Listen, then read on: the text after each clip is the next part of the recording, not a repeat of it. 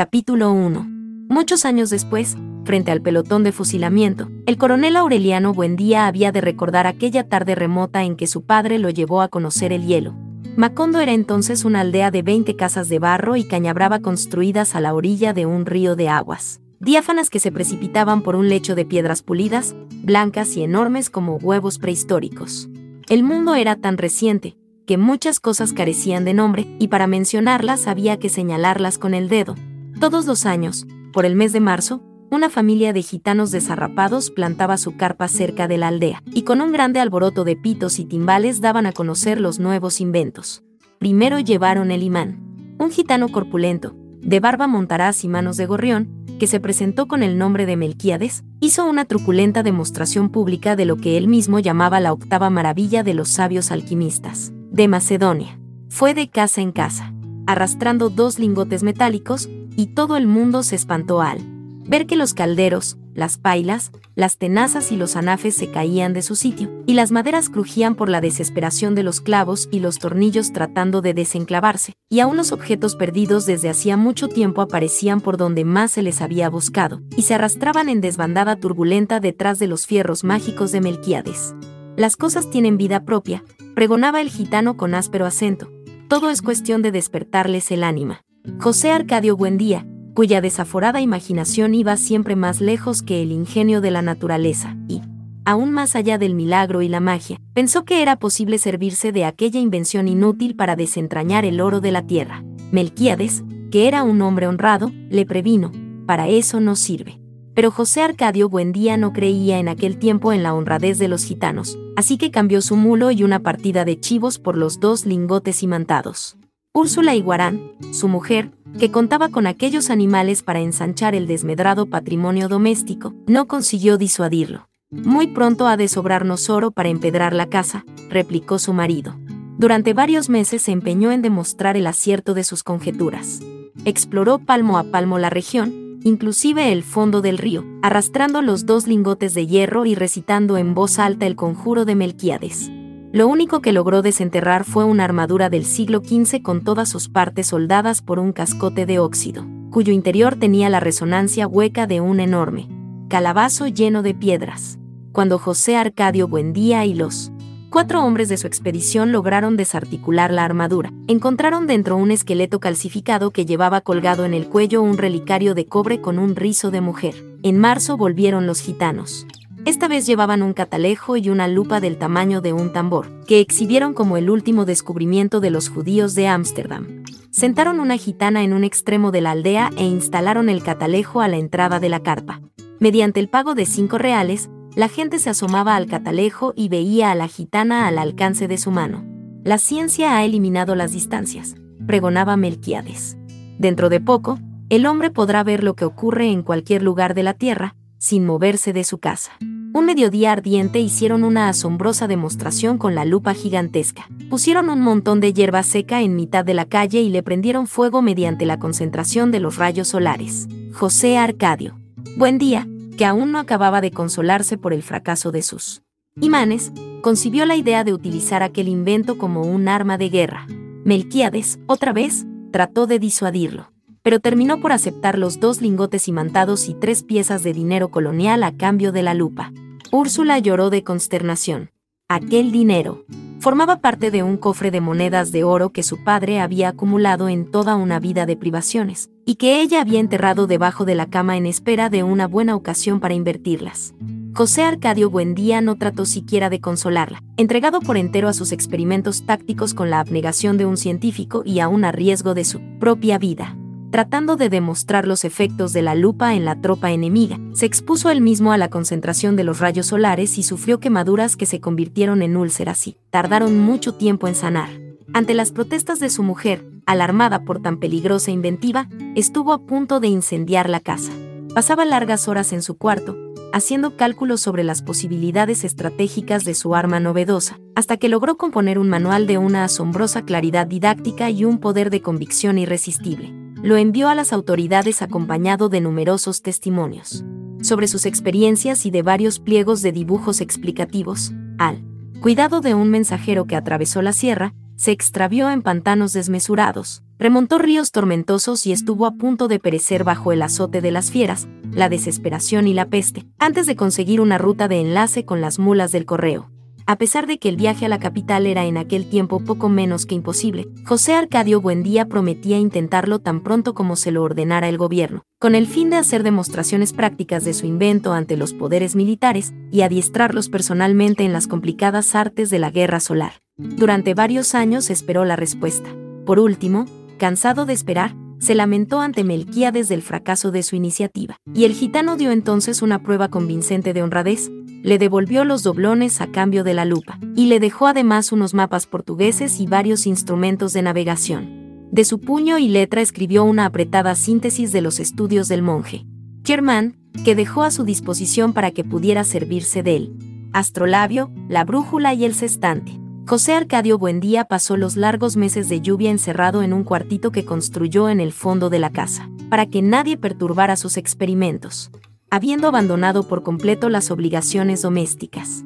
Permaneció noches enteras en el patio vigilando el curso de los astros, y estuvo a punto de contraer una insolación por tratar de establecer un método exacto para encontrar el mediodía. Cuando se hizo experto en el uso y manejo de sus instrumentos, tuvo una noción del espacio que le permitió navegar por mares incógnitos, visitar territorios deshabitados y trabar relación con seres espléndidos, sin necesidad de abandonar su gabinete. Fue esa la época en que adquirió el hábito de hablar a solas, paseándose por la casa sin hacer caso de nadie, mientras Úrsula y los niños se partían el espinazo en la huerta cuidando el plátano y la malanga, la yuca y el ñame, la uyama y la berenjena.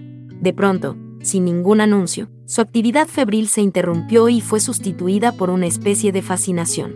Estuvo varios días como hechizado, repitiéndose a sí mismo en voz baja un sartal de asombrosas conjeturas, sin dar crédito a su propio entendimiento.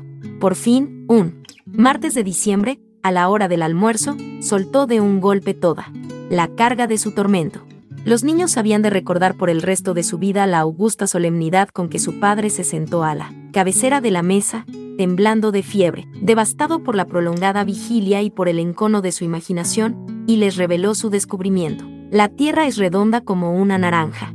Úrsula perdió la paciencia. Si has de volverte loco, vuélvete tú solo, gritó pero no trates de inculcar a los niños tus ideas de gitano. José Arcadio Buendía, impasible, no se dejó amedrentar por la desesperación de su mujer, que en un rapto de cólera le destrozó el astrolabio contra el suelo. Construyó otro, reunió en el cuartito a los hombres del pueblo y les demostró, con teorías que para todos resultaban incomprensibles, la posibilidad de regresar al punto de partida navegando siempre hacia el oriente. Toda la aldea estaba convencida de que José Arcadio Buendía había perdido el juicio, cuando llegó Melquiades a poner las cosas en su punto. Exaltó en público la inteligencia de aquel hombre que por pura especulación astronómica había construido una teoría ya comprobada en la práctica, aunque desconocida hasta entonces en Macondo, y como una prueba de su admiración le hizo un regalo, que había de ejercer una influencia terminante en el futuro de la aldea, un laboratorio de alquimia. Para esa época, Melquíades había envejecido con una rapidez asombrosa. En sus primeros viajes parecía tener la misma edad de José Arcadio Buendía, pero mientras éste conservaba su fuerza descomunal, que le permitía derribar un caballo agarrándolo por las orejas, el gitano parecía estragado por una dolencia tenaz. Era, en realidad, el resultado de múltiples y raras enfermedades contraídas en sus incontables viajes alrededor del mundo. Según él mismo le contó a José Arcadio Buendía mientras lo ayudaba a montar el laboratorio, la muerte lo seguía a todas partes, husmeándole los pantalones, pero sin decidirse a darle el zarpazo final. Era un fugitivo de cuantas plagas y catástrofes habían flagelado al género humano. Sobrevivió a la pelagra en Persia, al escorbuto en el archipiélago de Malasia, a la lepra en Alejandría, al beriberi en el Japón, a la peste bubónica en Madagascar, al terremoto de Sicilia y, a un naufragio multitudinario en el estrecho de Magallanes. Aquel ser prodigioso que decía poseer las claves de Nostradamus era un hombre lúgubre, envuelto en un aura triste, con una mirada asiática que parecía conocer el otro lado de las cosas. Usaba un sombrero grande y negro, como las alas extendidas de un cuervo, y un chaleco de terciopelo patinado por el verdín de los siglos pero a pesar de su inmensa sabiduría y de su ámbito misterioso tenía un peso humano, una condición terrestre que lo mantenía enredado en los minúsculos problemas de la vida cotidiana. Se quejaba de dolencias de viejo, sufría por los más insignificantes percances económicos y había dejado de reír desde hacía mucho tiempo, porque el escorbuto le había arrancado los dientes. El sofocante mediodía en que reveló sus secretos, José Arcadio Buendía tuvo la certidumbre de que aquel era el principio de una grande amistad. Los niños se asombraron con sus relatos fantásticos. Aureliano, que no tenía entonces más de cinco años, había de recordarlo por él. Resto de su vida como lo vio aquella tarde, sentado contra la claridad metálica y reverberante de la ventana, alumbrando con su profunda voz de órgano los territorios más oscuros de la imaginación, mientras chorreaba por sus sienes la grasa derretida por el calor. José Arcadio, su hermano mayor, había de transmitir aquella imagen maravillosa, como un recuerdo hereditario, a toda su descendencia. Úrsula, en cambio, conservó un mal recuerdo de aquella visita, porque entró al cuarto en el momento en que Melquiades rompió por distracción un frasco de bicloruro de mercurio. Es el olor del demonio, dijo ella. En absoluto, corrigió Melquiades. Está comprobado que el demonio tiene propiedades sulfúricas, y esto no es más que un poco de Solimán. Siempre didáctico, hizo una sabia exposición sobre las virtudes diabólicas del cinabrio, pero Úrsula no le hizo caso, sino que se llevó los niños a rezar aquel olor mordiente quedaría para siempre en su memoria, vinculado al recuerdo de Melquiades. El rudimentario laboratorio, sin contar una profusión de cazuelas, embudos, retortas, filtros y coladores, estaba compuesto por un atanor primitivo, una probeta de cristal de cuello largo y angosto, imitación del huevo filosófico, y un destilador construido por los propios gitanos según las descripciones modernas del alambique de tres brazos de María la judía. Además de estas cosas, Melquiades dejó muestras de los siete metales correspondientes a los siete planetas, las fórmulas de Moisés y Sósimo para el doblado del oro, y una serie de apuntes y dibujos sobre los procesos del gran magisterio, que permitían a quien supiera interpretarlos intentar la fabricación de la piedra filosofal.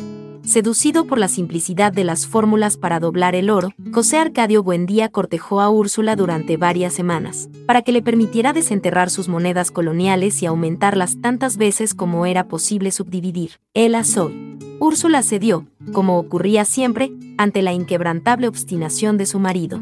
Entonces José Arcadio Buendía echó 30 doblones en una cazuela, y los fundió con raspadura de cobre, oro pimente, azufre y plomo puso a hervir todo a fuego vivo en un caldero de aceite de ricino hasta obtener un jarabe espeso y pestilente más parecido al caramelo, vulgar que al oro magnífico.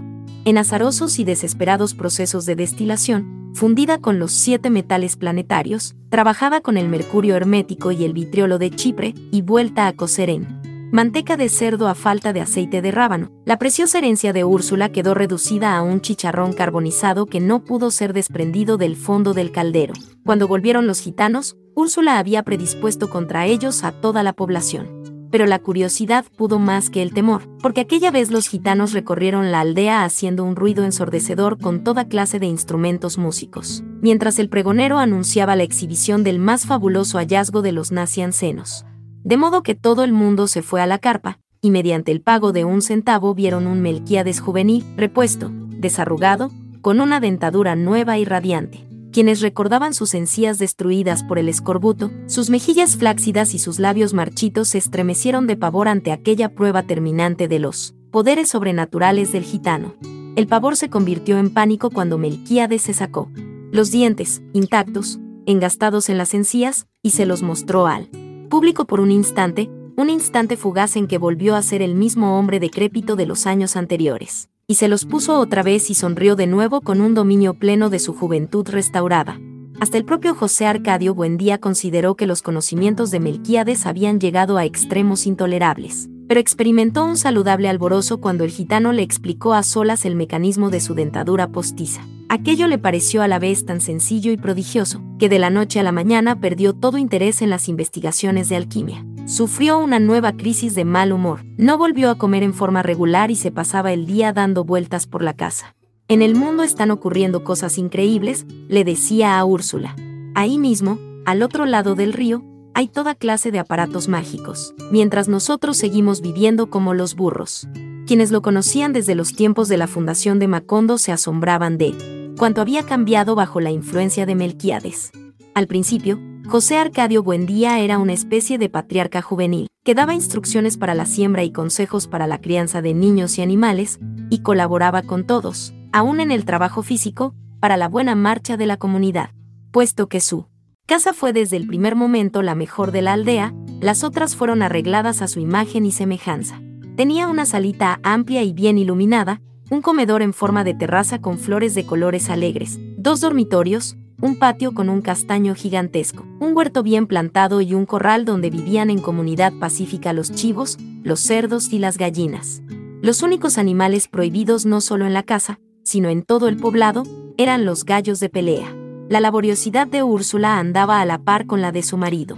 Activa, menuda, severa, aquella mujer de nervios inquebrantables, a quien en ningún momento de su vida se la oyó cantar, parecía estar en todas partes desde el amanecer hasta muy entrada la noche, siempre perseguida por el suave susurro de sus pollerines de holán. Gracias a ella, los pisos de tierra golpeada, los muros de barro sin encalar, los rústicos muebles de madera construidos por ellos mismos estaban siempre limpios, y los viejos arcones donde se guardaba la ropa exhalaban un tibio olor de albahaca. José Arcadio Buendía, que era el hombre más emprendedor que se vería jamás en la aldea. Había dispuesto de tal modo la posición de las casas, que desde todas podía llegarse al río y abastecerse de agua con igual esfuerzo, y trazó las calles con tan buen sentido que ninguna casa recibía más sol que otra a la hora del calor. En pocos años, Macondo fue una aldea más ordenada y laboriosa que cualquiera de las conocidas hasta entonces por sus 300 habitantes. Era en verdad una aldea feliz, donde nadie era mayor de 30 años y donde nadie había muerto. Desde los tiempos de la fundación, José Arcadio Buendía construyó trampas y jaulas. En poco tiempo llenó de turpiales, canarios, azulejos y petirrojos no solo la propia casa, sino todas las de la aldea. El concierto de tantos pájaros distintos llegó a ser tan aturdidor que Úrsula se tapó los oídos con cera de abejas para no perder el sentido de la realidad. La primera vez que llegó la tribu de Melquíades vendiendo bolas de vidrio para el dolor de cabeza. Todo el mundo se sorprendió de que hubieran podido encontrar aquella aldea perdida en el sopor de la ciénaga, y los gitanos confesaron que se habían orientado por el canto de los pájaros. Aquel espíritu de iniciativa social desapareció en poco tiempo, arrastrado por la fiebre de los imanes, los cálculos astronómicos, los sueños de transmutación y las ansias de conocer las maravillas del mundo. De emprendedor y limpio, José Arcadio Buendía se convirtió en un hombre de aspecto holgazán, descuidado en el vestir, con una barba salvaje que Úrsula lograba cuadrar a duras penas con un cuchillo de cocina. No faltó quien lo considerara víctima de algún extraño sortilegio pero hasta los más convencidos de su locura abandonaron trabajo y familias para seguirlo, cuando se echó al hombro sus herramientas de desmontar y pidió el concurso de todos para abrir una trocha que pusiera a Macondo en contacto con los grandes inventos. José Arcadio Buendía ignoraba por completo la geografía de la región. Sabía que hacia el oriente estaba la Sierra Impenetrable, y al otro lado de la sierra la antigua ciudad de Riohacha, donde en épocas pasadas, según le había contado el primer Aureliano, Buendía, su abuelo, Sir Francis Drake se daba al deporte de cazar caimanes a cañonazos, que luego hacía remendar y rellenar de paja para llevárselos a la reina Isabel. En su juventud, él y sus hombres, con mujeres y niños y animales y toda clase de enseres domésticos, atravesaron la sierra buscando una salida al mar, y al cabo de 26 meses desistieron de la empresa y fundaron Macondo para no tener que emprender el camino. De regreso. Era, pues, una ruta que no le interesaba, porque solo podía conducirlo al pasado. Al sur estaban los pantanos, cubiertos de una eterna nata vegetal, y el vasto universo de la Ciénaga Grande, que según testimonio de los gitanos carecía de límites. La Ciénaga Grande se confundía al occidente con una extensión acuática sin horizontes, donde había cetáceos de piel delicada con cabeza y torso de mujer, que perdían a los navegantes con el hechizo de sus tetas descomunales. Los gitanos navegaban seis meses por esa ruta antes de alcanzar el cinturón de tierra firme por donde pasaban las mulas del correo.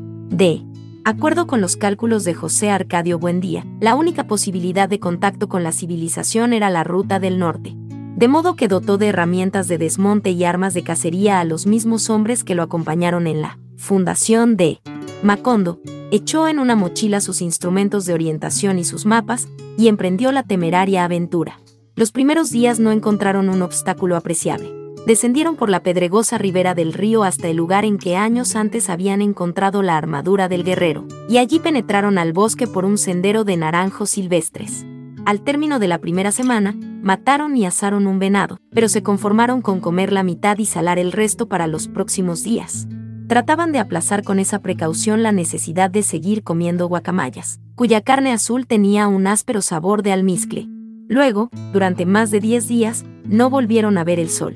El suelo se volvió blando y húmedo, como ceniza volcánica, y la vegetación fue cada vez más insidiosa y se hicieron cada vez más lejanos los gritos de los pájaros y la bullaranga de los monos, y el mundo se volvió triste para siempre. Los hombres de la expedición se sintieron abrumados por sus recuerdos más antiguos. En aquel paraíso de humedad y silencio, anterior al pecado original, donde las botas se hundían en pozos de aceites humeantes y los machetes destrozaban lirios sangrientos y salamandras doradas. Durante una semana, casi sin hablar, avanzaron como sonámbulos por un universo de pesadumbre, alumbrados apenas por una tenue reverberación de insectos luminosos y con los pulmones agobiados por un sofocante olor de sangre. No podían regresar, porque la trocha que iban abriendo a su paso se volvía a cerrar en poco tiempo, con una vegetación nueva que casi veían crecer ante sus ojos. No importa, decía José Arcadio Buendía. Lo esencial es no perder la orientación. Siempre pendiente de la brújula, siguió guiando a sus hombres hacia el norte invisible, hasta que lograron salir de la región encantada. Era una noche densa, sin estrellas, pero la oscuridad estaba impregnada por un aire nuevo y limpio. Agotados por la prolongada travesía, colgaron las hamacas y durmieron a fondo por primera vez en dos semanas. Cuando despertaron, ya con el sol alto, se quedaron pasmados de fascinación. Frente a ellos, rodeado de helechos y palmeras, blanco y polvoriento en la silenciosa luz de la mañana, estaba un enorme galeón español, ligeramente volteado a estribor, de su arboladura. Intacta colgaban las piltrafas escuálidas del velamen, entre jarcias adornadas de orquídeas. El casco, cubierto con una tersa coraza de rémora petrificada y musgo tierno, estaba firmemente enclavado en un suelo de piedras. Toda la estructura parecía ocupar un ámbito propio, un espacio de soledad y de olvido, vedado a los vicios del tiempo y a las costumbres de los pájaros. En el interior, que los expedicionarios exploraron con un fervor sigiloso, no había nada más que un apretado bosque de flores. El hallazgo del galeón, indicio de la proximidad del mar, quebrantó el ímpetu de José Arcadio Buendía. Consideraba como una burla de su travieso destino haber buscado el mar sin encontrarlo, al precio de sacrificios y penalidades sin cuento, y haberlo encontrado entonces sin buscarlo, atravesado en su camino como un obstáculo insalvable. Muchos años después, el coronel Aureliano Buendía volvió a atravesar la región, cuando era ya una ruta regular del correo, y lo único que encontró de la nave fue el costillar carbonizado en medio de un campo de amapolas. Solo entonces, convencido de que aquella historia no había sido un engendro de la imaginación de su padre, se preguntó cómo había podido el galeón adentrarse hasta ese punto en tierra firme. Pero José Arcadio Buendía no se planteó esa inquietud cuando encontró el mar, al cabo de otros cuatro días de viaje, a 12 kilómetros de distancia del galeón. Sus sueños terminaban frente a ese mar color de ceniza, espumoso y sucio, que no merecía los riesgos y sacrificios de su aventura. ¡Carajo! gritó. Macondo está rodeado de agua por todas partes la idea de un Macondo peninsular prevaleció durante mucho tiempo, inspirada en el mapa arbitrario que dibujó José Arcadio Buendía al regreso de su expedición. Lo trazó con rabia, exagerando de mala fe las dificultades de comunicación, como para castigarse a sí mismo por la absoluta falta de sentido con que eligió el lugar. Nunca llegaremos a ninguna parte, se lamentaba ante Úrsula. Aquí nos hemos de pudrir en vida sin recibir los beneficios de la ciencia. Esa certidumbre, rumiada varios meses en el cuartito de laboratorio, lo llevó a concebir el proyecto de trasladar Macondo a un lugar más propicio. Pero esta vez, Úrsula se anticipó a sus designios febriles. En una secreta e implacable labor de hormiguita predispuso a las mujeres de la aldea contra la veleidad de sus hombres, que ya empezaban a prepararse para la mudanza. José Arcadio Buendía no supo en qué momento, ni en virtud de qué fuerzas adversas, sus planes se fueron enredando en una maraña de pretextos, contratiempos y evasivas, hasta convertirse en pura y simple ilusión. Úrsula lo observó con una atención inocente, y hasta sintió por él un poco de piedad, la mañana en que lo encontró en el cuartito del fondo comentando entre dientes sus sueños de mudanza, mientras colocaba en sus cajas originales las piezas del laboratorio. Lo dejó terminar. Lo dejó clavar las cajas y poner sus iniciales encima con un hisopo entintado, sin hacerle ningún reproche, pero sabiendo ya que él sabía, porque se lo oyó decir en sus sordos monólogos, que los hombres del pueblo no lo secundarían en su empresa. Solo cuando empezó a desmontar la puerta del cuartito, Úrsula se atrevió a preguntarle por qué lo hacía, y él le contestó con una cierta amargura, puesto que nadie quiere irse, nos iremos solos. Úrsula no se alteró. No nos iremos, dijo. Aquí nos quedamos, porque aquí hemos tenido un hijo. Todavía no tenemos un muerto, dijo él. Uno no es de ninguna parte mientras no tenga un muerto bajo la tierra. Úrsula replicó, con una suave firmeza, si es necesario que yo me muera para que se queden aquí, me muero.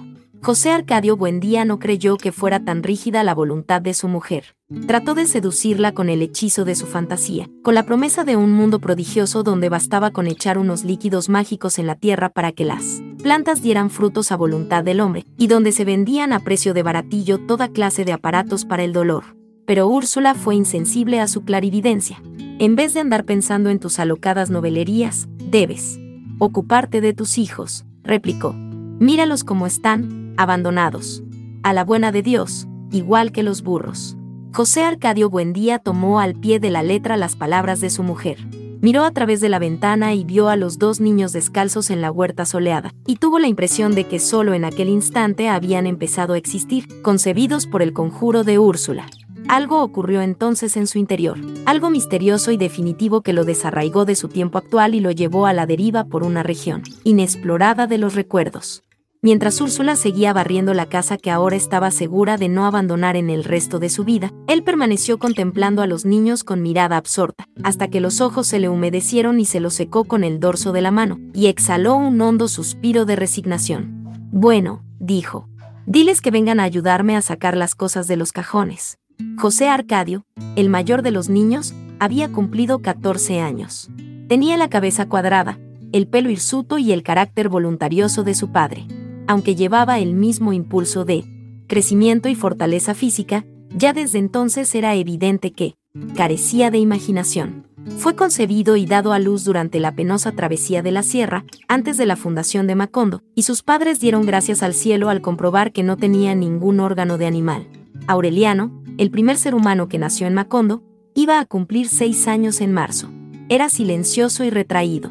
Había llorado en el vientre de su madre y nació con los ojos abiertos. Mientras le cortaban el ombligo movía la cabeza de un lado a otro reconociendo las cosas del cuarto, y examinaba el rostro de la gente con una curiosidad sin asombro. Luego, indiferente a quienes se acercaban a conocerlo, mantuvo la atención concentrada en el techo de palma, que parecía a punto de derrumbarse bajo la tremenda presión de la lluvia. Úrsula no volvió a acordarse de la intensidad de esa mirada hasta un día en que el pequeño Aureliano, a la edad de tres años, entró a la cocina en el momento en que ella retiraba del fogón y ponía en la mesa una olla de caldo hirviendo. El niño, perplejo en la puerta, dijo, se va a caer. La olla estaba bien puesta en el centro de la mesa, pero tan pronto como el niño hizo el anuncio, inició un movimiento irrevocable hacia el borde, como impulsada por un dinamismo interior, y se despedazó en el suelo. Úrsula, alarmada, le contó el episodio a su marido, pero éste lo interpretó como un fenómeno natural. Así fue siempre, ajeno a la existencia de sus hijos, en parte porque consideraba la infancia como un periodo de insuficiencia mental, y en parte porque siempre estaba demasiado absorto en sus propias especulaciones quiméricas pero desde la tarde en que llamó a los niños para que lo ayudaran a desempacar las cosas del laboratorio, les dedicó sus horas mejores. En el cuartito apartado, cuyas paredes se fueron llenando poco a poco de mapas inverosímiles y gráficos fabulosos, les enseñó a leer y escribir y a sacar cuentas, y les habló de las maravillas del mundo no solo hasta donde le alcanzaban sus conocimientos, sino forzando a extremos increíbles los límites de su imaginación. Fue así como los niños terminaron por aprender que en el extremo meridional del África había hombres tan inteligentes y pacíficos que su único entretenimiento era sentarse a pensar, y que era posible atravesar a pie el mar Egeo saltando de isla en isla, hasta el puerto de Salónica.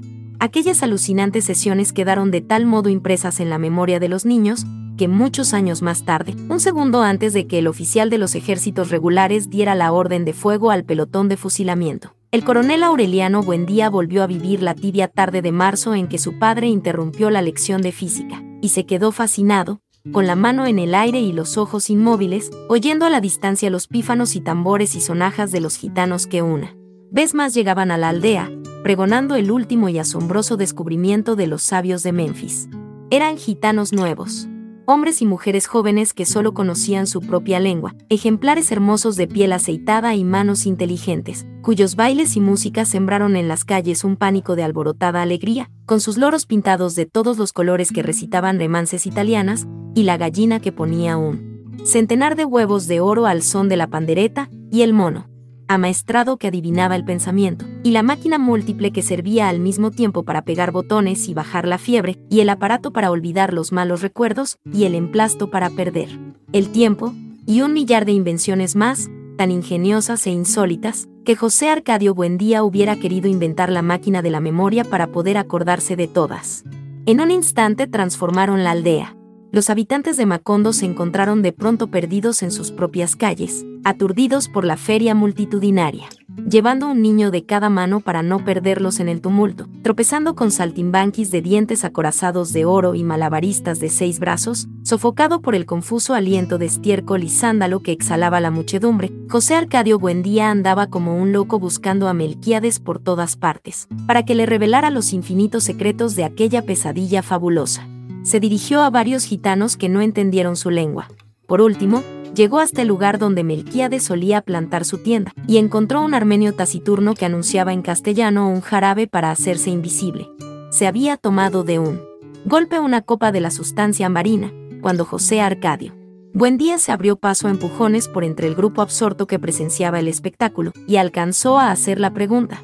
El gitano lo envolvió en el clima atónito de su mirada, antes de convertirse en un charco de alquitrán pestilente y humeante sobre el cual quedó flotando la resonancia de su respuesta. Melquiades murió. Aturdido por la noticia, José Arcadio Buendía permaneció inmóvil, tratando de sobreponerse a la aflicción, hasta que el grupo se dispersó reclamado por otros artificios y el charco del armenio taciturno se evaporó por completo. Más tarde, otros gitanos le confirmaron que en efecto Melquiades había sucumbido a las fiebres en los médanos de Singapur, y su cuerpo había sido arrojado en el lugar más profundo del mar de Java.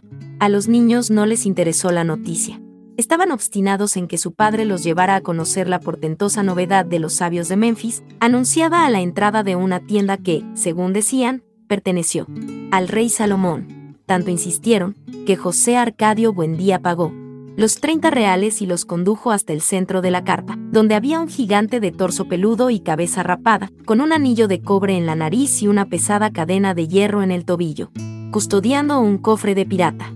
Al ser destapado por el gigante, el cofre dejó escapar un aliento glacial. Dentro solo había un enorme bloque transparente, con infinitas agujas internas en las cuales se despedazaba en estrellas de colores la claridad del crepúsculo.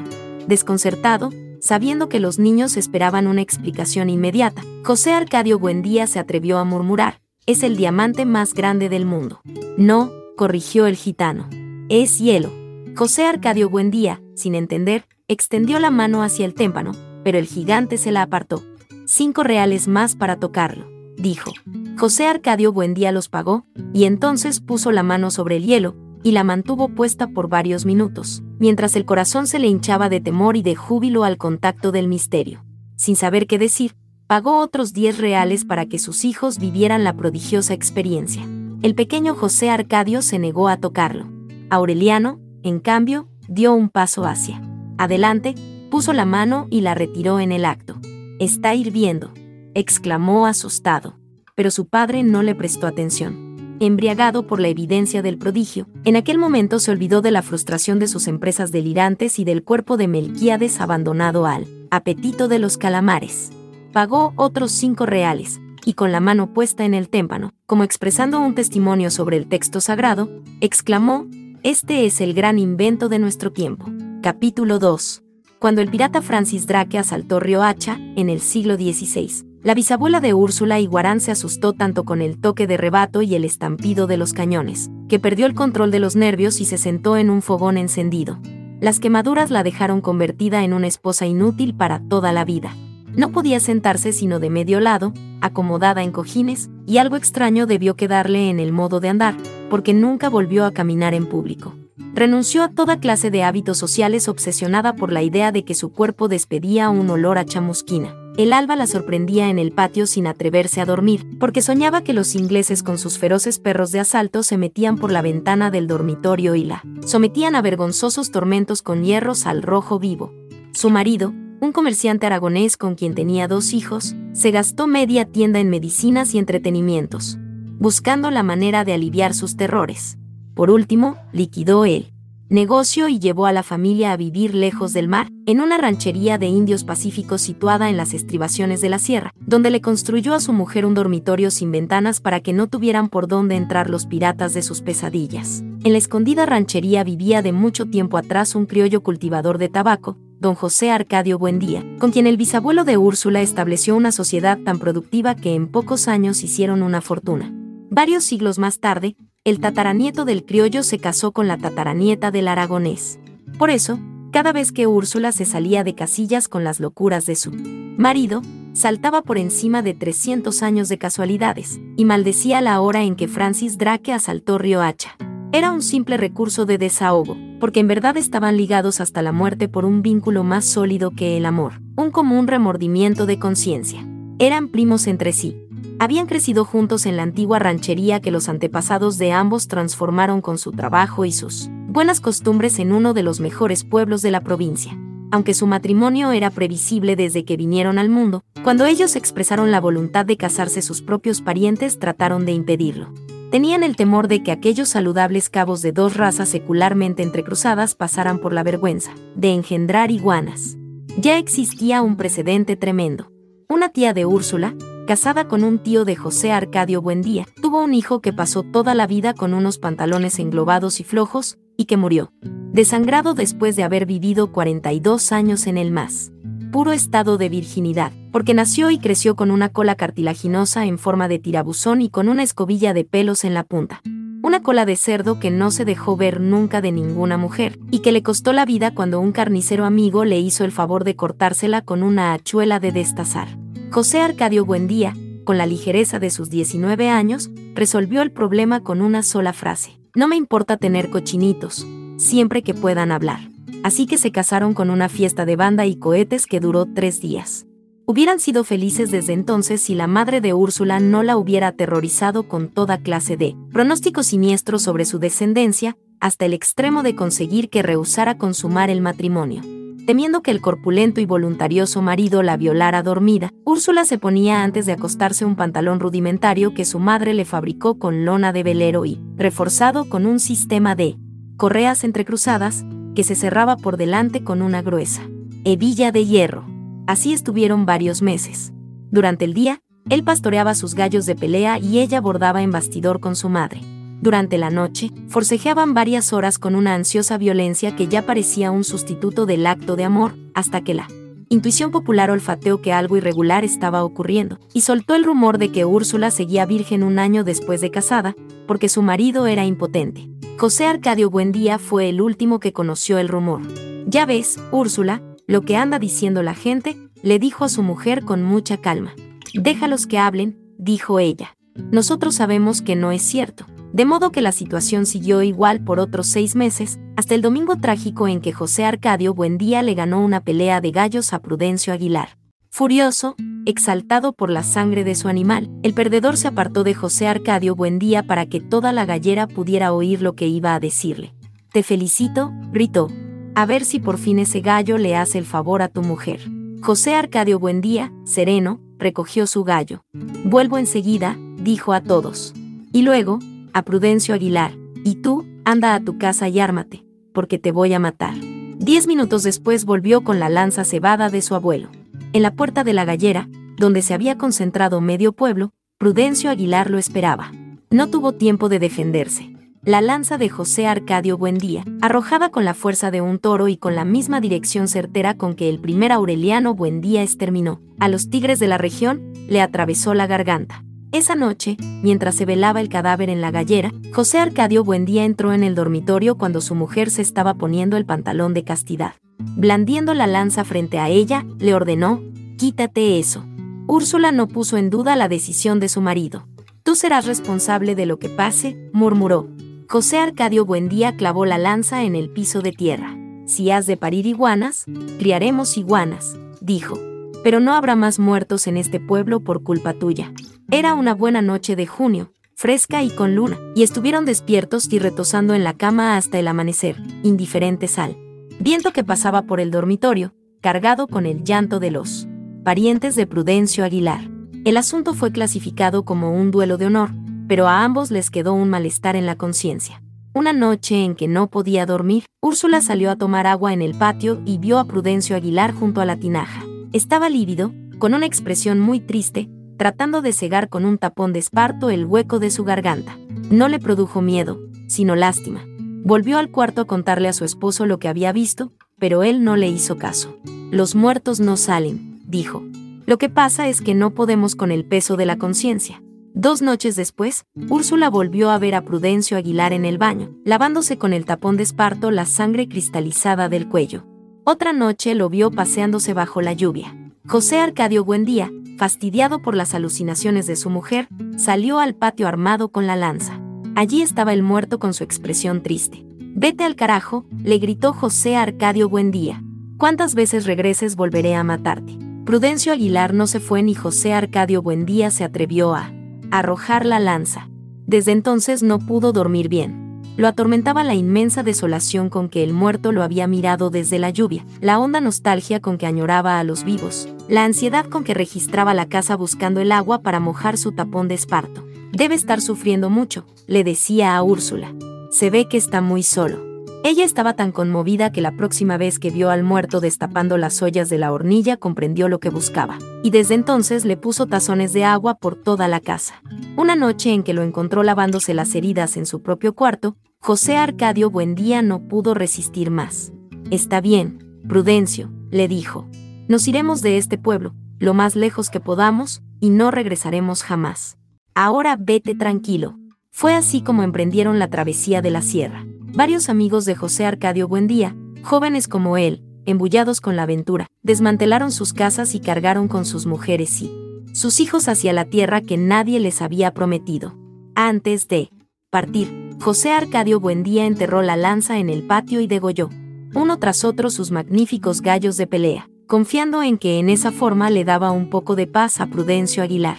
Lo único que se llevó Úrsula fue un baúl con sus ropas de recién casada, unos pocos útiles domésticos y el cofrecito con las piezas de oro que heredó de su padre. No se trazaron un itinerario definido. Solamente procuraban viajar en sentido contrario al camino de Riohacha para no dejar ningún rastro ni encontrar gente conocida. Fue un viaje absurdo.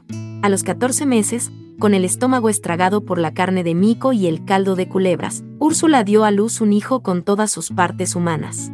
Había hecho la mitad del camino en una hamaca colgada de un palo que dos hombres llevaban en hombros, porque la hinchazón le desfiguró las piernas y las varices se le reventaban como burbujas. Aunque daba lástima verlos con los vientres templados y los ojos lánguidos, los niños resistieron el viaje mejor que sus padres, y la mayor parte del tiempo les resultó divertido. Una mañana, después de casi dos años de travesía, fueron los primeros mortales que vieron la vertiente occidental de la sierra. Desde la cumbre nublada contemplaron la inmensa llanura acuática de la Ciénaga Grande, esplayada hasta el otro lado del mundo.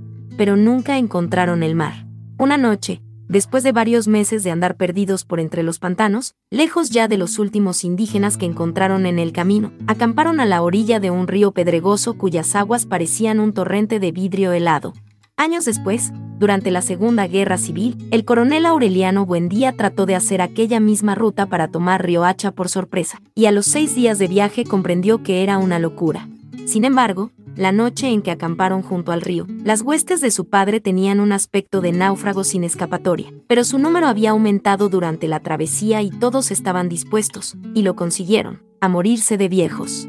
José Arcadio Buendía soñó esa noche que en aquel lugar se levantaba una ciudad ruidosa con casas de paredes de espejo. Preguntó qué ciudad era aquella, y le contestaron con un nombre que nunca había oído, que no tenía significado alguno, pero que tuvo en el sueño una resonancia sobrenatural, Macondo. Al día siguiente convenció a sus hombres de que nunca encontrarían él. Mar. Les ordenó derribar los árboles para hacer un claro junto al río, en el lugar más fresco de la orilla, y allí fundaron la aldea. José Arcadio Buendía no logró descifrar el sueño de las casas con paredes de espejo hasta el día en que conoció el hielo. Entonces creyó entender su profundo significado. Pensó que en un futuro próximo podrían fabricarse bloques de hielo en gran escala, a partir de un material tan cotidiano como el agua, y construir con ellos las nuevas casas de la aldea. Macondo dejaría de ser un lugar ardiente, cuyas bisagras y aldabas se torcían de calor, para convertirse en una ciudad invernal. Si no perseveró en sus tentativas de construir una fábrica de hielo, fue porque entonces estaba positivamente entusiasmado con la educación de sus hijos, en especial la de Aureliano, que había revelado desde el primer momento una rara intuición alquímica. El laboratorio había sido desempolvado. Revisando las notas de Melquiades, ahora, serenamente, sin la exaltación de la novedad, en prolongadas sí. Pacientes sesiones trataron de separar el oro de Úrsula del cascote adherido al fondo del caldero. El joven José Arcadio participó apenas en el proceso. Mientras su padre solo tenía cuerpo y alma para el atanor, el voluntarioso primogénito, que siempre fue demasiado grande para su edad, se convirtió en un adolescente monumental. Cambió de voz. El bozo se le pobló de un bello incipiente. Una noche Úrsula entró en el cuarto cuando él se quitaba la ropa para dormir y experimentó un confuso sentimiento de vergüenza y piedad. Era el primer hombre que veía desnudo, después de su esposo, y estaba tan bien equipado para la vida, que le pareció anormal. Úrsula, encinta por tercera vez, vivió de nuevo sus terrores de recién casada. Por aquel tiempo iba a la casa una mujer alegre, deslenguada, provocativa, que ayudaba en los oficios domésticos y sabía leer el porvenir en la baraja. Úrsula le habló de su hijo. Pensaba que su desproporción era algo tan desnaturalizado como la cola de cerdo. Del primo.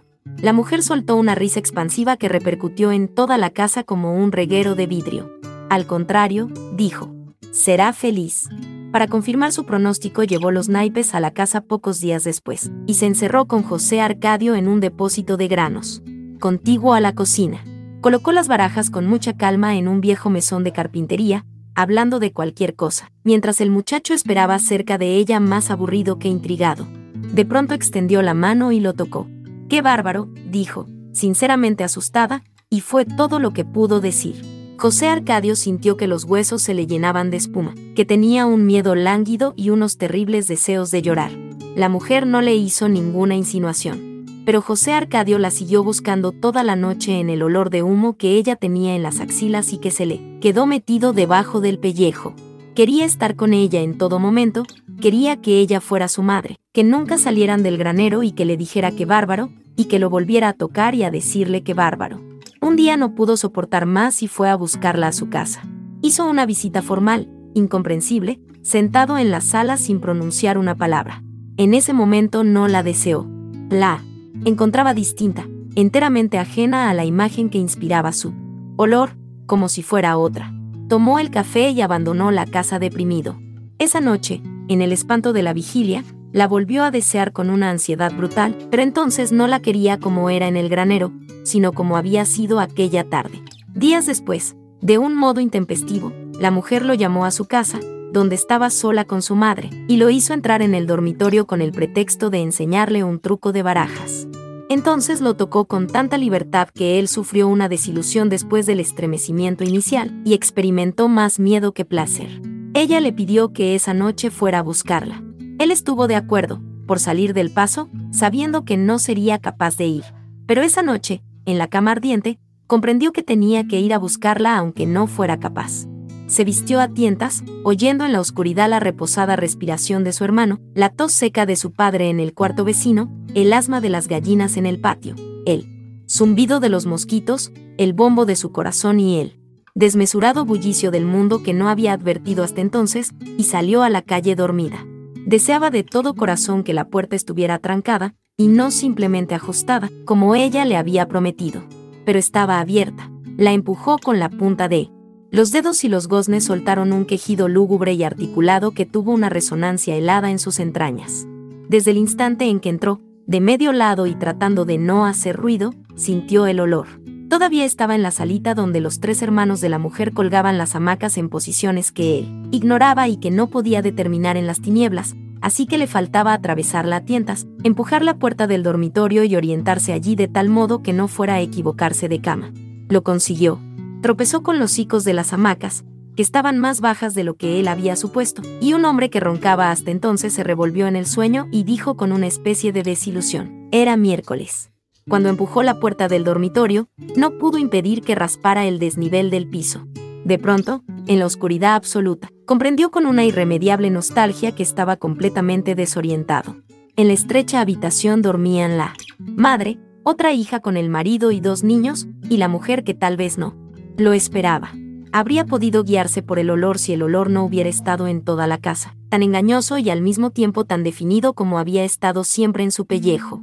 Permaneció inmóvil un largo rato, preguntándose asombrado cómo había hecho para llegar a ese abismo de desamparo, cuando una mano con todos los dedos extendidos, que tanteaba en las tinieblas, le tropezó la cara. No se sorprendió, porque sin saberlo lo había estado esperando.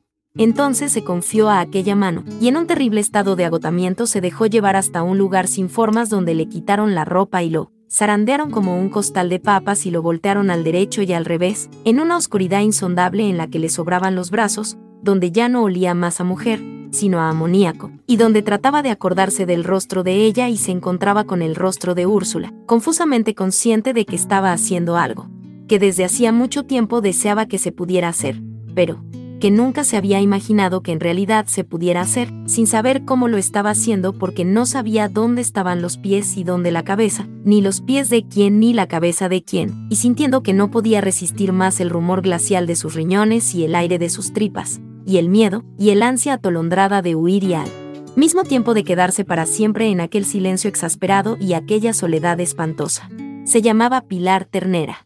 Había formado parte del éxodo que culminó con la fundación de Macondo, arrastrada por su familia para separarla del hombre que la violó a los 14 años y siguió amándola hasta los 22, pero que nunca se decidió a hacer pública la situación porque era un hombre ajeno.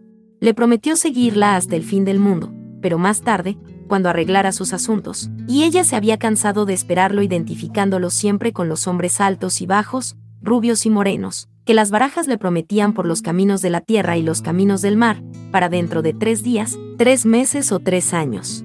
Había perdido en la espera la fuerza de los muslos, la dureza de los senos, el hábito de la ternura, pero conservaba intacta la locura del corazón. Trastornado por aquel juguete prodigioso, José Arcadio buscó su rastro todas las noches a través del laberinto del cuarto. En cierta ocasión encontró la puerta trancada y tocó varias veces. Sabiendo que si había tenido el arresto de tocar la primera vez tenía que tocar hasta la última, y al cabo de una espera interminable ella le abrió la puerta. Durante el día, derrumbándose de sueño, gozaba en secreto con los recuerdos de la noche anterior. Pero cuando ella entraba en la casa, alegre, indiferente, dicharachera, él no tenía que hacer ningún esfuerzo para disimular su tensión, porque aquella mujer cuya risa explosiva espantaba a las palomas, no tenía nada que ver con el poder invisible que le enseñaba a respirar hacia adentro y a controlar los golpes del corazón, y le había permitido entender por qué los hombres le tienen miedo a la muerte. Estaba tan ensimismado que ni siquiera comprendió la alegría de todos cuando su padre y su hermano alborotaron la casa con la noticia de que habían logrado vulnerar el cascote metálico y separar el oro de Úrsula. En efecto, tras complicadas y perseverantes jornadas, lo habían conseguido. Úrsula estaba feliz, y hasta dio gracias a Dios por la invención de la alquimia, mientras la gente de la aldea se apretujaba en el laboratorio, y le servían dulce de guayaba con galletitas para celebrar el prodigio, y José Arcadio Buendía les dejaba ver el crisol, con el oro rescatado, como si acabara de inventarlo. De tanto mostrarlo, terminó frente a su hijo mayor, que en los últimos tiempos apenas se asomaba por el laboratorio. Puso frente a sus ojos el mazacote seco y amarillento, y le preguntó, ¿qué te parece? José Arcadio, sinceramente, contestó, mierda de perro. Su padre le dio con el revés de la mano un violento golpe en la boca que le hizo saltar la sangre y las lágrimas. Esa noche Pilar Ternera le puso compresas de árnica en la hinchazón, adivinando el frasco y los algodones en la oscuridad, y le hizo todo lo que quiso sin que él se molestara, para amarlo sin lastimarlo. Lograron tal estado de intimidad que un momento después, sin darse cuenta, estaban hablando en murmullos. Quiero estar solo contigo, decía él. Un día de estos le cuento todo a todo el mundo y se acaban los escondrijos. Ella no trató de apaciguarlo. Sería muy bueno, dijo. Si estamos solos, dejámosla. Lámpara encendida para vernos bien, y yo puedo gritar todo lo que quiera sin que nadie tenga que meterse y tú me dices en la oreja todas las porquerías que se te ocurran. Esta conversación, el rencor mordiente que sentía contra su padre y la inminente posibilidad del amor desaforado le inspiraron una serena valentía. De un modo espontáneo, sin ninguna preparación, le contó todo a su hermano. Al principio, el pequeño Aureliano solo comprendía el riesgo, la inmensa posibilidad de peligro que implicaban las aventuras de su hermano, pero no lograba concebir la fascinación del objetivo. Poco a poco se fue contaminando de ansiedad. Se hacía contar las minuciosas peripecias, se identificaba con el sufrimiento y el gozo del hermano, se sentía asustado y feliz. Lo esperaba despierto hasta el amanecer, en la cama solitaria que parecía tener una estera de brasas, y seguían hablando sin sueño hasta la hora de levantarse, de modo que muy pronto padecieron ambos la misma somnolencia, sintieron el mismo desprecio por la alquimia y la sabiduría de su padre, y se refugiaron en la soledad. Estos niños andan como surumbáticos, decía Úrsula. Deben tener lombriz. Les preparó una repugnante pócima de paico machacado, que ambos bebieron con imprevisto estoicismo, y se sentaron al mismo tiempo en sus vacinillas once veces en un solo día, y expulsaron unos parásitos rosados que mostraron a todos con gran júbilo, porque les permitieron desorientar a Úrsula en cuanto al origen de sus distraimientos y languideces. Aureliano no solo podía entonces entender, sino que podía vivir como cosa propia las experiencias de su hermano, porque en una ocasión en que éste explicaba con muchos pormenores el mecanismo del amor, lo interrumpió para preguntarle, ¿qué se siente? José Arcadio le dio una respuesta inmediata, es como un temblor de tierra. Un jueves de enero, a las 2 de la madrugada, nació Amaranta. Antes de que nadie entrara en el cuarto, Úrsula la examinó minuciosamente. Era liviana y acuosa como una lagartija, pero todas sus partes eran humanas. Aureliano no se dio cuenta de la novedad, sino cuando sintió la casa llena de gente, protegido por la confusión. Salió en busca de su hermano, que no estaba en la cama desde las 11, y fue una decisión tan impulsiva que ni siquiera tuvo tiempo de preguntarse cómo haría para sacarlo del dormitorio de Pilar Ternera. Estuvo rondando la casa varias horas, silbando claves privadas, hasta que la proximidad del alba lo obligó a regresar. En el cuarto de su madre, jugando con la hermanita recién nacida y con una cara que se le caía de inocencia, encontró a José Arcadio. Úrsula había cumplido apenas su reposo de 40 días, cuando volvieron los gitanos eran los mismos saltimbanquis y malabaristas que llevaron el hielo. A diferencia de la tribu de Melquíades, habían demostrado en poco tiempo que no eran heraldos del progreso, sino mercachifles de diversiones. Inclusive cuando llevaron el hielo, no lo anunciaron en función de su utilidad en la vida de los hombres, sino como una simple curiosidad de circo. Esta vez, entre muchos otros juegos de artificio, llevaban una estera voladora, pero no la ofrecieron como un aporte fundamental al desarrollo del transporte, sino como un objeto de recreo. La gente, desde luego, desenterró sus últimos pedacitos de oro para disfrutar de un vuelo fugaz sobre las casas de la aldea. Amparados por la deliciosa impunidad del desorden colectivo, José Arcadio y Pilar vivieron horas de desahogo. Fueron dos novios dichosos entre la muchedumbre, y hasta llegaron a sospechar que el amor podía ser un sentimiento más reposado y profundo que la felicidad, desaforada pero momentánea de sus noches secretas. Pilar, sin embargo, rompió el encanto. Estimulada por el entusiasmo con que José Arcadio disfrutaba de su compañía, equivocó la forma y la ocasión, y de un solo golpe le echó el mundo encima. Ahora si eres un hombre, le dijo. Y como él no entendió lo que ella quería decirle, se lo explicó letra por letra, vas a tener un hijo. José Arcadio no se atrevió a salir de su casa en varios días.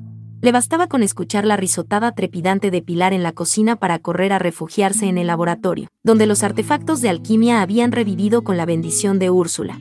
José Arcadio Buendía recibió con alborozo al hijo extraviado y lo inició en la búsqueda de la piedra filosofal, que había por fin emprendido. Una tarde se entusiasmaron los muchachos con la estera voladora que pasó veloz al nivel de la ventana del laboratorio llevando al gitano conductor y a varios niños de la aldea que hacían alegres saludos con la mano, y José Arcadio Buendía ni siquiera la miró. Déjenlos que sueñen, dijo. Nosotros volaremos mejor que ellos con recursos más científicos que ese miserable sobre camas.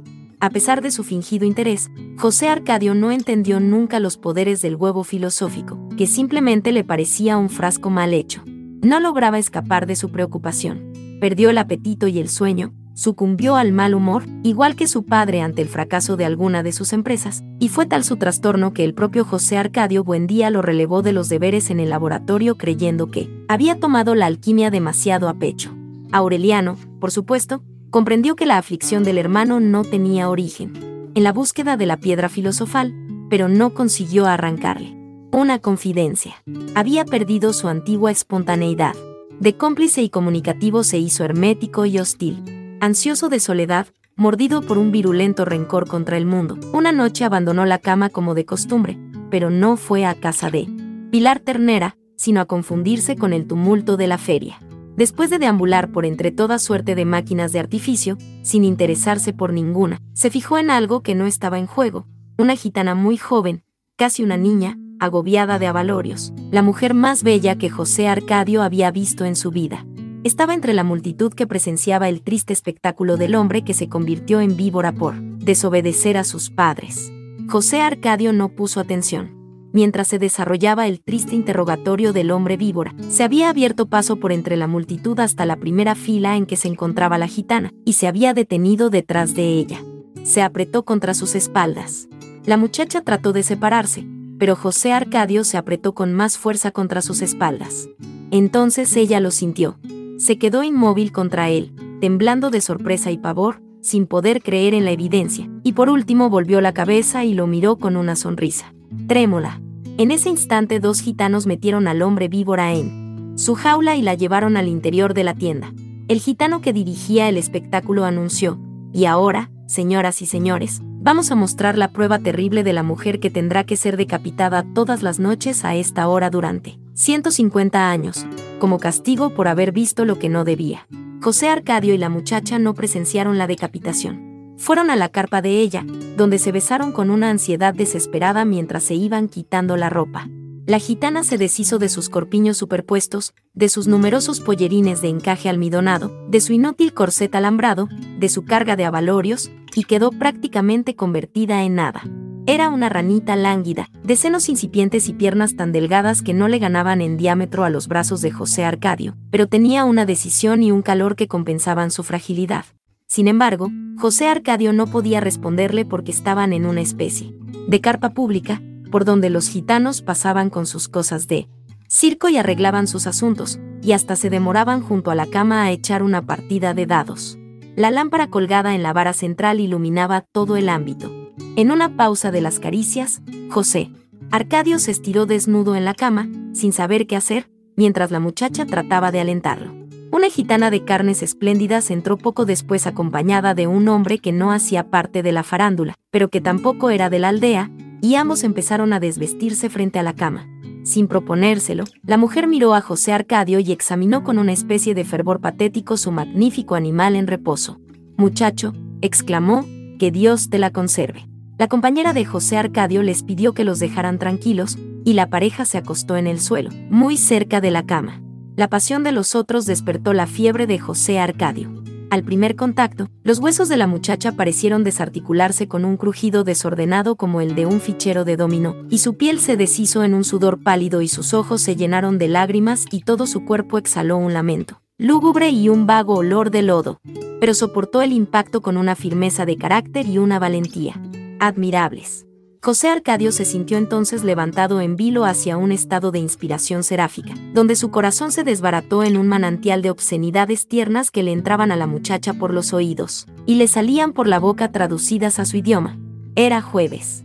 La noche del sábado José Arcadio se amarró un trapo rojo en la cabeza y se fue con los gitanos. Cuando Úrsula descubrió su ausencia, lo buscó por toda la aldea. En el desmantelado campamento de los gitanos no había más que un reguero de desperdicios entre las cenizas, todavía humeantes de los fogones apagados. Alguien que andaba por ahí buscando avalorios entre la basura le dijo a Úrsula que la noche anterior había visto a su hijo en el tumulto de la farándula, empujando una carretilla con la jaula del hombre víbora. Se metió de gitano, le gritó ella a su marido, quien no había dado la menor señal de alarma ante la desaparición. Ojalá fuera cierto, dijo José Arcadio Buendía, machacando. En el mortero la materia mil veces machacada y recalentada y vuelta. A machacar. Así aprenderá a ser hombre. Úrsula preguntó por dónde se habían ido los gitanos.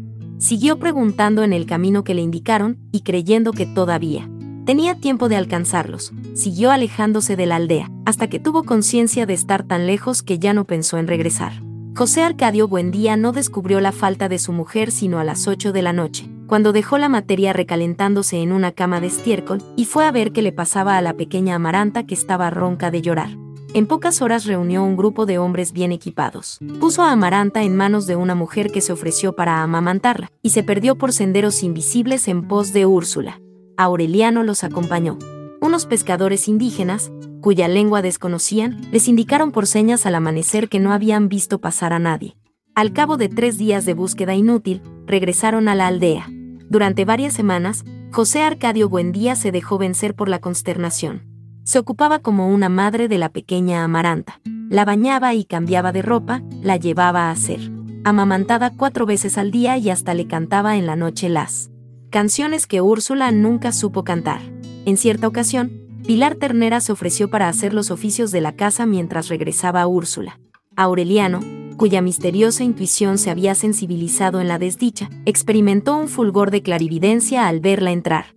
Entonces supo que de algún modo inexplicable ella tenía la culpa de la fuga de su hermano y la consiguiente desaparición de su madre, y la acosó de tal modo, con una callada e implacable hostilidad, que la mujer no volvió a la casa. El tiempo puso las cosas en su puesto. José Arcadio Buendía y su hijo no supieron en qué momento estaban otra vez en el laboratorio sacudiendo el polvo, prendiendo fuego al atanor, entregados una vez más a la paciente manipulación de la materia dormida desde hacía varios meses en su cama de estiércol. Hasta Amaranta, acostada en una canastilla de mimbre, observaba con curiosidad la absorbente labor de su padre y su hermano en él, cuartito enrarecido por los vapores del mercurio. En cierta ocasión, meses después de la partida de Úrsula, empezaron a suceder cosas extrañas. Un frasco vacío que durante mucho tiempo estuvo olvidado en un armario se hizo tan pesado que fue imposible moverlo. Una cazuela de agua colocada en la mesa de trabajo hirvió, sin fuego durante media hora hasta evaporarse por completo. José Arcadio Buendía y su hijo observaban aquellos fenómenos con asustado alborozo, sin lograr explicárselos, pero interpretándolos como anuncios de la materia. Un día la canastilla de Amaranta empezó a moverse con un impulso propio y dio una vuelta completa en el cuarto, ante la consternación de Aureliano, que se apresuró a detenerla. Pero su padre no se alteró. Puso la canastilla en su puesto y la amarró a la pata de una mesa, convencido de que el acontecimiento esperado era inminente. Fue en esa ocasión cuando Aureliano le oyó decir, si no temes a Dios, témele a los metales. De pronto, casi cinco meses después de su desaparición, volvió Úrsula. Llegó exaltada, rejuvenecida, con ropas nuevas de un estilo desconocido en la aldea. José Arcadio Buendía apenas si pudo resistir el impacto. Era esto, gritaba. Yo sabía que iba a ocurrir, y lo creía de veras, porque en sus prolongados encierros, mientras manipulaba la materia, rogaba en el fondo de su corazón, que el prodigio esperado no fuera el hallazgo de la piedra filosofal, ni la liberación del soplo que hace vivir los metales, ni la facultad de convertir en oro las bisagras y cerraduras de la casa, sino lo que ahora había ocurrido, el regreso de Úrsula. Pero ella no compartía su alborozo. Le dio un beso convencional, como si no hubiera estado ausente más de una hora, y le dijo, asómate a la puerta. José Arcadio Buendía tardó mucho tiempo para restablecerse de la perplejidad cuando salió a la calle y vio la muchedumbre. No eran gitanos. Eran hombres y mujeres como ellos, de cabellos lacios y piel parda, que hablaban su misma lengua y se lamentaban de los mismos dolores. Traían mulas cargadas de cosas de comer, carretas de bueyes con muebles y utensilios domésticos, puros y simples accesorios terrestres puestos en venta sin aspavientos por los mercachifles de la realidad cotidiana. Venían del otro lado de la Ciénaga, a solo dos días de viaje, donde había pueblos que recibían el correo todos los meses y conocían las máquinas del bienestar. Úrsula no había alcanzado a los gitanos, pero encontró la ruta que su marido no pudo descubrir en su frustrada búsqueda de los grandes inventos. Capítulo 3. El hijo de Pilar Ternera fue llevado a casa de sus abuelos a las dos semanas de nacido. Úrsula lo admitió de mala gana, vencida una vez más por la terquedad de su marido que no pudo tolerar la idea de que un retoño de su sangre quedara navegando a la deriva, pero impuso la condición de que se ocultara al niño su verdadera identidad. Aunque recibió el nombre de José Arcadio, terminaron por llamarlo simplemente Arcadio para evitar confusiones. Había por aquella época tanta actividad en el pueblo y tantos trajines en la casa, que el cuidado de los niños quedó relegado a un nivel secundario se los encomendaron a visitación, una india guajira que llegó al pueblo con un hermano, huyendo de una peste de insomnio que flagelaba a su tribu desde hacía varios años. Ambos eran tan dóciles y serviciales que Úrsula se hizo cargo de ellos para que la ayudaran en los oficios domésticos. Fue así como Arcadio y Amaranta hablaron la lengua guajira antes que el castellano, y aprendieron a tomar caldo de lagartijas y a comer huevos de arañas sin que Úrsula se diera cuenta, porque andaba demasiado ocupada en un prometedor negocio de animalitos de caramelo. Macondo estaba transformado. Las gentes que llegaron con Úrsula divulgaron la buena calidad de su suelo y su posición privilegiada con respecto a la ciénaga, de modo que la escueta aldea de otro tiempo se convirtió muy pronto en un pueblo activo, con tiendas y talleres de artesanía, y una ruta de comercio permanente por donde llegaron los primeros árabes de pantuflas y argollas en las orejas, cambiando collares de vidrio por guacamayas.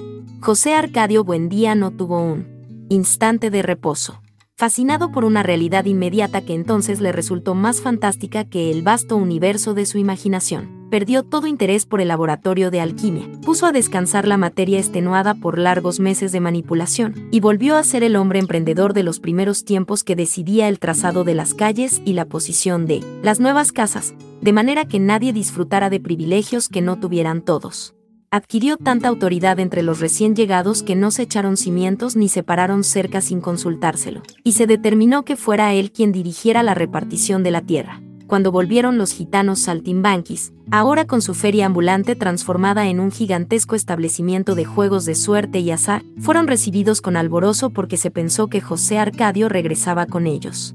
Pero José Arcadio no volvió, ni llevaron al hombre víbora que según pensaba Úrsula era él único que podría darles razón de su hijo, así que no se les permitió a los gitanos instalarse en el pueblo ni volver a pisarlo en el futuro, porque se los consideró como mensajeros de la concupiscencia y la perversión. José Arcadio Buendía, sin embargo, fue explícito en el sentido de que la antigua tribu de Melquíades, que tanto contribuyó al engrandecimiento de la aldea con su milenaria sabiduría y sus fabulosos inventos, encontraría siempre las puertas abiertas. Pero la tribu de Melquíades, según contaron los trotamundos, había sido borrada de la faz de la tierra por haber sobrepasado los límites del conocimiento humano.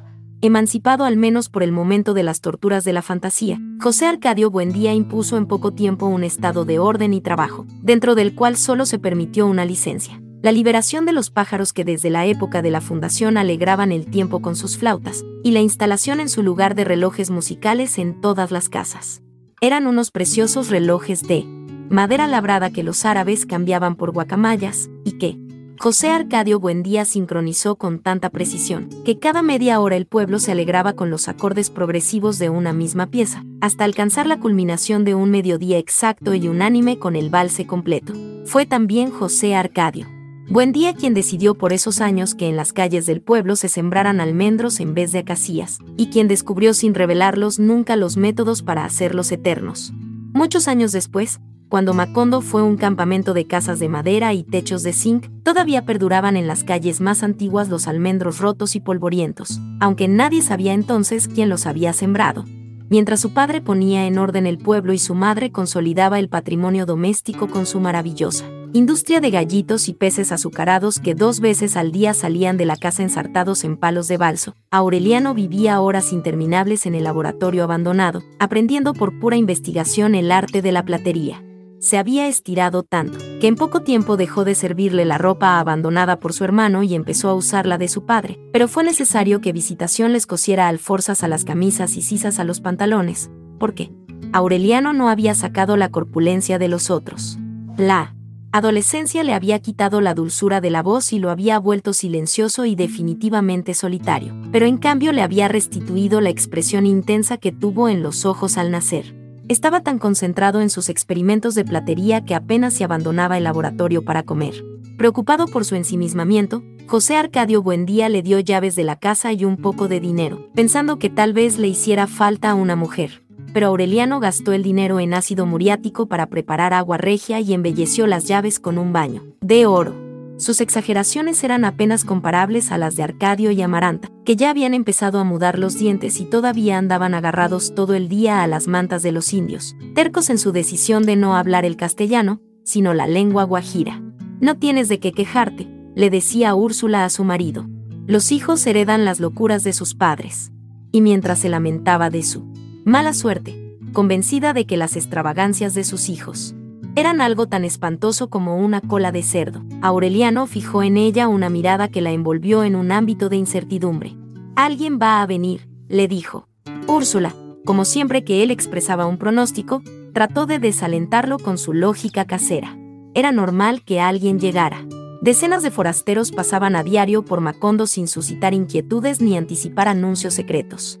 Sin embargo, por encima de toda lógica, Aureliano estaba seguro de su presagio. No sé quién será, insistió, pero el que sea ya viene en camino. El domingo, en efecto, llegó Rebeca. No tenía más de 11 años. Había hecho el penoso viaje desde Manaure con unos traficantes de pieles que recibieron el encargo de entregarla, junto con una carta en la casa de José Arcadio Buendía, pero que no pudieron explicar con precisión quién era la persona que les había pedido el favor. Todo su equipaje estaba compuesto por el baulito de la ropa, un pequeño mecedor de madera con florecitas de colores pintadas a mano y un talego de lona que hacía un permanente ruido de cloc cloc cloc, donde llevaba los huesos de sus padres. La carta, dirigida a José Arcadio Buendía, estaba escrita en términos muy cariñosos por alguien que lo seguía queriendo mucho a pesar del tiempo y la distancia y que se sentía obligado por un elemental sentido humanitario a hacer la caridad de mandarle esa pobre huerfanita desamparada, que era prima de Úrsula en segundo grado y por consiguiente parienta también de José Arcadio Buendía, aunque en grado más lejano, porque era hija de ese inolvidable amigo que fue Nicanor Ulloa y su muy digna esposa Rebeca Montiel, a quienes Dios tuviera en su santo reino, cuyos restos adjuntaba a la presente para que les dieran cristiana sepultura. Tanto los nombres mencionados como la firma de la carta eran perfectamente legibles, pero ni José Arcadio Buendía ni Úrsula recordaban haber tenido parientes con esos nombres ni conocían a nadie, que se llamara como el remitente y mucho menos en la remota población de Manaure. A través de la niña fue imposible obtener ninguna información complementaria. Desde el momento en que llegó se sentó a chuparse el dedo en el mecedor y a observar a todos con sus grandes ojos espantados, sin que diera señal alguna de entender lo que le preguntaban. Llevaba un traje de diagonal teñido de negro, gastado por el uso, y unos desconchados botines. De charol. Tenía el cabello sostenido detrás de las orejas con moños de cintas negras.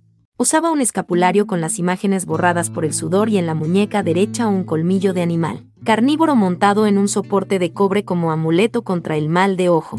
Su piel verde, su vientre redondo y tenso como un tambor, revelaban una mala salud y un hambre más viejas que ella misma, pero cuando le dieron de comer se quedó con el plato en las piernas sin probarlo. Se llegó inclusive a creer que era sordomuda, hasta que los indios le preguntaron en su lengua si quería un poco de agua y ella movió los ojos como si los hubiera reconocido y dijo que sí con la cabeza. Se quedaron con ella porque no había más remedio. Decidieron llamarla Rebeca, que de acuerdo con la carta era el nombre de su madre, porque Aureliano tuvo la paciencia de leer frente a ella todo el santoral y no logró que reaccionara con ningún nombre, como en aquel tiempo no había cementerio en Macondo, pues hasta entonces no había muerto nadie. Conservaron el talego con los huesos en espera de que hubiera un lugar digno para sepultarlos, y durante mucho tiempo estorbaron por todas partes y se les encontraba donde menos se suponía, siempre con su cloqueante cacareo de gallina clueca. Pasó mucho tiempo antes de que Rebeca se incorporara a la vida familiar.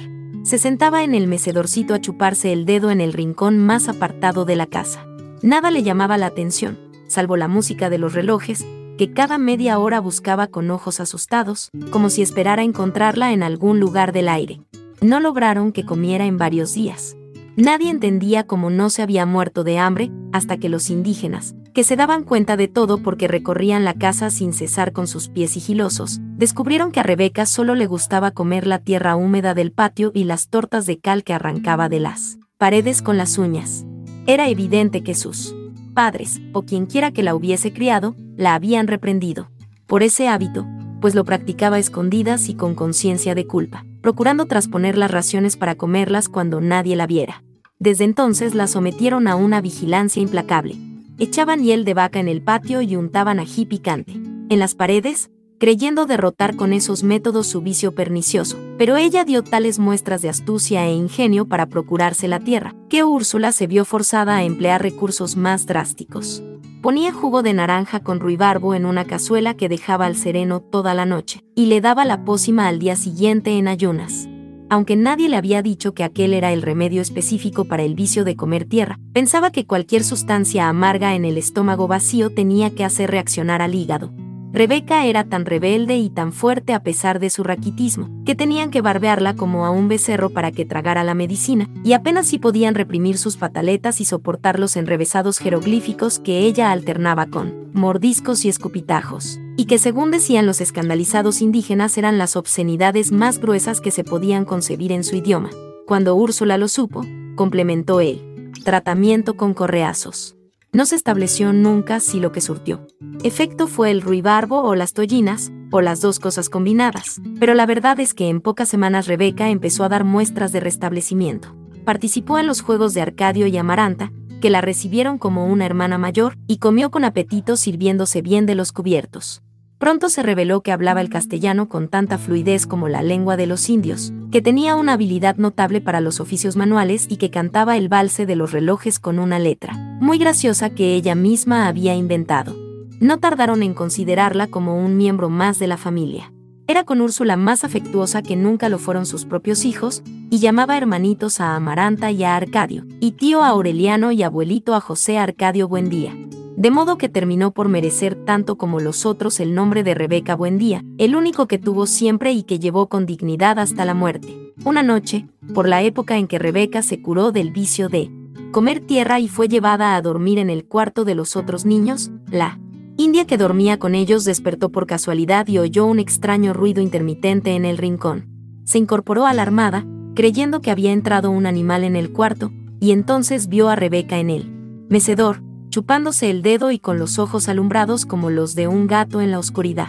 Pasmada de terror, atribulada por la fatalidad de su destino, Visitación reconoció en esos ojos los síntomas de la enfermedad cuya amenaza los había obligado, a ella y a su hermano, a desterrarse para siempre de un reino milenario en el cual eran príncipes. Era la peste del insomnio. Cataur, el indio, no amaneció en la casa. Su hermana se quedó, porque su corazón fatalista le indicaba que la dolencia letal había de perseguirla de todos modos hasta el último rincón de la tierra. Nadie entendió en la casa la alarma de visitación. Si no volvemos a dormir, mejor, decía José Arcadio Buendía, de buen humor. Así nos rendirá más la vida. Pero la India les explicó que lo más temible de la enfermedad del insomnio no era la imposibilidad de dormir, pues el cuerpo no sentía cansancio alguno, sino su inexorable evolución hacia una manifestación más crítica. El olvido. Quería decir que cuando el enfermo se acostumbraba a su estado de vigilia, empezaban a borrarse de su memoria los recuerdos de la infancia, luego el nombre y la noción de las cosas, y por último la identidad de las personas y aún la conciencia del propio ser, hasta hundirse en una especie de idiotez sin pasado. José Arcadio Buendía, muerto de risa, consideró que se trataba de una de tantas dolencias inventadas por la superstición de los indígenas. Pero Úrsula, por si acaso, tomó la precaución de separar a Rebeca de los otros niños. Al cabo de varias semanas, cuando el terror de visitación parecía aplacado, José Arcadio Buendía se encontró una noche dando vueltas en la cama sin poder dormir. Úrsula, que también había despertado, le preguntó qué le pasaba, y él le contestó, estoy pensando otra vez en Prudencio Aguilar. No durmieron un minuto, pero al día siguiente se sentían tan descansados que se olvidaron de la mala noche. Aureliano comentó asombrado a la hora del almuerzo que se sentía muy bien a pesar de que había pasado toda la noche en el laboratorio dorando un prendedor que pensaba regalarle a Úrsula el día de su cumpleaños. No se alarmaron hasta el tercer día, cuando a la hora de acostarse se sintieron sin sueño, y cayeron en la cuenta de que llevaban más de 50 horas sin dormir. Los niños también están despiertos, dijo la India con su convicción fatalista. Una vez que entra en la casa, nadie escapa a la peste. Habían contraído, en efecto, la enfermedad del insomnio. Úrsula, que había aprendido de su madre el valor medicinal de las plantas, preparó e hizo beber a todos un brebaje de acónito, pero no consiguieron dormir, sino que estuvieron todo el día soñando despiertos. En ese estado de alucinada lucidez no solo veían las imágenes de sus propios sueños, sino que los unos veían las imágenes soñadas por los otros. Era como si la casa se hubiera llenado de visitantes. Sentada en su mecedor en un rincón de la cocina, Rebeca soñó que un hombre muy parecido a ella, vestido de lino blanco y con el cuello de la camisa cerrado por un botón de oro, le llevaba un ramo de rosas. Lo acompañaba una mujer de manos delicadas que separó una rosa y se la puso a la niña en el pelo. Úrsula comprendió que el hombre y la mujer eran los padres de Rebeca, pero aunque hizo un gran esfuerzo por reconocerlos, confirmó su certidumbre de que nunca los había visto. Mientras tanto, por un descuido que José Arcadio Buendía no se perdonó jamás, los animalitos de caramelo fabricados en la casa seguían siendo vendidos en el pueblo. Niños y adultos chupaban encantados los deliciosos gallitos verdes del insomnio, los exquisitos peces rosados del insomnio y los tiernos caballitos amarillos del insomnio, de modo que el alba de lunes sorprendió despierto a todo el pueblo. Al principio nadie se alarmó. Al contrario, se alegraron de no dormir, porque entonces había tanto que hacer en Macondo que el tiempo apenas alcanzaba. Trabajaron tanto, que pronto no tuvieron nada más que hacer, y se encontraron a las 3 de la madrugada con los brazos cruzados, contando el número de notas que tenía el valse de los relojes. Los que querían dormir, no por cansancio sino por nostalgia de los sueños, recurrieron a toda clase de métodos. Agotadores. Se reunían a conversar sin tregua, a repetirse durante horas y horas los mismos chistes, a complicar hasta los límites de la exasperación el cuento del gallo capón, que era un juego infinito en que el narrador preguntaba si querían que les contara el cuento del gallo capón, y cuando contestaban que sí, el narrador decía que no les había pedido que dijeran que sí, sino que sí querían que les contara el cuento del gallo capón, y cuando contestaban que no, el narrador decía que no les había pedido que dijeran que no, sino que sí querían que les contara el cuento del gallo capón, y cuando se quedaban callados, el narrador decía que no les había pedido que se quedaran callados, sino que sí querían que les contara el cuento del gallo capón, y nadie podía irse, porque el narrador decía que no les había pedido que se fueran, sino que sí querían que les contara el cuento del gallo capón, y así sucesivamente, en un círculo vicioso que se prolongaba por noches enteras. Cuando José Arcadio Buendía se dio cuenta de que la peste había invadido el pueblo, reunió a los jefes de familia para explicarles lo que sabía sobre la enfermedad del insomnio, y se acordaron medidas para impedir que el flagelo se propagara a otras poblaciones de la ciénaga. Fue así como se quitaron a los chivos las campenites que los árabes cambiaban por guacamayas, y se pusieron a la entrada del pueblo a disposición de quienes desatendían los consejos y súplicas de los centinelas e insistían en visitar la población. Todos los forasteros que por aquel tiempo recorrían las calles de Macondo tenían que hacer sonar su campanita para que los enfermos supieran que estaba sano. No se les permitía comer ni beber nada durante su estancia, pues no había duda de que la enfermedad solo se transmitía por la boca, y todas las cosas de comer y de beber estaban contaminadas de insomnio. En esa forma se mantuvo la peste circunscrita al perímetro de la población. Tan eficaz fue la cuarentena, que llegó el día en que la situación de emergencia se tuvo por cosa natural, y se organizó la vida de tal modo que el trabajo recobró su ritmo y nadie volvió a preocuparse por la inútil costumbre de dormir. Fue Aureliano quien concibió la fórmula que había de defenderlos durante varios meses de las evasiones de la memoria. La descubrió por casualidad. Insomne experto, por haber sido uno de los primeros, había aprendido a la perfección el arte de la platería. Un día estaba buscando el pequeño yunque que utilizaba para laminar los metales y no recordó su nombre. Su padre se lo dijo. Taz. Aureliano escribió el nombre en un papel que pegó con goma en la base del yunquecito. Taz. Así estuvo seguro de no olvidarlo en el futuro. No se le ocurrió que fuera aquella la primera manifestación del olvido, porque el objeto tenía un nombre difícil de recordar. Pero pocos días después descubrió que tenía dificultades para recordar casi todas las cosas del laboratorio. Entonces las marcó con el nombre respectivo, de modo que le bastaba con leer la inscripción para identificarlas. Cuando su padre le comunicó su alarma por haber olvidado hasta los hechos más impresionantes de su niñez, Aureliano le explicó su método, y José Arcadio Buendía lo puso en práctica en toda la casa y más tarde lo impuso a todo el pueblo. Con un hisopo entintado marcó cada cosa con su nombre, mesa, silla, reloj, puerta, pared, cama, cacerola. Fue al corral y marcó los animales y las plantas, vaca, chivo, puerco, gallina, yuca, malanga, guineo. Poco a poco, estudiando las infinitas posibilidades del olvido, se dio cuenta de que podía llegar un día en que se reconocieran las cosas por sus inscripciones, pero no se recordara su utilidad. Entonces fue más explícito. El letrero que colgó en la cerviz de la vaca era una muestra ejemplar de la forma en que los habitantes de Macondo estaban dispuestos a luchar contra el olvido. Esta es la vaca. Hay que ordeñarla todas las mañanas para que produzca leche y a la leche hay que hervirla para mezclarla con el café, hacer café con leche. Así continuaron viviendo en una realidad escurridiza, momentáneamente capturada por las palabras, pero que había de fugarse sin remedio cuando olvidaran los valores de la letra escrita. En la entrada del camino de la ciénaga se había puesto un anuncio que decía Macondo y otro más grande en la calle central que decía Dios existe. En todas las casas se habían escrito claves para memorizar los objetos y los sentimientos. Pero el sistema exigía tanta vigilancia y tanta fortaleza moral que muchos sucumbieron al hechizo de una realidad imaginaria, inventada por ellos mismos, que les resultaba menos práctica pero más reconfortante. Pilar Ternera fue quien más contribuyó a popularizar esa mistificación, cuando concibió el artificio de leer el pasado en las barajas como antes había leído el futuro. Mediante ese recurso, los insomnes empezaron a vivir en un mundo construido por las alternativas inciertas de los naipes, donde el padre se recordaba apenas como el hombre moreno que había llegado a principios de abril y la madre se recordaba apenas como la mujer trigueña que usaba un anillo de oro en la mano izquierda, y donde una fecha de nacimiento quedaba reducida al último martes en que cantó la alondra en el laurel. Derrotado por aquellas prácticas de consolación, José Arcadio Buendía decidió entonces construir la máquina de la memoria que una vez había deseado para acordarse de los maravillosos inventos de los gitanos. El artefacto se fundaba en la posibilidad de repasar todas las mañanas, y desde el principio hasta el fin, la totalidad de los conocimientos adquiridos en la vida. Lo imaginaba como un diccionario giratorio que un individuo situado en el eje pudiera operar mediante una manivela de modo que en pocas horas pasaran frente a sus ojos las nociones más necesarias para vivir.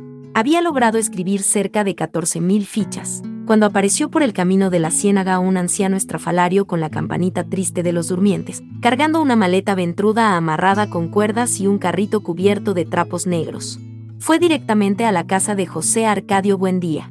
Visitación no lo conoció al abrirle la puerta, y pensó que llevaba el propósito de vender algo, ignorante de que nada podía venderse en un pueblo que se hundía sin remedio en el tremedal del olvido. Era un hombre decrépito. Aunque su voz estaba también cuarteada por la incertidumbre y sus manos parecían dudar de la existencia de las cosas. Era evidente que venía del mundo donde todavía los hombres podían dormir y recordar. José Arcadio Buendía lo encontró sentado en la sala, abanicándose con un remendado sombrero negro, mientras leía con atención compasiva los letreros pegados en las paredes. Lo saludó con amplias muestras de afecto, temiendo haberlo conocido en otro tiempo y ahora no recordarlo.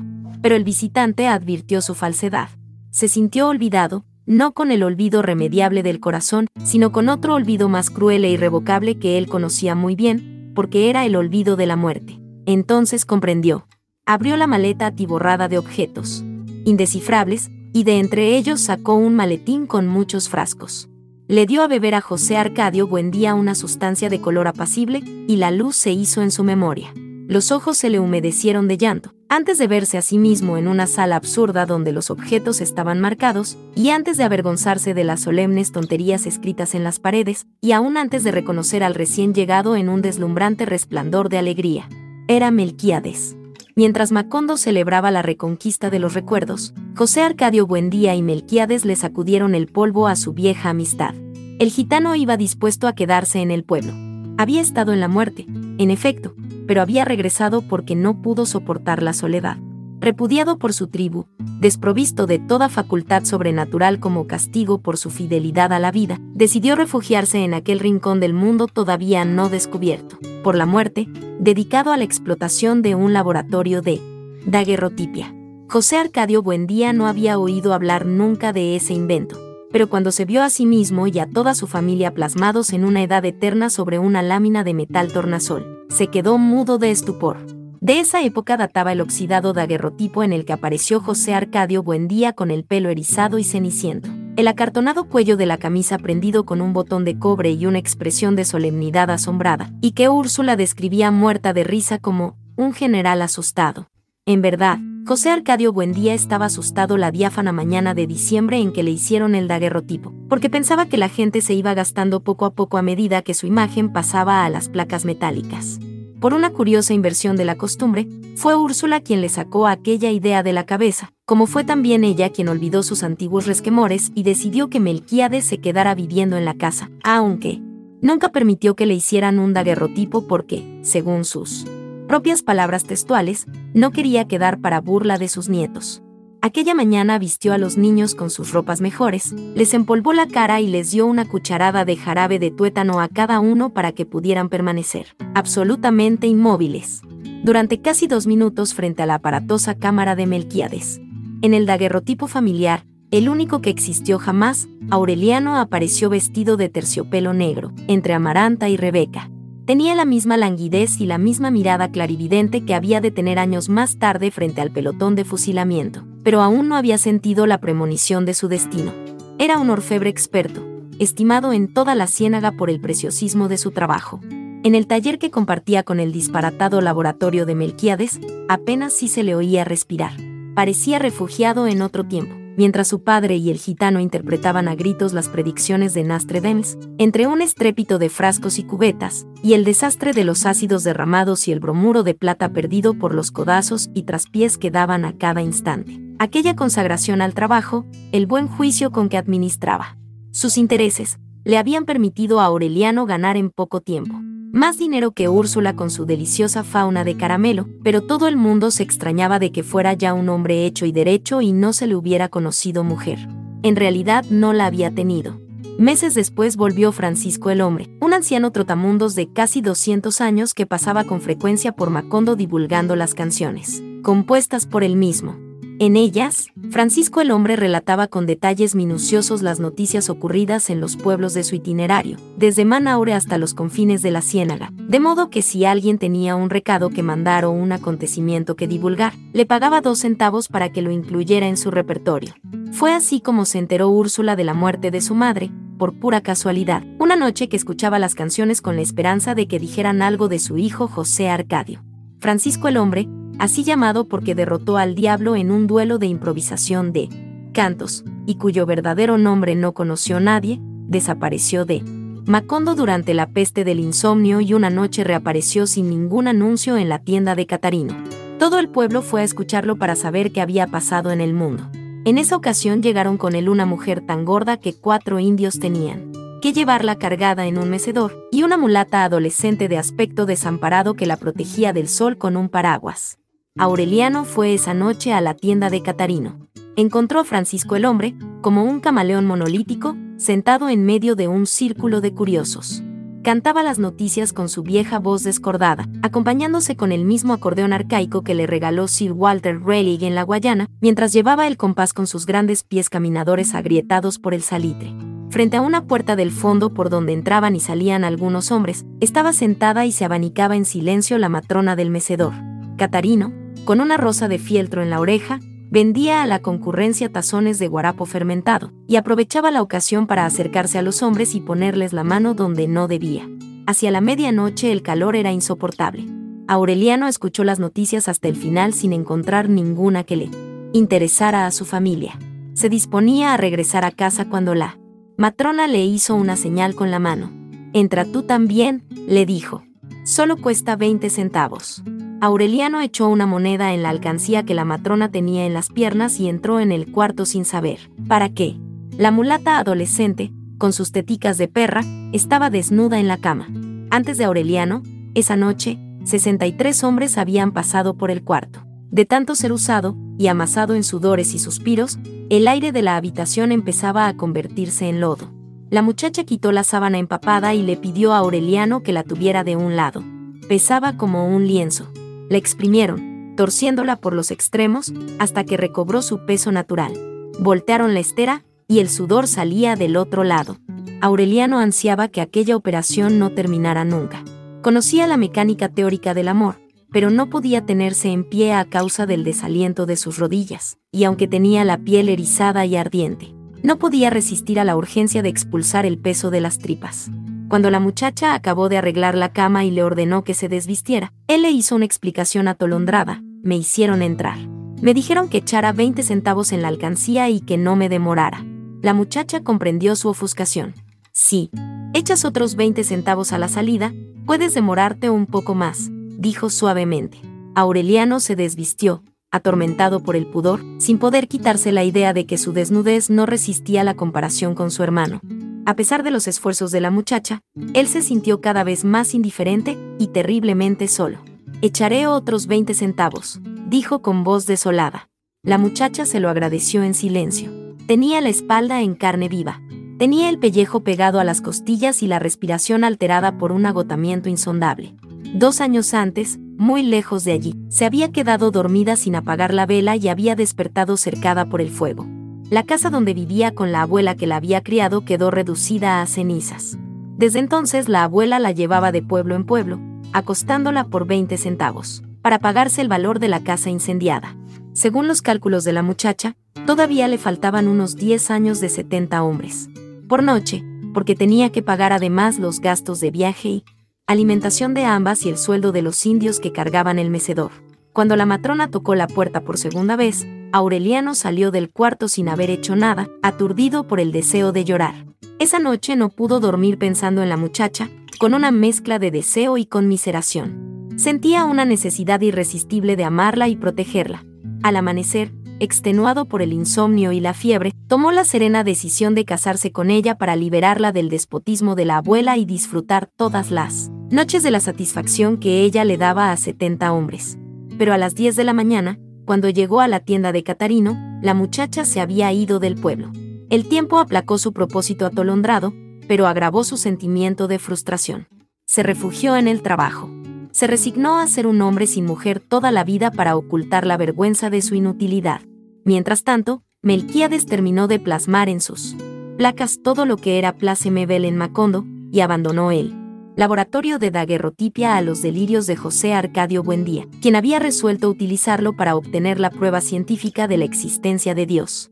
Mediante un complicado proceso de exposiciones superpuestas tomadas en distintos lugares de la casa. Estaba seguro de hacer tarde o temprano el daguerrotipo de Dios, si existía, o poner término de una vez por todas a la suposición de su existencia. Melquíades profundizó en las interpretaciones de Nastre Dames. Estaba hasta muy tarde, asfixiándose dentro de su descolorido chaleco de terciopelo, garrapateando papeles con sus minúsculas manos de gorrión, cuyas sortijas habían perdido la lumbre de otra época. Una noche creyó encontrar una predicción sobre el futuro de Macondo. Sería una ciudad luminosa, con grandes casas de vidrio, donde no quedaba ningún rastro de la estirpe de los Buendía. Es una equivocación, tronó José Arcadio Buendía. No serán casas de vidrio sino de hielo, como yo lo soñé, y siempre habrá un buen día, por los siglos de los siglos. En aquella casa extravagante, Úrsula pugnaba por preservar el sentido común, habiendo ensanchado el negocio de animalitos de caramelo con un horno que producía toda la noche canastos y canastos de pan y una prodigiosa variedad de pudines, merengues y bizcochuelos, que se esfumaban en pocas horas por los vericuetos de la ciénaga. Había llegado a una edad en que tenía derecho a descansar, pero era, sin embargo, cada vez más activa. Tan ocupada estaba en sus prósperas empresas, que una tarde miró por distracción hacia el patio, mientras la india la ayudaba a endulzar la masa, y vio dos adolescentes desconocidas y hermosas bordando en bastidor a la luz del crepúsculo. Eran Rebeca y Amaranta. Apenas se habían quitado el luto de la abuela, que guardaron con inflexible rigor durante tres años, y la ropa de color parecía haberles dado un nuevo lugar en el mundo. Rebeca, al contrario de lo que pudo esperarse, era la más bella. Tenía un cutis diáfano, unos ojos grandes y reposados y unas manos mágicas que parecían elaborar con hilos invisibles la trama del bordado. Amaranta, la menor, era un poco sin gracia, pero tenía la distinción natural, el estiramiento interior de la abuela muerta. Junto a ellas, aunque ya revelaba él, impulso físico de su padre, Arcadio parecía un niño. Se había dedicado a aprender el arte de la platería con Aureliano, quien además le había enseñado a leer y escribir. Úrsula se dio cuenta de pronto que la casa se había llenado de gente, que sus hijos estaban a punto de casarse y tener hijos, y que se verían obligados a dispersarse por falta de espacio. Entonces sacó el dinero acumulado en largos años de dura labor, adquirió compromisos con sus clientes, y emprendió la ampliación de la casa. Dispuso que se construyera una sala formal para las visitas, otra más cómoda y fresca para el uso diario, un comedor para una mesa de 12 puestos donde se sentara la familia con todos sus invitados, nueve dormitorios con ventanas hacia el patio y un largo corredor protegido del resplandor del mediodía por un jardín de rosas, con un pasamanos para poner macetas de helechos y tiestos de begonias dispuso ensanchar la cocina para construir dos hornos, destruir el viejo granero donde Pilar Ternera le leyó el porvenir a José Arcadio, y construir otro dos veces más grande para que nunca faltaran los alimentos en la casa. Dispuso construir en el patio, a la sombra del castaño, un baño para las mujeres y otro para los hombres, y al fondo una caballeriza grande, un gallinero alambrado, un establo de ordeña y una pajarera abierta a los cuatro vientos para que se instalaran a su gusto los pájaros sin rumbo. Seguida por docenas de albañiles y carpinteros, como si hubiera contraído la fiebre alucinante de su esposo, Úrsula ordenaba la posición de la luz y la conducta del calor, y repartía el espacio sin el menor sentido de sus límites. La primitiva construcción de los fundadores se llenó de herramientas y materiales, de obreros agobiados por el sudor, que le pedían a todo el mundo el favor de no estorbar, sin pensar que eran ellos quienes estorbaban, exasperados por el talego de huesos humanos que los perseguía por todas partes con su sordo cascabeleo. En aquella incomodidad, respirando cal viva y melaza de alquitrán, nadie entendió muy bien cómo fue surgiendo de las entrañas de la tierra no solo la casa más grande que habría nunca en el pueblo, sino la más hospitalaria y fresca que hubo jamás en el ámbito de la ciénaga. José Arcadio Buendía, tratando de sorprender a la divina providencia en medio del cataclismo, fue quien menos lo entendió. La nueva casa estaba casi terminada cuando Úrsula lo sacó de su mundo quimérico para informarle que había orden de pintar la fachada de azul y no de blanco como ellos querían. Le mostró la disposición oficial escrita en un papel. José Arcadio Buendía, sin comprender lo que decía su esposa, descifró la firma. ¿Quién es este tipo? preguntó. El corregidor, dijo Úrsula desconsolada. Dicen que es una autoridad que mandó el gobierno. Don Apolinar Moscote, el corregidor, había llegado a Macondo sin hacer ruido. Se bajó en el hotel de Jacob, instalado por uno de los primeros árabes que llegaron haciendo cambalache de chucherías por guacamayas, y al día siguiente alquiló un cuartito con puerta hacia la calle, a dos cuadras de la casa de los Buendía. Puso una mesa y una silla que le compró a Jacob, clavó en la pared un escudo de la República que había traído consigo, y pintó en la puerta el letrero, corregidor. Su primera disposición fue ordenar que todas las casas se pintaran de azul para celebrar el aniversario de la Independencia Nacional. José Arcadio Buendía, con la copia de la orden en la mano, lo encontró durmiendo la siesta en una hamaca que había colgado en el escueto despacho. ¿Usted escribió este papel? le preguntó. Don Apolinar Moscote, un hombre maduro, tímido, de complexión sanguínea, contestó que sí. ¿Con qué? Derecho, volvió a preguntar José Arcadio Buendía. Don Apolinar Moscote buscó un papel en la gaveta de la mesa y se lo mostró. He sido nombrado corregidor de este pueblo. José Arcadio Buendía ni siquiera miró el nombramiento. En este pueblo no mandamos con papeles, dijo sin perder la calma. Y para que lo sepa de una vez, no necesitamos ningún corregidor porque aquí no hay nada que corregir. Ante la impavidez de don Apolinar Moscote, siempre sin levantar la voz, hizo un pormenorizado recuento de cómo habían fundado la aldea, de cómo se habían repartido la tierra, abierto los caminos e introducido las mejoras que les había ido exigiendo la necesidad, sin haber molestado a gobierno alguno y sin que nadie los molestara. Somos tan pacíficos que ni siquiera nos hemos muerto de muerte natural, dijo. Ya ve que todavía no tenemos cementerio. No se dolió de que el gobierno no los hubiera ayudado.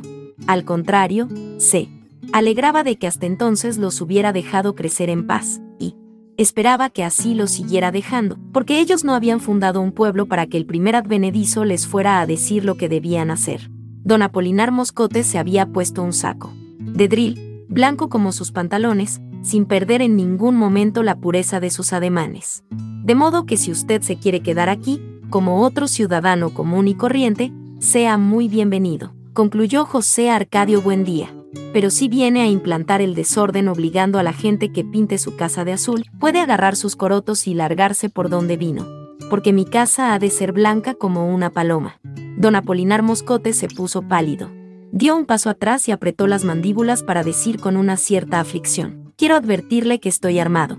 José Arcadio Buendía no supo en qué momento se le subió a las manos la fuerza juvenil con que derribaba un caballo. Agarró a don Apolinar Moscote por la solapa y lo levantó a la altura de sus ojos. Esto lo hago, le dijo, porque prefiero cargarlo vivo y no tener que seguir cargándolo muerto por el resto de mi vida. Así lo llevó por la mitad de la calle, suspendido por las solapas, hasta que lo puso sobre sus dos pies en el camino de la ciénaga. Una semana después estaba de regreso con seis soldados descalzos y harapientos, armados con escopetas, y una carreta de bueyes donde viajaban su mujer y sus siete hijas. Más tarde llegaron otras dos carretas con los muebles, los baúles y los utensilios domésticos. Instaló la familia en el hotel de Jacob, mientras conseguía una casa, y volvió a abrir el despacho protegido por los soldados. Los fundadores de Macondo, resueltos a expulsar a los invasores, fueron con sus hijos mayores a ponerse a disposición de José Arcadio Buendía. Pero él se opuso, según explicó, porque don Apolinar Moscote había vuelto con su mujer y sus hijas, y no era cosa de hombres abochornar a otros delante de su familia. Así que decidió arreglar la situación por las buenas.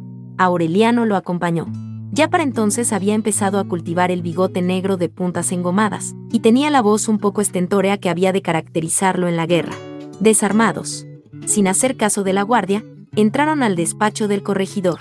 Don Apolinar Moscot no perdió la serenidad les presentó a dos de sus hijas que se encontraban allí por casualidad, Amparo, de 16 años, morena como su madre, y Remedios, de apenas 9 años, una preciosa niña con piel de lirio y ojos verdes. Eran graciosas y bien educadas. Tan pronto como ellos entraron, antes de ser presentadas, les acercaron sillas para que se sentaran. Pero ambos permanecieron de pie.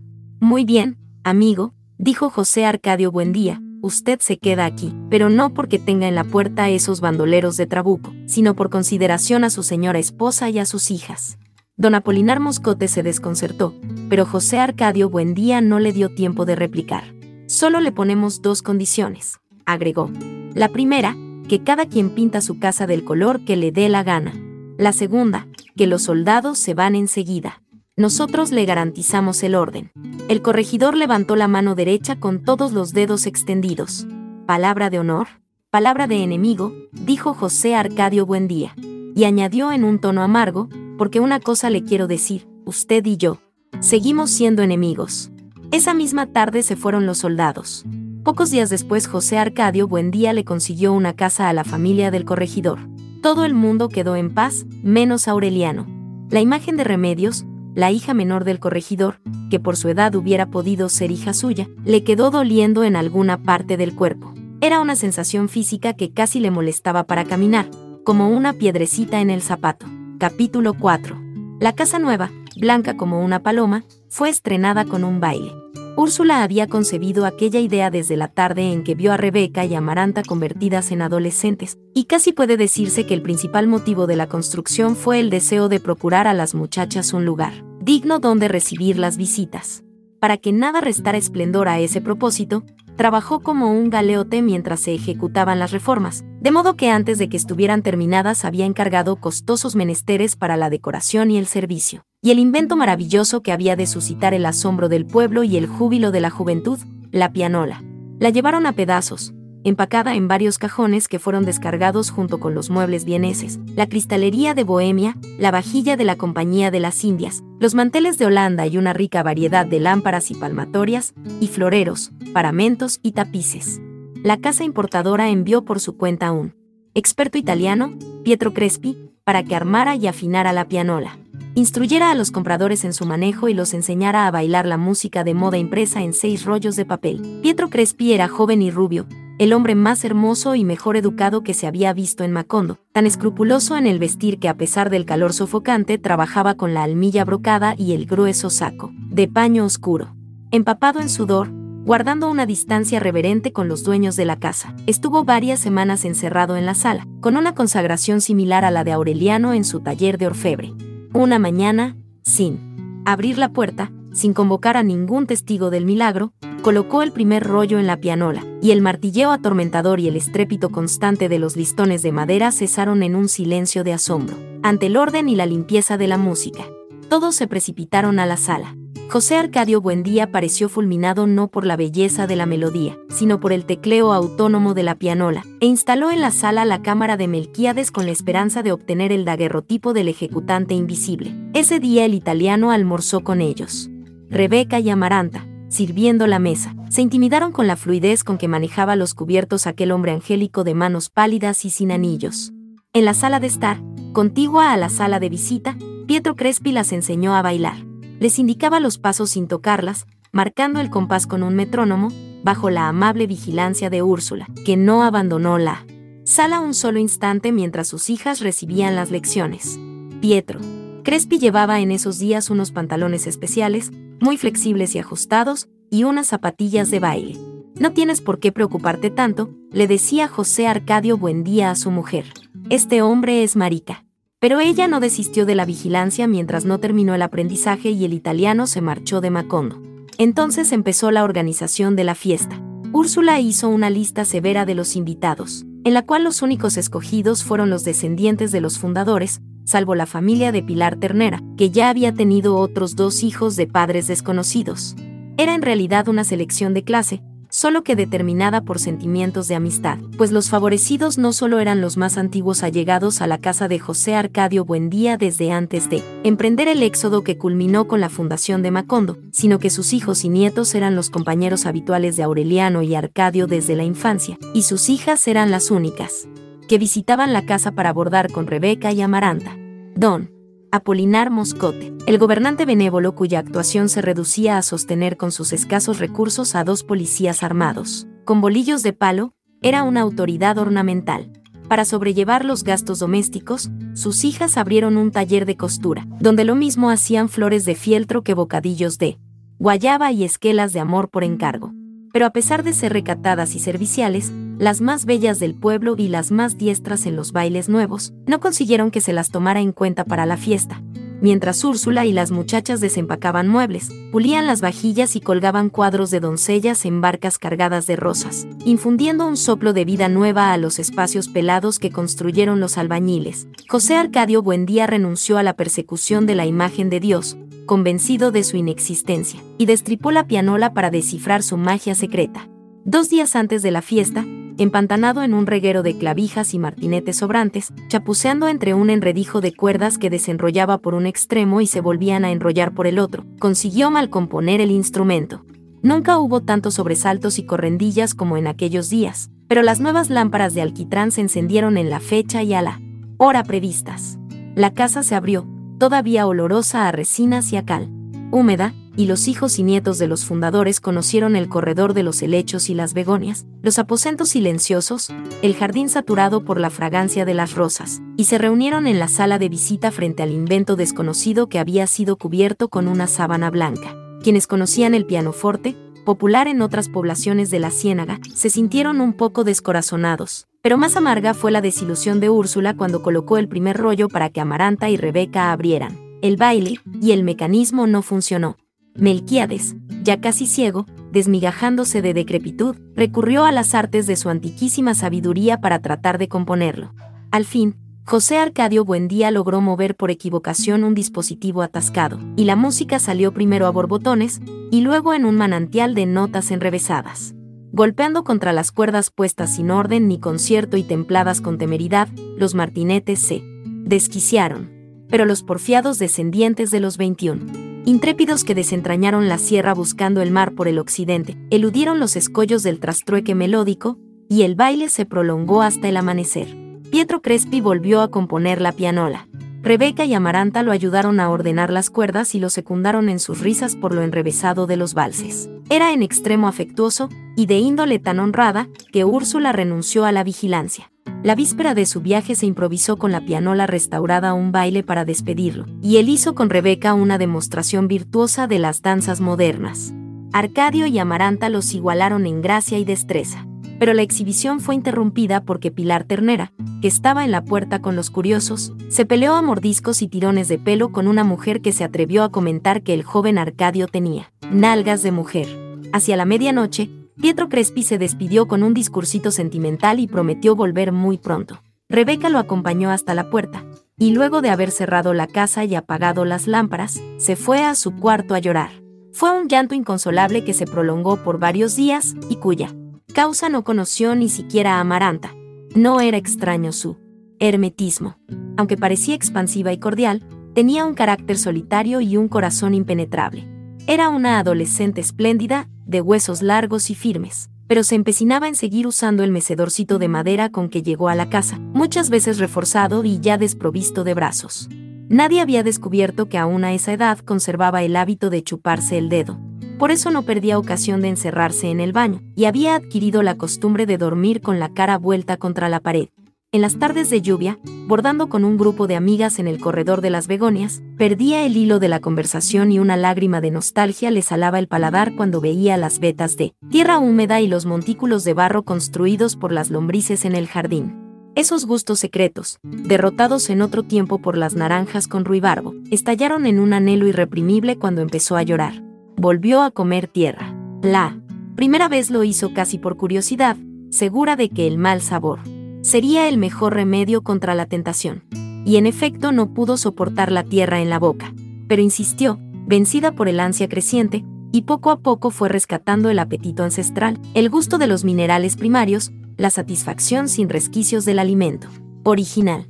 Se echaba puñados de tierra en los bolsillos, y los comía a granitos sin ser vista, con un confuso sentimiento de dicha y de rabia, mientras adiestraba a sus amigas en las puntadas más difíciles y conversaba de otros hombres que no merecían él. sacrificio de que se comiera por ellos la cal de las paredes. Los puñados de tierra hacían menos remoto y más cierto al único hombre que merecía aquella degradación, como si el suelo que él pisaba con sus finas botas de charol en otro lugar del mundo le transmitiera a ella el peso y la temperatura de su sangre en un sabor mineral que dejaba un rescoldo áspero en la boca y un sedimento de paz en el corazón. Una tarde, sin ningún motivo, Amparo Moscote pidió permiso para conocer la casa. Amaranta y Rebeca, desconcertadas por la visita imprevista, la atendieron con un formalismo duro. Le mostraron la mansión reformada, le hicieron oír los rollos de la pianola y le ofrecieron naranjada con galletitas. Amparo dio una lección de dignidad, de encanto personal, de buenas maneras, que impresionó a Úrsula en los breves instantes en que asistió a la visita. Al cabo de dos horas, cuando la conversación empezaba a languidecer, Amparo aprovechó un descuido de Amaranta y le entregó una carta a Rebeca. Ella alcanzó a ver el nombre de la muy distinguida señorita doña Rebeca Buendía, escrito con la misma letra metódica, la misma tinta verde y la misma disposición preciosista de las palabras con que estaban escritas las instrucciones de manejo de la pianola, y dobló la carta con la punta de los dedos y se le escondió en el corpiño mirando a Amparo Moscote con una expresión de gratitud sin término ni condiciones y una callada promesa de complicidad hasta la muerte. La repentina amistad de Amparo Moscote y Rebeca Buendía despertó las esperanzas de Aureliano. El recuerdo de la pequeña Remedios no había dejado de torturarlo, pero no encontraba la ocasión de verla. Cuando paseaba por el pueblo con sus amigos más próximos, Magnífico Bisbal y Gerineldo Márquez, hijos de los fundadores de iguales nombres, la buscaba con mirada ansiosa en el taller de costura y solo veía a las hermanas mayores.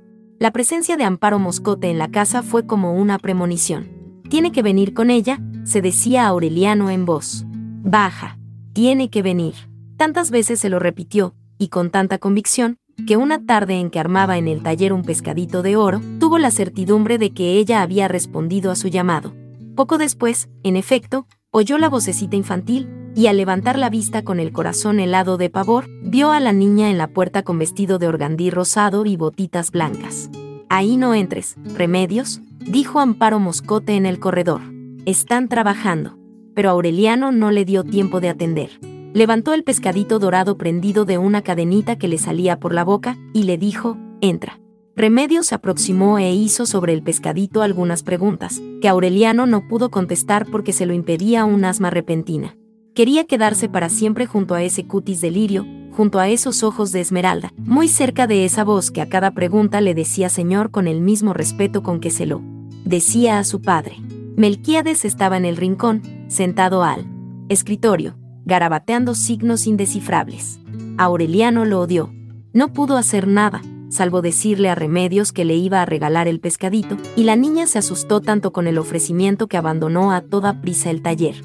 Aquella tarde perdió Aureliano la recóndita paciencia con que había esperado la ocasión de verla. Descuidó el trabajo. La llamó muchas veces, en desesperados esfuerzos de concentración, pero Remedios no respondió. La buscó en el taller de sus hermanas, en los visillos de su casa, en la oficina de su padre, pero solamente la encontró en la imagen que saturaba su propia y terrible soledad. Pasaba horas enteras con Rebeca en la sala de visita escuchando los valses de la pianola. Ella los escuchaba porque era la música con que Pietro Crespi la había enseñado a bailar. Aureliano los escuchaba simplemente porque todo, hasta la música, le recordaba a Remedios. La casa se llenó de amor. Aureliano lo expresó en versos que no tenían principio ni fin. Los escribía en los ásperos pergaminos que le regalaba Melquiades, en las paredes del baño, en la piel de sus brazos, y en todos aparecía Remedios transfigurada, remedios en el aire soporífero de las dos de la tarde, remedios en la callada, respiración de las rosas, remedios en la clepsidra secreta de las polillas, remedios en el vapor del pan al amanecer, remedios en todas partes y remedios para siempre. Rebeca esperaba el amor a las cuatro de la tarde bordando junto a la ventana. Sabía que la mula del correo no llegaba sino cada 15 días, pero ella la esperaba siempre, convencida de que iba a llegar un día cualquiera por equivocación. Sucedió todo lo contrario, una vez la mula no llegó en la fecha prevista. Loca de desesperación, Rebeca se levantó a medianoche y comió puñados de tierra en el jardín, con una avidez suicida, llorando de dolor y de furia, masticando lombrices tiernas y astillándose las muelas con huesos de caracoles. Vomitó hasta el amanecer. Se hundió en un estado de postración febril, perdió la conciencia, y su corazón se abrió en un delirio sin pudor. Úrsula, escandalizada, forzó la cerradura del baúl y encontró en el fondo, atadas con cintas color de rosa, las 16 cartas perfumadas y los esqueletos de hojas y pétalos conservados en libros antiguos y las mariposas disecadas que al tocarlas se convirtieron en polvo. Aureliano fue el único capaz de comprender tanta desolación.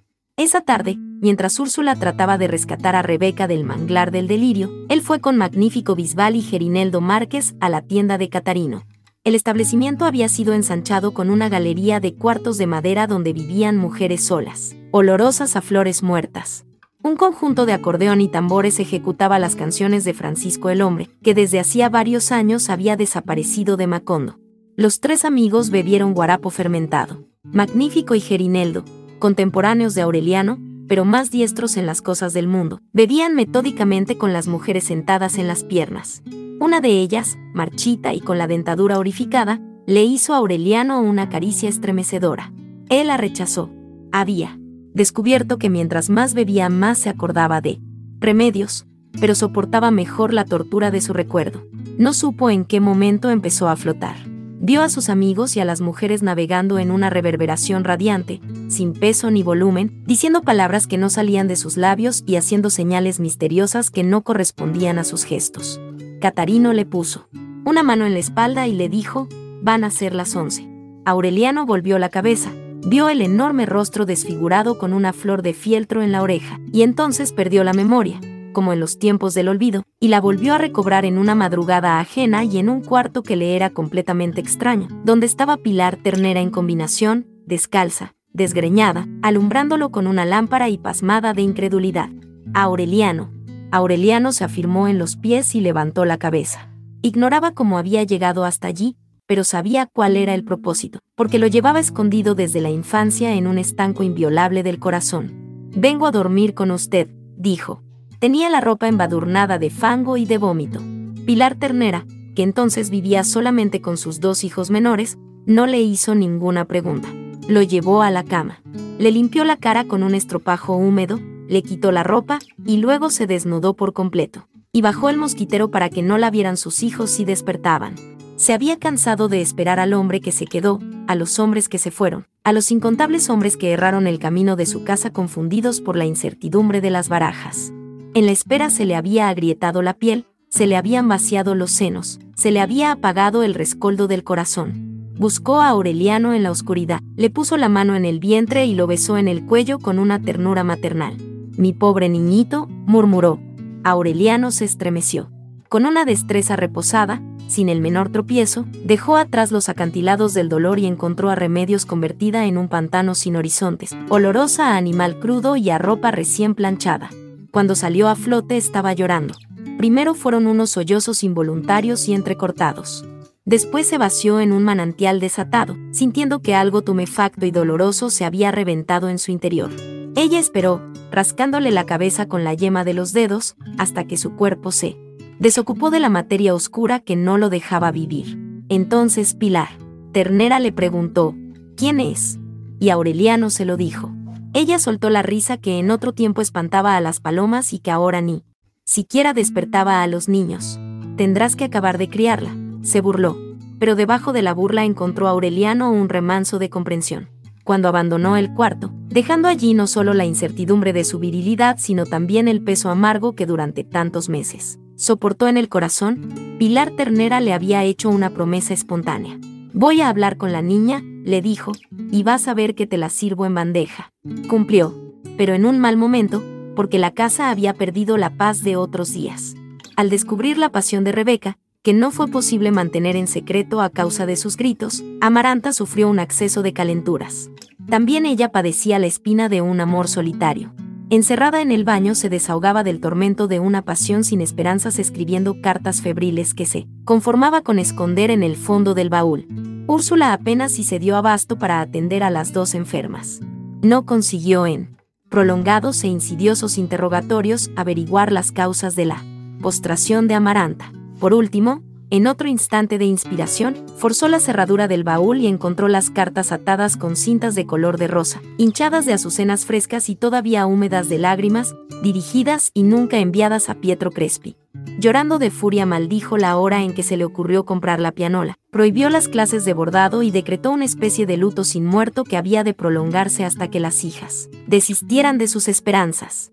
Fue inútil la intervención de José Arcadio Buendía, que había rectificado su primera impresión sobre Pietro Crespi y admiraba su habilidad para el manejo de las máquinas musicales. De modo que cuando Pilar Ternera le dijo a Aureliano que Remedios estaba decidida a casarse, él comprendió que la noticia acabaría de atribular a sus padres. Pero le hizo frente a la situación. Convocados a la sala de visita para una entrevista formal, José Arcadio Buendía y Úrsula escucharon impávidos la declaración de su hijo. Al conocer el nombre de la novia, sin embargo, José Arcadio Buendía enrojeció de indignación. El amor es una peste, tronó. Habiendo tantas muchachas bonitas y decentes, lo único que se te ocurre es casarte con la hija del enemigo. Pero Úrsula estuvo de acuerdo con la elección. Confesó su afecto hacia las siete hermanas Moscote, por su hermosura, su laboriosidad, su recato y su buena educación, y celebró el acierto de su hijo. Vencido por el entusiasmo de su mujer, José Arcadio Buendía puso entonces una condición. Rebeca, que era la correspondida, se casaría con Pietro Crespi. Úrsula llevaría a Amaranta en un viaje a la capital de la provincia, cuando tuviera tiempo, para que el contacto con gente distinta la aliviara de su desilusión. Rebeca recobró la salud tan pronto como se enteró del acuerdo, y escribió a su novio una carta jubilosa que sometió a la aprobación de sus padres y puso al correo sin servirse de intermediarios. Amaranta fingió aceptar la decisión y poco a poco se restableció de las calenturas, pero se prometió a sí misma que Rebeca se casaría solamente pasando por encima de su cadáver. El sábado siguiente, José Arcadio Buendía se puso el traje de paño oscuro, el cuello de celuloide y las botas de gamuza que había estrenado la noche de la fiesta, y fue a pedir la mano de remedios. Moscote. El corregidor y su esposa lo recibieron al mismo tiempo complacidos y conturbados, porque ignoraban el propósito de la visita imprevista, y luego creyeron que él había confundido el nombre de la pretendida.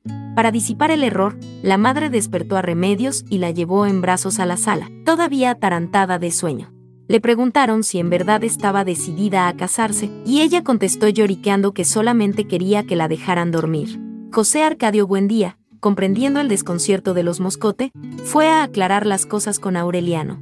Cuando regresó, los esposos Moscote se habían vestido con ropa formal, habían cambiado la posición de los muebles y puesto flores nuevas en los floreros, y lo esperaban en compañía de sus hijas mayores. Agobiado por la ingratitud de la ocasión y por la molestia del cuello duro, José Arcadio Buendía confirmó que, en efecto, Remedios era la elegida. Esto no tiene sentido, dijo consternado don Apolinar.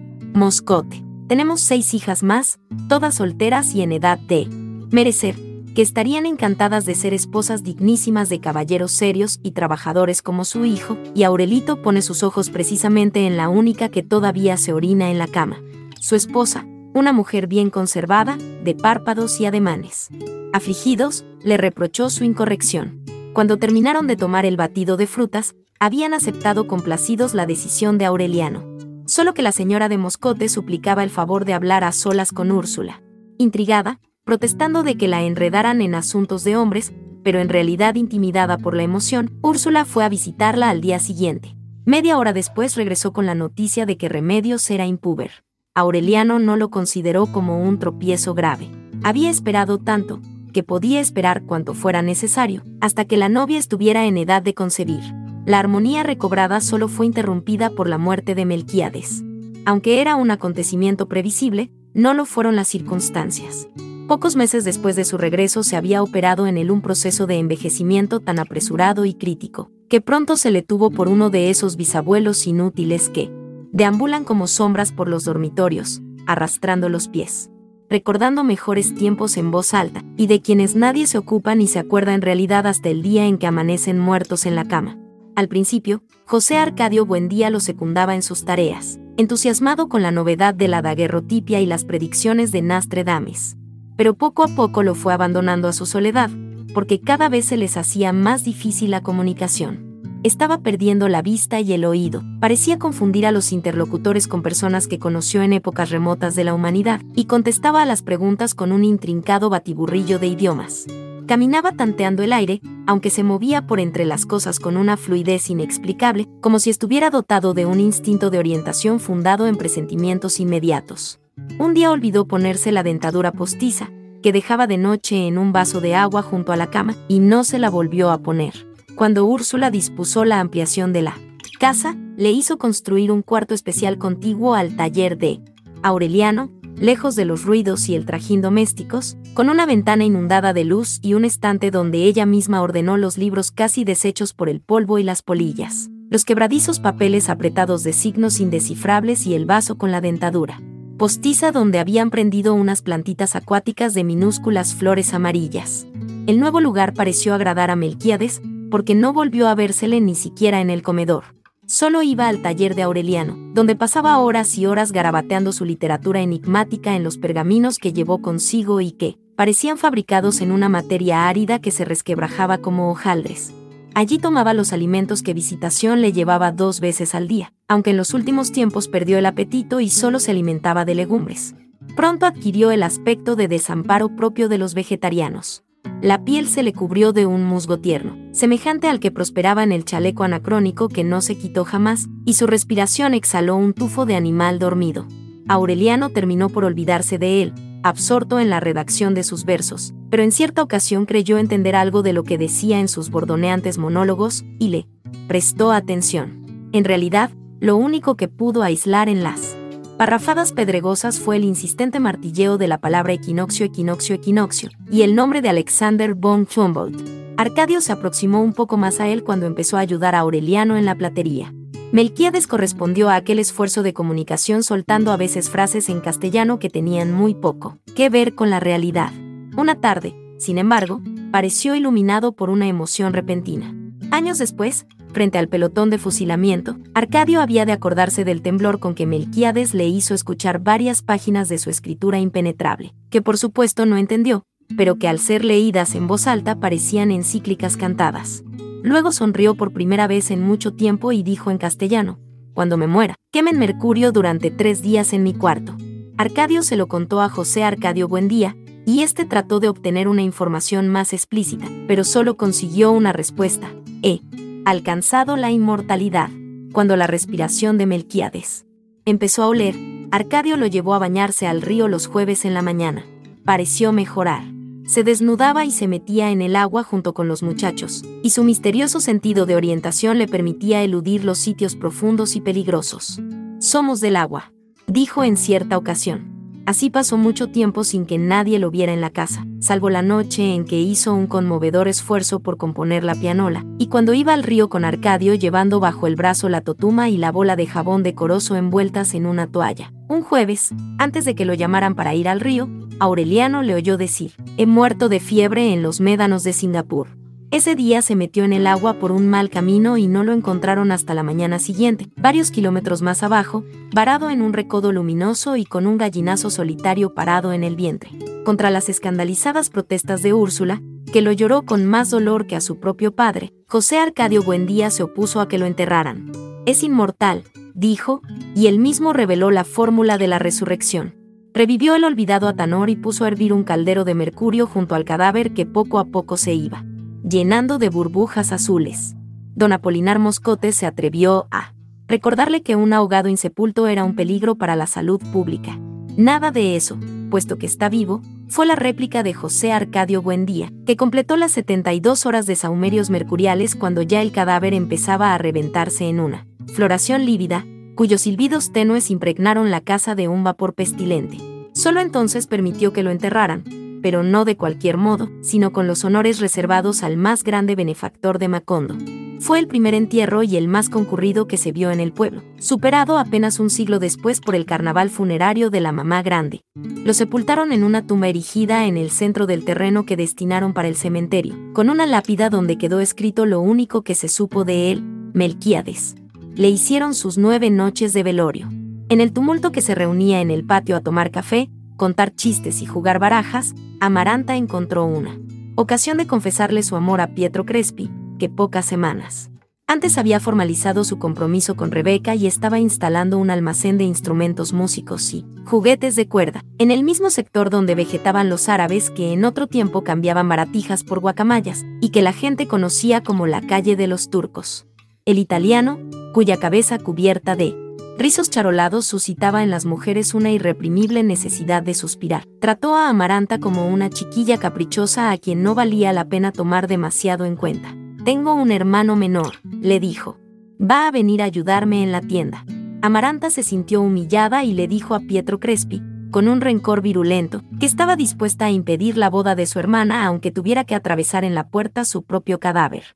Se impresionó tanto el italiano con el dramatismo de la amenaza, que no resistió la tentación de comentarla con Rebeca. Fue así como el viaje de Amaranta, siempre aplazado por las ocupaciones de Úrsula, se arregló en menos de una semana.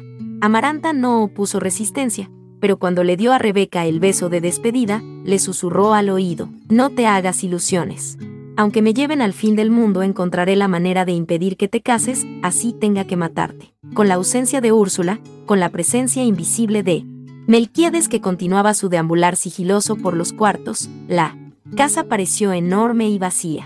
Rebeca había quedado a cargo del orden doméstico, mientras la India se ocupaba de la panadería.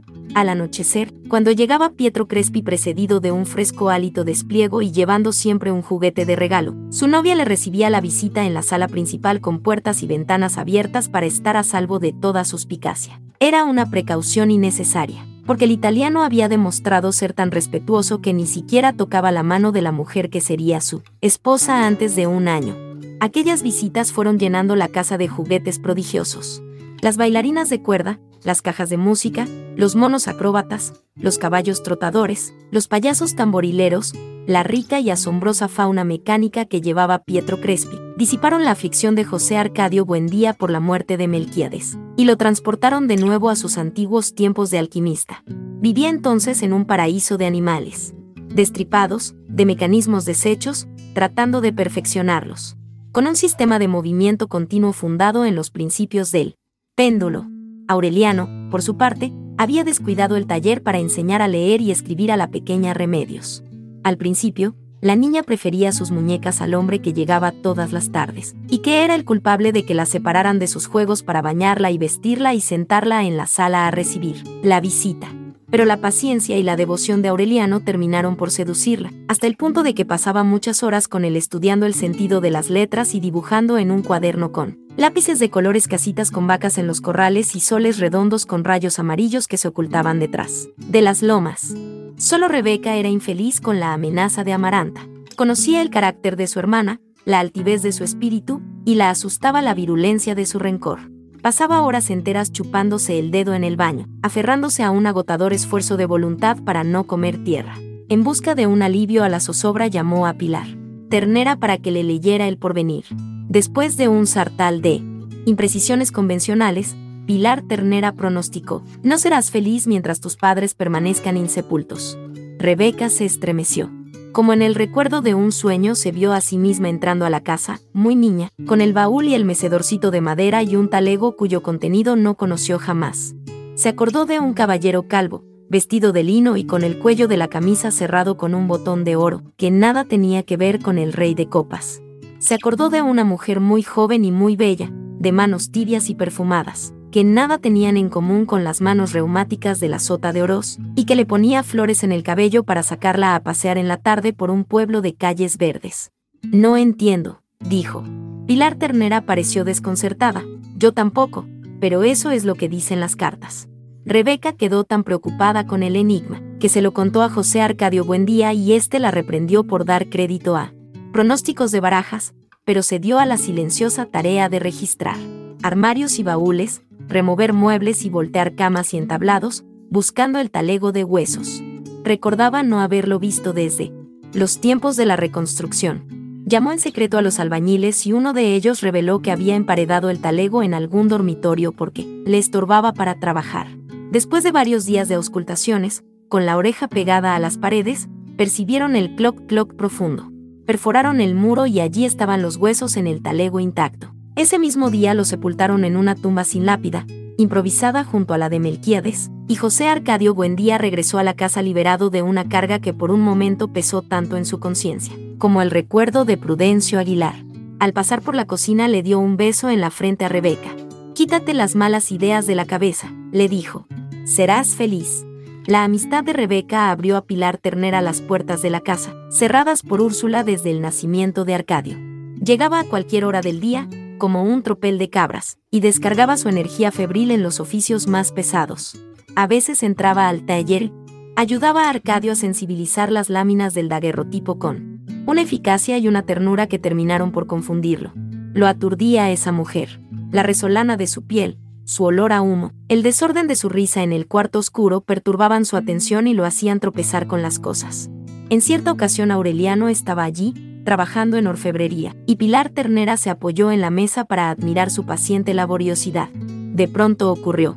Aureliano comprobó que Arcadio estaba en el cuarto oscuro, antes de levantar la vista y encontrarse con los ojos de Pilar Ternera, cuyo pensamiento era perfectamente visible, como expuesto a la luz del mediodía. Bueno, dijo Aureliano. Dígame qué es. Pilar Ternera se mordió los labios con una sonrisa triste. Que eres bueno para la guerra, dijo. Donde pones el ojo pones el plomo. Aureliano descansó con la comprobación del presagio. Volvió a concentrarse en su trabajo, como si nada hubiera pasado, y su voz adquirió una reposada firmeza. Lo reconozco, dijo. Llevará mi nombre. José Arcadio Buendía consiguió por fin lo que buscaba. Conectó a una bailarina de cuerda el mecanismo del reloj, y el juguete bailó sin interrupción al compás de su propia música durante tres días. Aquel hallazgo lo excitó mucho más que cualquiera de sus empresas descabelladas. No volvió a comer. No volvió a dormir. Sin la vigilancia y los cuidados de Úrsula se dejó arrastrar por su imaginación hacia un estado de delirio, perpetuo del cual no se volvería a recuperar. Pasaba las noches dando vueltas en el cuarto, pensando en voz alta, buscando la manera de aplicar los principios del péndulo a las carretas de bueyes, a las rejas del arado, a todo lo que fuera útil puesto en movimiento. Lo fatigó tanto la fiebre del insomnio, que una madrugada no pudo reconocer al anciano de cabeza blanca y ademanes inciertos que entró en su dormitorio. Era Prudencio Aguilar. Cuando por fin lo identificó, asombrado de que también envejecieran los muertos, José Arcadio Buendía se sintió, sacudido por la nostalgia. Prudencio, exclamó, ¿cómo has venido a parar tan lejos? Después de muchos años de muerte, era tan intensa la añoranza de los vivos, tan apremiante la necesidad de compañía, tan aterradora la proximidad de la otra muerte que existía dentro de la muerte, que Prudencio Aguilar había terminado por querer al peor de sus enemigos. Tenía mucho tiempo de estar buscándolo. Les preguntaba por él a los muertos de Riohacha, a los muertos que llegaban del Valle de Upar, a los que llegaban de la Ciénaga, y nadie le daba razón, porque Macondo fue un pueblo desconocido para los muertos hasta que llegó Melquíades y lo señaló con un puntito, negro en los abigarrados mapas de la muerte. José Arcadio Buendía conversó con Prudencio Aguilar hasta el amanecer. Pocas horas después, estragado por la vigilia, entró al taller de Aureliano y le preguntó, ¿qué día es hoy? Aureliano le contestó que era martes. Eso mismo pensaba yo, dijo José Arcadio Buendía, pero de pronto me he dado cuenta de que sigue siendo lunes como ayer. Mira el cielo, mira las paredes, mira las begonias. También hoy es lunes. Acostumbrado a sus manías, Aureliano no le hizo caso. Al día siguiente, miércoles, José Arcadio Buendía volvió al taller. Esto es un desastre, dijo. Mira el aire, oye el zumbido del sol, igual que ayer y antier. También hoy es lunes. Esa noche, Pietro Crespi lo encontró en el corredor, llorando con el llantito sin gracia de los viejos, llorando por Prudencio Aguilar, por Melquiades, por los padres de Rebeca, por su papá y su mamá, por todos los que podía recordar y que entonces estaban solos en la muerte. Le regaló un oso de cuerda que caminaba en dos patas por un alambre, pero no consiguió distraerlo de su obsesión le preguntó qué había pasado con el proyecto que le expuso días antes, sobre la posibilidad de construir una máquina de péndulo que le sirviera al hombre para volar, y él contestó que era imposible porque el péndulo podía levantar cualquier cosa en el aire pero no podía levantarse a sí mismo. El jueves volvió a aparecer en el taller con un doloroso aspecto de tierra arrasada. La máquina del tiempo se ha descompuesto, casi sollozó, y Úrsula y Amaranta tan lejos. Aureliano lo reprendió como a un niño y él adoptó un aire sumiso. Pasó seis horas examinando las cosas, tratando de encontrar una diferencia con el aspecto que tuvieron el día anterior, pendiente de descubrir en ellas algún cambio que revelara el transcurso del tiempo. Estuvo toda la noche en la cama con los ojos abiertos, llamando a Prudencio Aguilar, a Melquíades, a todos los muertos, para que fueran a compartir su desazón. Pero nadie acudió. El viernes, antes de que se levantara nadie, volvió a vigilar la apariencia de la naturaleza, hasta que no tuvo la menor duda de que seguía siendo lunes. Entonces agarró la tranca de una puerta y con la violencia salvaje de su fuerza descomunal destrozó hasta convertirlos en polvo los aparatos de alquimia, el gabinete de daguerrotipia, el taller de orfebrería, gritando como un endemoniado en un idioma altisonante y fluido pero completamente incomprensible. Se disponía a terminar con el resto de la casa cuando Aureliano pidió ayuda a los vecinos. Se necesitaron 10 hombres para tumbarlo, 14 para amarrarlo, 20 para arrastrarlo hasta el castaño del patio, donde lo dejaron atado, ladrando en lengua extraña y echando espumarajos verdes por la boca. Cuando llegaron Úrsula y Amaranta todavía estaba atado de pies y manos al tronco del castaño, empapado de lluvia y en un estado de inocencia total. Le hablaron, y él las miró sin reconocerlas y les dijo algo incomprensible. Úrsula le soltó las muñecas y los tobillos, ulcerados por la presión de las sogas, y lo dejó amarrado, solamente por la cintura. Más tarde le construyeron un cobertizo de palma para protegerlo del sol y la lluvia. Capítulo 5 Aureliano Buendía y Remedios Moscote se casaron un domingo de marzo ante el altar que el padre Nicanor Reina hizo construir en la sala de visitas. Fue la culminación de cuatro semanas de sobresaltos en casa de los Moscote, pues la pequeña Remedios llegó a la pubertad antes de superar los hábitos de la infancia. A pesar de que la madre la había leccionado sobre los cambios de la adolescencia, una tarde de febrero irrumpió dando gritos de alarma en la sala donde sus hermanas conversaban con Aureliano, y les mostró el calzón embadurnado de una pasta achocolatada. Se fijó un mes para la boda. Apenas si hubo tiempo de enseñarla a lavarse, a vestirse sola, a comprender los asuntos elementales de un hogar. La pusieron a orinar en ladrillos calientes para corregirle el hábito de mojar la cama. Costó trabajo convencerla de la inviolabilidad del secreto conyugal, porque Remedios estaba tan aturdida y al mismo tiempo tan maravillada con la revelación, que quería comentar con todo el mundo los pormenores de la noche de bodas.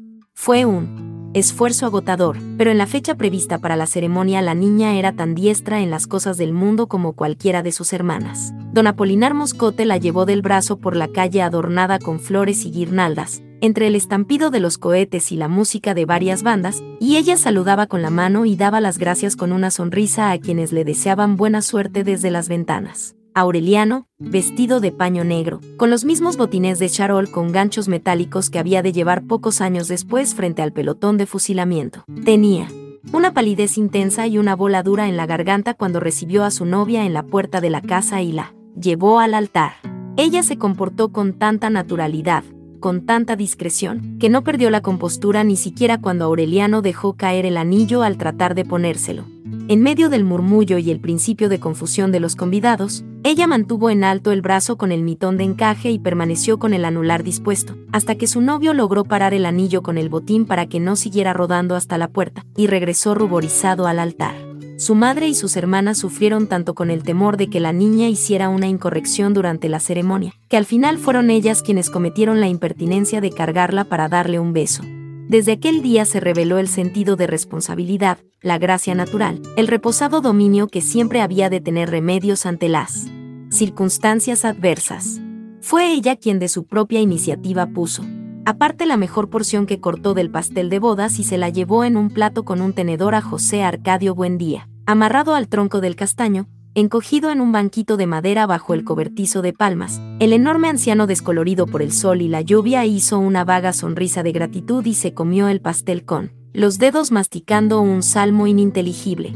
La única persona infeliz en aquella celebración estrepitosa que se prolongó hasta el amanecer del lunes fue Rebeca Buendía.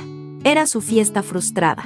Por acuerdo de Úrsula, su matrimonio debía celebrarse en la misma fecha, pero Pietro Crespi recibió el viernes una carta con el anuncio de la muerte inminente de su madre.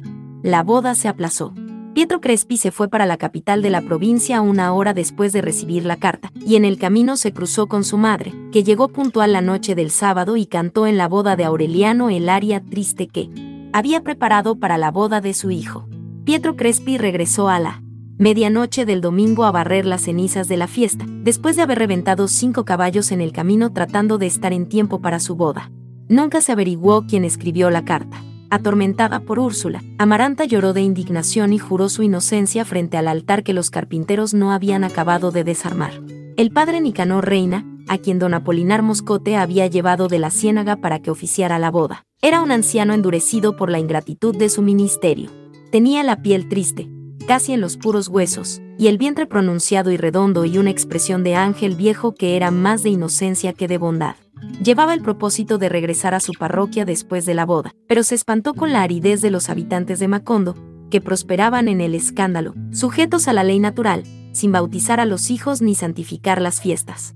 Pensando que a ninguna tierra le hacía tanta falta la simiente de Dios, decidió quedarse una semana más para cristianizar a circuncisos y gentiles, legalizar concubinarios y sacramentar moribundos. Pero nadie le prestó atención. Le contestaban que durante muchos años habían estado sin cura, arreglando los negocios del alma directamente con Dios, y habían perdido la malicia del pecado mortal. Cansado de predicar en él.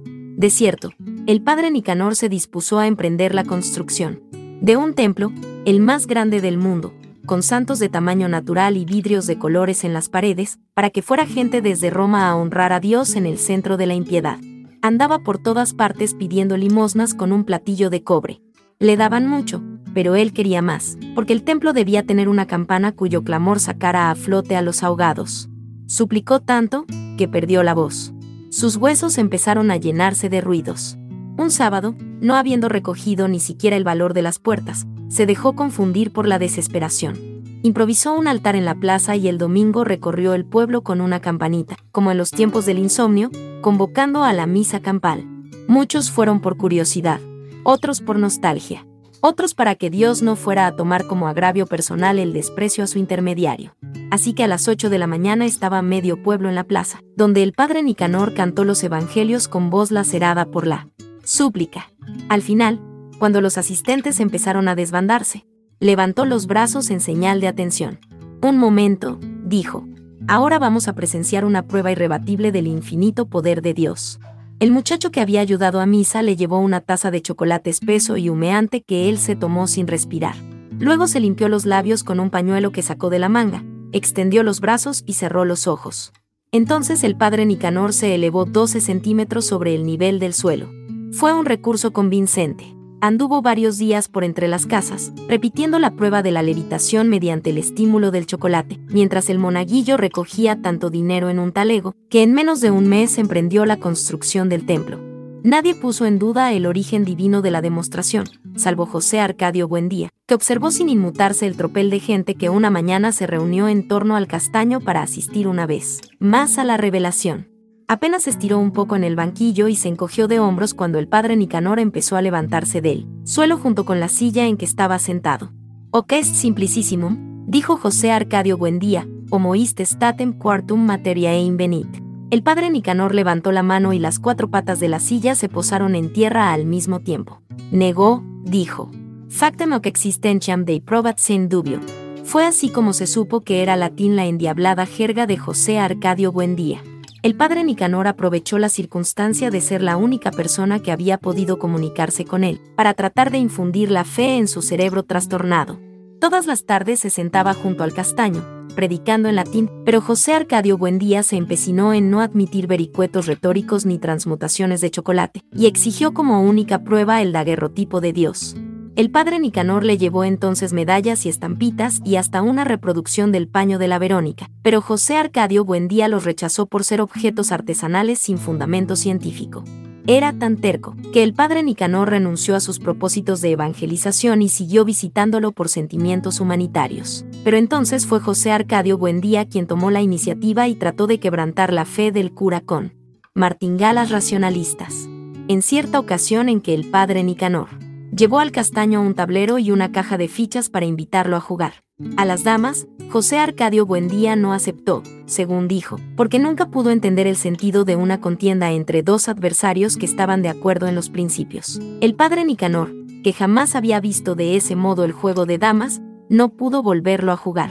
Cada vez más asombrado de la lucidez de José Arcadio Buendía, le preguntó cómo era posible que lo tuvieran amarrado de un árbol. O que es simplicísimo, contestó él, porque estoy loco.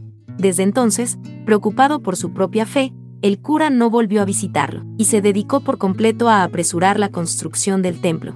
Rebeca sintió renacer la esperanza. Su porvenir estaba condicionado a la terminación de la obra, desde un domingo en que el padre Nicanor almorzaba en la casa y toda la familia sentada a la mesa habló de la solemnidad y el esplendor que tendrían los actos religiosos cuando se construyera el templo.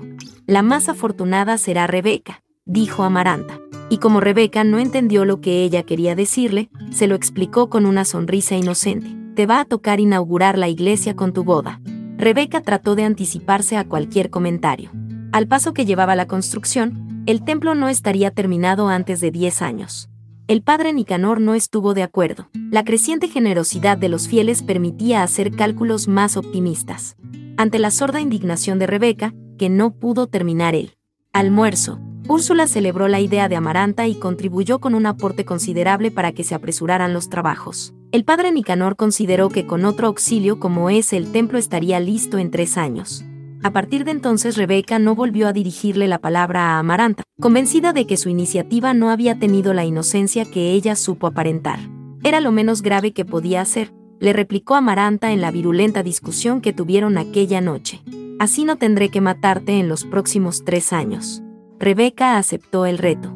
Cuando Pietro Crespi se enteró del nuevo aplazamiento, sufrió una crisis de desilusión, pero Rebeca le dio una prueba definitiva de lealtad. Nos fugaremos cuando tú lo dispongas, le dijo. Pietro Crespi, sin embargo, no era hombre de aventuras. Carecía del carácter impulsivo de su novia, y consideraba el respeto a la palabra empeñada como un capital que no se podía dilapidar. Entonces Rebeca recurrió a métodos más audaces. Un viento misterioso apagaba las lámparas de la sala de visita y Úrsula sorprendía a los novios besándose en la oscuridad. Pietro Crespi le daba explicaciones atolondradas sobre la mala calidad de las modernas lámparas de alquitrán, hasta ayudaba a instalar en la sala sistemas de iluminación más seguros. Pero otra vez fallaba el combustible o se atascaban las mechas, y Úrsula encontraba a Rebeca sentada, en las rodillas del novio. Terminó por no aceptar ninguna explicación. Depositó en la India la responsabilidad de la panadería y se sentó en un mecedor a vigilar la visita de los novios dispuesta a no dejarse derrotar por maniobras que ya eran viejas en su juventud. Pobre mamá, decía Rebeca con burlona indignación, viendo bostezar a Úrsula en el sopor de las visitas. Cuando se muera saldrá penando en ese mecedor. Al cabo de tres meses de amores vigilados, aburrido con la lentitud de la construcción que pasaba a inspeccionar todos los días, Pietro Crespi resolvió darle al padre Nicanor el dinero que le hacía falta para terminar el templo.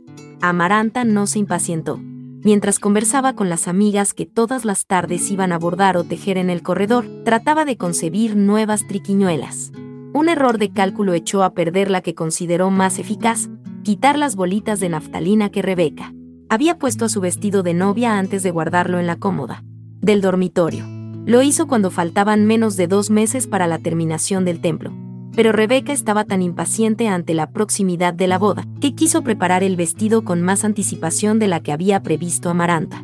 Al abrir la cómoda y desenvolver primero los papeles y luego el lienzo protector, encontró el raso del vestido y el punto del velo y hasta la corona de azares pulverizados por las polillas. Aunque estaba segura de haber puesto en el envoltorio dos puñados de bolitas de naftalina, el desastre parecía tan accidental que no se atrevió a culpar a Amaranta. Faltaba menos de un mes para la boda, pero Amparo Moscote se comprometió a coser un nuevo vestido en una semana. Amaranta se sintió desfallecer el mediodía lluvioso en que Amparo entró a la casa envuelta en una espumarada de punto para hacerle a Rebeca la última prueba del vestido. Perdió la voz y un hilo de sudor helado descendió por el cauce de su espina dorsal. Durante largos meses había temblado de pavor esperando aquella hora, porque si no concebía el obstáculo definitivo para la boda de Rebeca, estaba segura de que en el último instante, cuando hubieran fallado todos los recursos de su imaginación, tendría valor para envenenarla. Esa tarde, mientras Rebeca se ahogaba de calor dentro de la coraza de raso que Amparo Moscote iba armando en su cuerpo con un millar de alfileres y una paciencia infinita, Amaranta equivocó varias veces los puntos del crochet y se pinchó el dedo con la aguja, pero decidió con espantosa frialdad que la fecha sería el último viernes antes de la boda, y el modo sería un chorro de láudano en el café. Un obstáculo mayor, tan insalvable como imprevisto, obligó a un nuevo e indefinido aplazamiento una semana antes de la fecha. Fijada para la boda, la pequeña Remedios despertó a medianoche, empapada en un caldo caliente que explotó en sus entrañas con una especie de eructo desgarrador, y murió tres días después envenenada por su propia sangre con un par de gemelos atravesados en el vientre. Amaranta sufrió una crisis de conciencia. Había suplicado a Dios con tanto fervor que algo pavoroso ocurriera para no tener que envenenar a Rebeca, que se sintió culpable por la muerte de Remedios. No era ese el obstáculo por el que tanto había suplicado. Remedios había llevado a la casa un soplo de alegría. Se había instalado con su esposo en una alcoba cercana al taller, que decoró con las muñecas y juguetes de su infancia reciente, y su alegre vitalidad desbordaba las cuatro paredes de la alcoba y pasaba como un ventarrón de buena salud por el corredor de las begonias. Cantaba desde el amanecer. Fue ella la única persona que se atrevió a mediar en las disputas de Rebeca y Amaranta. Se echó encima la dispendiosa tarea de atender a José Arcadio. Buen día. Le llevaba los alimentos, lo asistía en sus necesidades cotidianas, lo lavaba con jabón y estropajo, le mantenía limpios de piojos y liendres los cabellos y la barba, conservaba en buen estado el cobertizo de palma y lo reforzaba con lonas impermeables en tiempos de tormenta. En sus últimos meses había logrado comunicarse con él en frases de latín rudimentario. Cuando nació el hijo de Aureliano y Pilar Ternera y fue llevado a la casa y bautizado en ceremonia íntima con el nombre de Aureliano José, Remedios decidió que fuera considerado como su hijo mayor. Su instinto maternal sorprendió a Úrsula. Aureliano, por su parte, encontró en ella la justificación que le hacía falta para vivir. Trabajaba todo el día en el taller y Remedios le llevaba a media mañana un tazón de café sin azúcar. Ambos visitaban todas las noches a los Moscote. Aureliano jugaba con el suegro interminables partidos de dominó, mientras Remedios conversaba con sus hermanas o trataba con su madre asuntos de gente mayor. El vínculo con los Buendía consolidó en el pueblo la autoridad de don Apolinar Moscote. En frecuentes viajes a la capital de la provincia consiguió que el gobierno construyera una escuela para que la atendiera Arcadio, que había heredado el entusiasmo didáctico del abuelo. Logró por medio de la persuasión que la mayoría de las casas fueran pintadas de azul para la fiesta de la independencia nacional. A instancias del padre Nicanor dispuso el traslado de la tienda de Catarino a una calle apartada y clausuró varios lugares de escándalo que prosperaban en el centro de la población. Una vez regresó con seis policías armados de fusiles a quienes encomendó el mantenimiento del orden, sin que nadie se acordara del compromiso original de no tener gente armada en el pueblo. Aureliano se complacía de la eficacia de su suegro. Te vas a poner tan gordo como él, le decían sus amigos pero el sedentarismo, que acentuó sus pómulos y concentró el fulgor de sus ojos, no aumentó su peso ni alteró la parsimonia de su carácter, y por el contrario endureció en sus labios la línea recta de la meditación solitaria y la decisión implacable. Tan hondo era el cariño que él y su esposa habían logrado despertar en la familia de ambos, que cuando Remedios anunció que iba a tener un hijo, hasta Rebeca y Amaranta hicieron una tregua para tejer en lana azul, por si nacía varón, y en lana rosada, por si nacía mujer. Fue ella la última persona en que pensó Arcadio, pocos años después, frente al pelotón de fusilamiento. Úrsula dispuso un duelo de puertas y ventanas cerradas, sin entrada ni salida para nadie como no fuera para asuntos indispensables. Prohibió hablar en voz alta durante un año y puso el daguerrotipo de remedios en el lugar en que se veló el cadáver, con una cinta negra terciada y una lámpara de aceite encendida para siempre. Las generaciones futuras, que nunca dejaron extinguir la lámpara, habían de desconcertarse ante aquella niña de faldas rizadas, botitas blancas y lazo de organdí en la cabeza, que no lograban hacer coincidir con la imagen académica de una bisabuela. Amaranta se hizo cargo de Aureliano José. Lo adoptó como un hijo que había de compartir su soledad y aliviarla del láudano involuntario que echaron sus súplicas desatinadas en el café de remedios. Pietro Crespi entraba en puntillas al anochecer, con una cinta negra en el sombrero, y hacía una visita silenciosa a una Rebeca que parecía desangrarse dentro del vestido negro con mangas hasta los puños. Habría sido tan irreverente la sola idea de pensar en una nueva fecha para la boda, que el noviazgo se convirtió en una relación eterna, un amor de cansancio que nadie volvió a cuidar, como si los enamorados que en otros días descomponían las lámparas para besarse hubieran sido abandonados al albedrío de la muerte. Perdido el rumbo, completamente desmoralizada, Rebeca volvió a comer tierra. De pronto, cuando el duelo llevaba tanto tiempo que ya se habían reanudado las sesiones de punto de cruz, alguien empujó la puerta de la calle a las 2 de la tarde, en el silencio mortal del calor, y los horcones se estremecieron con tal fuerza en los cimientos, que Amaranta y sus amigas bordando en el corredor, Rebeca chupándose el dedo en el dormitorio, Úrsula en la cocina, Aureliano en el taller y hasta José Arcadio Buendía bajo el castaño solitario, tuvieron la impresión de que un temblor de tierra estaba desquiciando la casa. Llegaba un hombre descomunal. Sus espaldas cuadradas apenas si cabían por las puertas. Tenía una medallita de la Virgen de los Remedios colgada en el cuello de bisonte, los brazos y el pecho completamente bordados de tatuajes crípticos, y en la muñeca derecha la apretada esclava de cobre de los niños en cruz. Tenía el cuero curtido por la sal de la intemperie, el pelo corto y rapado como las crines de un mulo, las mandíbulas férreas y la mirada triste. Tenía un cinturón dos veces más grueso que la cincha de un caballo, botas con polainas y espuelas y con los tacones cerrados, y su presencia daba la impresión trepidatoria de un sacudimiento sísmico. Atravesó la sala de visitas y la sala de estar, llevando en la mano unas alforjas medio desbaratadas, y apareció como un trueno en el corredor de las begonias, donde Amaranta y sus amigas estaban paralizadas con las agujas en el aire. Buenas, les dijo él con la voz cansada, y tiró las alforjas en la mesa de labor y pasó de largo hacia el fondo de la casa. Buenas, le dijo a la asustada Rebeca que lo vio pasar por la puerta de su dormitorio. Buenas, le dijo a Aureliano, que estaba con los cinco sentidos alerta en el mesón de orfebrería. No se entretuvo con nadie. Fue directamente a la cocina, y allí se paró por primera vez en el término de un viaje que había empezado al otro lado del mundo. Buenas, dijo. Úrsula se quedó una fracción de segundo. Con la boca abierta, lo miró a los ojos, lanzó un grito y saltó a su cuello gritando y llorando de alegría. Era José Arcadio. Regresaba tan pobre como se fue, hasta el extremo de que Úrsula tuvo que darle dos pesos para pagar el alquiler del caballo. Hablaba el español cruzado con jerga de marineros. Le preguntaron dónde había estado, y contestó, por ahí. Colgó la hamaca en el cuarto que le asignaron y durmió tres días.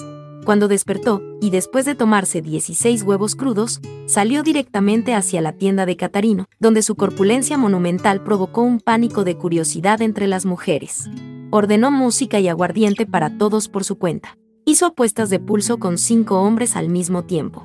Es imposible, decían, al convencerse de que no lograban moverle el brazo. Tienen niños en cruz. Catarino, que no creía en artificios de fuerza, apostó 12 pesos a que no movía el mostrador. José Arcadio lo arrancó de su sitio, lo levantó en vilo sobre la cabeza y lo puso en la calle. Se necesitaron 11 hombres para meterlo. En el calor de la fiesta exhibió sobre el mostrador su masculinidad inverosímil, enteramente tatuada con una maraña azul y roja de letreros en varios idiomas. A las mujeres que lo asediaron con su codicia les preguntó quién pagaba más. La que tenía más ofreció 20 pesos. Entonces él propuso rifarse entre todas a 10 pesos el número. Era un precio desorbitado, porque la mujer más solicitada ganaba 8 pesos en una noche, pero todas aceptaron. Escribieron sus nombres en 14 papeletas que metieron en un sombrero, y cada mujer sacó una.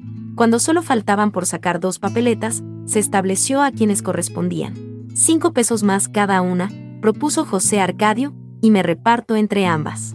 De eso vivía. Le había dado 65 veces la vuelta al mundo, enrolado en una tripulación de marineros apátridas. Las mujeres que se acostaron con él aquella noche en la tienda de Catarino lo llevaron desnudo a la sala de baile, para que vieran que no tenía un milímetro del cuerpo sin tatuar, por el frente y por la espalda, y desde el cuello hasta los dedos de los pies. No lograba incorporarse a la familia.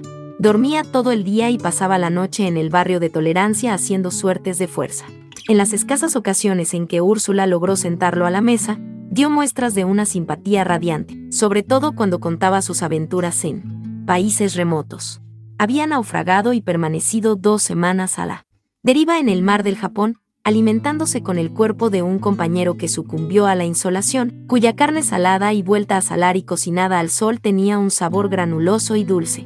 En un mediodía radiante del Golfo de Bengala su barco había vencido un dragón de mar en cuyo vientre encontraron el casco, las hebillas y las armas de un cruzado.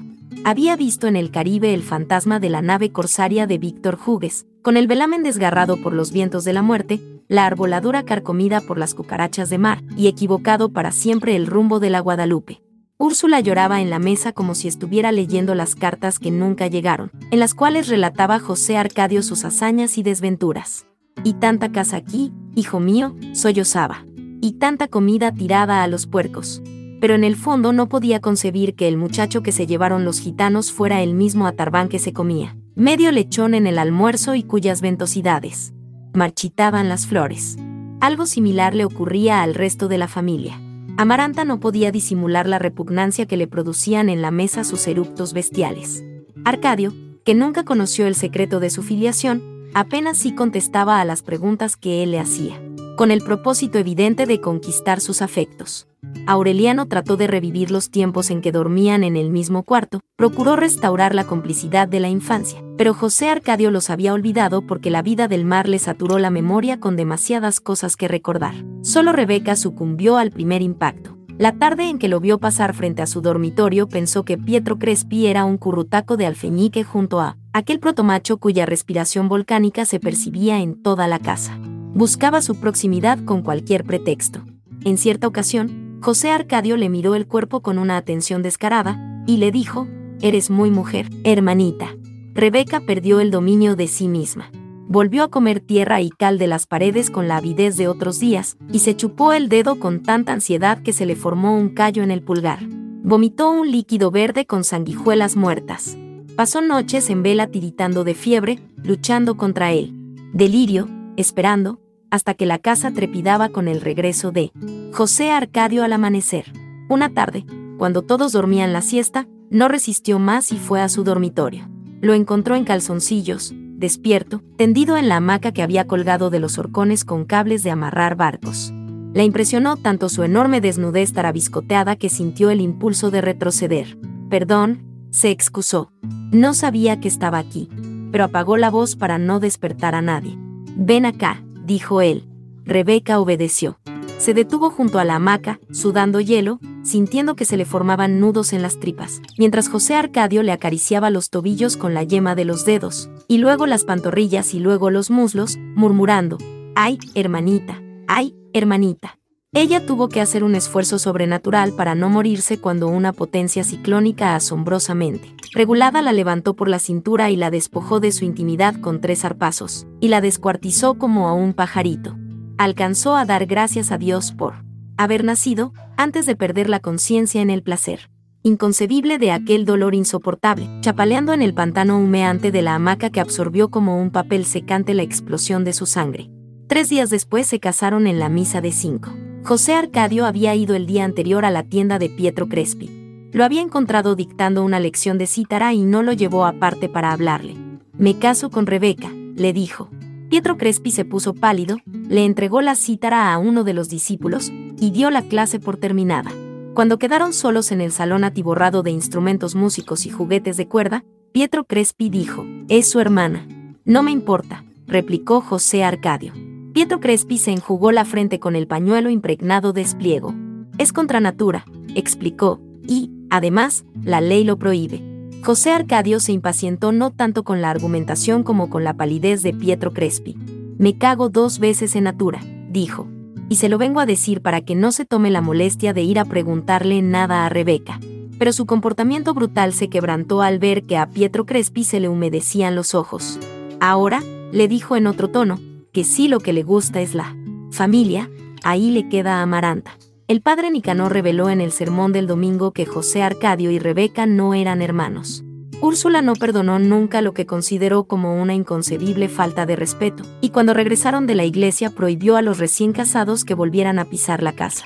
Para ella era como si hubieran muerto, así que alquilaron una casita frente al cementerio y se instalaron en ella sin más muebles que la hamaca de José Arcadio. La noche de bodas, a Rebeca le mordió el pie un alacrán que se había metido en su pantufla. Se le adormeció la lengua, pero eso no impidió que pasaran una luna de miel escandalosa. Los vecinos se asustaban con los gritos que despertaban a todo el barrio hasta ocho veces en una noche, y hasta tres veces en la siesta, y rogaban que una pasión tan desaforada no fuera a perturbar la paz de los muertos. Aureliano fue el único que se preocupó por ellos. Les compró algunos muebles y les proporcionó dinero, hasta que José Arcadio recuperó el sentido de la realidad y empezó a trabajar las tierras de nadie que colindaban con el patio de la casa. Amaranta, en cambio, no logró superar jamás su rencor contra Rebeca, aunque la vida le ofreció una satisfacción con que no había soñado. Por iniciativa de Úrsula, que no sabía cómo reparar la vergüenza, Pietro Crespi siguió almorzando los martes en la casa, sobrepuesto al fracaso con una serena dignidad. Conservó la cinta negra en el sombrero como una muestra de aprecio por la familia, y se complacía en demostrar su afecto a Úrsula llevándole regalos exóticos, sardinas portuguesas, mermelada de rosas turcas y, en cierta ocasión, un primoroso mantón de Manila. Amaranta lo atendía con una cariñosa diligencia. Adivinaba sus gustos, le arrancaba los hilos descosidos en los puños de la camisa y bordó una docena de pañuelos con sus iniciales para el día de su cumpleaños. Los martes, después del almuerzo, mientras ella bordaba en el corredor, él le hacía una alegre compañía. Para Pietro Crespi, aquella mujer que siempre consideró y trató como una niña, fue una revelación. Aunque su tipo carecía de gracia, tenía una rara sensibilidad para apreciar las cosas del mundo y una ternura secreta. Un martes, cuando nadie dudaba de que tarde o temprano tenía que ocurrir, Pietro Crespi le pidió que se casara con él. Ella no interrumpió su labor. Esperó a que pasara el caliente rubor de sus orejas e imprimió a su voz un sereno énfasis de madurez. Por supuesto, Crespi dijo, pero cuando uno se conozca mejor, nunca es bueno precipitar las cosas. Úrsula se ofuscó. A pesar del aprecio que le tenía a Pietro Crespi, no lograba establecer si su decisión era buena o mala desde el punto de vista moral, después del prolongado y ruidoso noviazgo con Rebeca, pero terminó por aceptarlo como un hecho sin calificación, porque nadie compartió sus dudas. Aureliano, que era el hombre de la casa, la confundió más con su enigmática y terminante opinión. Estas no son horas de andar pensando en matrimonios. Aquella opinión que Úrsula solo comprendió algunos meses. Después era la única sincera que podía expresar Aureliano en ese momento, no solo con respecto al matrimonio, sino a cualquier asunto que no fuera la guerra. Él mismo, frente al pelotón de fusilamiento, no había de entender muy bien cómo se fue encadenando la serie de sutiles pero irrevocables casualidades que lo llevaron hasta ese punto. La muerte de Remedios no le produjo la conmoción que temía. Fue más bien un sordo sentimiento de rabia que paulatinamente se disolvió en una frustración solitaria y pasiva, semejante a la que experimentó en los tiempos en que estaba resignado a vivir sin mujer. Volvió a hundirse en el trabajo, pero conservó la costumbre de jugar dominó con su suegro. En una casa amordazada por el luto, las conversaciones nocturnas consolidaron la amistad de los dos hombres. Vuelve a casarte, Aurelito, le decía el suegro. Tengo seis hijas para escoger. En cierta ocasión, en vísperas de las elecciones, don Apolinar Moscote regresó de uno de sus frecuentes viajes, preocupado por la situación política del país. Los liberales estaban decididos a lanzarse a la guerra. Como Aureliano tenía en esa época nociones muy confusas sobre las diferencias entre conservadores y liberales, su suegro le daba lecciones esquemáticas. Los liberales, le decía, eran masones, gente de mala índole, partidaria de ahorcar a los curas, de implantar el matrimonio civil y el divorcio, de reconocer iguales derechos a los hijos naturales que a los legítimos, y de despedazar al país en un sistema federal que despojara de poderes a la autoridad suprema. Los conservadores, en cambio, que habían recibido el poder directamente de Dios, propugnaban por la estabilidad del orden público y la moral familiar, eran los defensores de la fe de Cristo, del principio de autoridad, y no estaban dispuestos a permitir que el país fuera descuartizado en entidades autónomas. Por sentimientos humanitarios, Aureliano simpatizaba con la actitud liberal respecto de los derechos de los hijos naturales, pero de todos modos no entendía cómo se llegaba al extremo de hacer una guerra por cosas que no podían tocarse, con las manos. Le pareció una exageración. Que su suegro se hiciera enviar para las elecciones seis soldados, armados con fusiles, al mando de un sargento, en un pueblo sin pasiones políticas. No solo llegaron, sino que fueron de casa en casa decomisando armas de cacería, machetes y hasta cuchillos de cocina, antes de repartir entre los hombres mayores de 21 años las papeletas azules con los nombres de los candidatos conservadores y las papeletas rojas con los nombres de los candidatos liberales. La víspera de las elecciones el propio don Apolinar Moscote leyó un bando que prohibía desde la medianoche del sábado, y por 48 horas, la venta de bebidas alcohólicas y la reunión de más de tres personas que no fueran de la misma familia. Las elecciones transcurrieron sin incidentes. Desde las 8 de la mañana del domingo se instaló en la plaza la urna de madera custodiada por los seis soldados. Se votó con entera libertad, como pudo comprobarlo el propio Aureliano, que estuvo casi todo el día con su suegro vigilando que nadie votara más de una vez. A las 4 de la tarde, un repique de redoblante en la plaza anunció el término de la jornada, y don Apolinar Moscote selló la urna con una etiqueta cruzada con su firma. Esa noche, mientras jugaba dominó con Aureliano, le ordenó al sargento romper la etiqueta para contar los votos. Había casi tantas papeletas rojas como azules, pero el sargento solo dejó 10 rojas y completó la diferencia con azules. Luego volvieron a sellar la urna con una etiqueta nueva y al día siguiente a primera hora se la llevaron para la capital de la provincia. Los liberales irán a la guerra, dijo Aureliano. Don Apolinar no desatendió sus fichas de dominó. Si lo dices por los cambios de papeletas, no irán, dijo. Se dejan algunas rojas para que no haya reclamos. Aureliano comprendió las desventajas de la oposición. Si yo fuera liberal, dijo, iría a la guerra por esto de las papeletas. Su suegro lo miró por encima del marco de los anteojos. Ay, Aurelito, dijo, si tú fueras liberal, aunque fueras mi yerno, no hubieras visto el cambio de las papeletas. Lo que en realidad causó indignación en el pueblo no fue el resultado de las elecciones, sino el hecho de que los soldados no hubieran devuelto las armas. Un grupo de mujeres habló con Aureliano para que consiguiera con su suegro la restitución de los cuchillos de cocina. Don Apolinar Moscote le explicó, en estricta reserva, que los soldados se habían llevado las armas decomisadas como prueba de que los liberales se estaban preparando para la guerra. Lo alarmó el cinismo de la declaración. No hizo ningún comentario, pero cierta noche en que Gerineldo Márquez y Magnífico Bisbal hablaban con otros amigos del incidente de los cuchillos, le preguntaron si era liberal o conservador. Aureliano no vaciló, si hay que ser algo, sería liberal, dijo, porque los conservadores son unos tramposos. Al día siguiente, a instancias de sus amigos, fue a visitar al doctor Alirio Noguera para que le tratara un supuesto dolor en el hígado. Ni siquiera sabía cuál era el sentido de la patraña. El doctor Alirio Noguera había llegado a Macondo pocos años antes con un botiquín de globulitos sin sabor y una divisa médica que no convenció a nadie. Un clavo saca otro clavo. En realidad era un farsante. Detrás de su inocente fachada de médico sin prestigio se escondía un terrorista que tapaba con unas cáligas de media pierna las cicatrices que dejaron en sus tobillos cinco años de cepo. Capturado en la primera aventura federalista, logró escapar a Curazao disfrazado con el traje que más detestaba en este mundo una sotana. Al cabo de un prolongado destierro, embullado por las exaltadas noticias que llevaban a Curazao los exiliados de todo el Caribe, se embarcó en una goleta de contrabandistas y apareció en Riohacha con los frasquitos de glóbulos que no eran más que de azúcar refinada, y un diploma de la Universidad de Leipzig falsificado por él mismo. Lloró de desencanto. El fervor federalista, que los exiliados definían como un polvorín a punto de estallar, se había disuelto en una vaga ilusión electoral amargado por el fracaso, ansioso de un lugar seguro donde esperar la vejez, el falso homeópata se refugió en Macondo. En el estrecho cuartito atiborrado de frascos vacíos que alquiló a un lado de la plaza, vivió varios años de los enfermos sin esperanzas que después de haber probado todos se consolaban con glóbulos de azúcar. Sus instintos de agitador permanecieron en reposo mientras don Apolinar Moscote fue una autoridad decorativa. El tiempo se le iba en recordar y en luchar contra el asma. La proximidad de las elecciones fue el hilo que le permitió encontrar de nuevo la madeja de la subversión.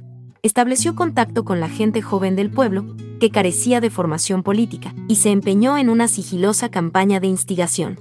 Las numerosas papeletas rojas que aparecieron en la urna y que fueron atribuidas por don Apolinar Moscote a la novelería propia de la juventud, eran parte de su plan. Obligó a sus discípulos a votar para convencerlos de que las elecciones eran una farsa. Lo único eficaz, decía, es la violencia. La mayoría de los amigos de Aureliano andaban entusiasmados con la idea de liquidar el orden conservador, pero nadie se había atrevido a incluirlo en los planes, no solo por sus vínculos con el corregidor, sino por su carácter solitario y evasivo. Se sabía, además, que había votado azul por indicación del suegro. Así que fue una simple casualidad que revelara sus sentimientos políticos, y fue un puro golpe de curiosidad el que lo metió en la ventolera de visitar al médico para tratarse un dolor, que no tenía. En el cuchitril oloroso a telaraña alcanforada se encontró con una especie de iguana polvorienta cuyos pulmones silbaban al respirar. Antes de hacerle ninguna pregunta, el doctor lo llevó a la ventana y le examinó por dentro él. Párpado inferior. No es ahí, dijo Aureliano, según le habían indicado. Se hundió el hígado con la punta de los dedos, y agregó, es aquí donde tengo el dolor que no me deja dormir. Entonces el doctor Noguera cerró la ventana con el pretexto de que había mucho sol, y le explicó en términos simples por qué era un deber patriótico asesinar a los conservadores. Durante varios días llevó a Aureliano un frasquito en el bolsillo de la camisa. Lo sacaba cada dos horas. Ponía tres globulitos en la palma de la mano y se los echaba de golpe en la boca para disolverlos lentamente en la lengua. Don Apolinar Moscote se burló de su fe en la homeopatía, pero quienes estaban en el complot reconocieron en él a uno más de los suyos. Casi todos los hijos de los fundadores estaban implicados, aunque ninguno sabía concretamente en qué consistía la acción que ellos mismos tramaban. Sin embargo, el día en que el médico le reveló el secreto a Aureliano, éste le sacó el cuerpo a la conspiración, aunque entonces estaba convencido de la urgencia de liquidar al régimen conservador, el plan lo horrorizó. El doctor Noguera era un místico del atentado personal. Su sistema se reducía a coordinar una serie de acciones individuales que en un golpe maestro de alcance nacional liquidara a los funcionarios del régimen con sus respectivas familias, sobre todo a los niños, para exterminar el conservatismo en la semilla. Don Apolinar Moscote, su esposa y sus seis hijas, por supuesto, estaban en la lista. Usted no es liberal ni es nada, le dijo Aureliano sin alterarse. Usted no es más que un matarife. En ese caso, replicó el doctor con igual calma, devuélveme el frasquito. Ya no te hace falta. Solo seis meses después supo Aureliano que el doctor lo había desahuciado como hombre de acción, por ser un sentimental sin porvenir, con un carácter pasivo y una definida vocación solitaria. Trataron de cercarlo temiendo que denunciara la conspiración. Aureliano los tranquilizó, no diría una palabra, pero la noche en que fueran a asesinar a la familia Moscote lo encontrarían a él defendiendo la puerta. Demostró una decisión tan convincente que el plan se aplazó para una fecha indefinida. Fue por esos días que Úrsula consultó su opinión sobre el matrimonio de Pietro Crespi y Amaranta, y él contestó que los tiempos no estaban para pensar en eso. Desde hacía una semana llevaba bajo la camisa una pistola. Arcaica. Vigilaba a sus amigos. Iba por las tardes a tomar el café con José Arcadio y Rebeca, que empezaban a ordenar su casa, y desde las 7 jugaba dominó con el suegro. A la hora del almuerzo conversaba con Arcadio, que era ya un adolescente monumental, y lo encontraba cada vez más exaltado con la inminencia de la guerra. En la escuela, donde Arcadio tenía alumnos mayores que él revueltos con niños que apenas empezaban a hablar, había aprendido la fiebre liberal. Se hablaba de fusilar al padre Nicanor, de convertir el templo en escuela, de implantar el amor libre. Aureliano procuró atemperar sus ímpetus. Le recomendó discreción y prudencia. Sordo a su razonamiento sereno, a su sentido de la realidad, Arcadio le reprochó en público su debilidad de carácter. Aureliano esperó. Por fin, a principios de diciembre, Úrsula irrumpió trastornada en el taller. Estalló la guerra. En efecto, había estallado desde hacía tres meses. La ley marcial imperaba en todo el país. El único que lo supo a tiempo fue don Apolinar Moscote, pero no le dio la noticia ni a su mujer, mientras llegaba el pelotón del ejército que había de ocupar él pueblo por sorpresa.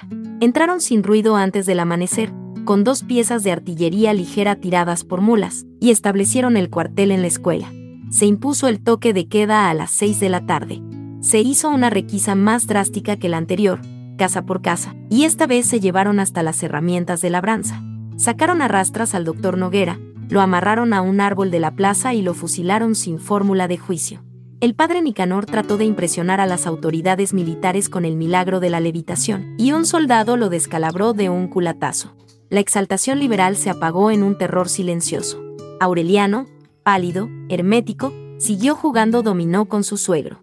Comprendió que a pesar de su título actual de jefe civil y militar de la plaza, don Apolinar Moscote era otra vez una autoridad decorativa.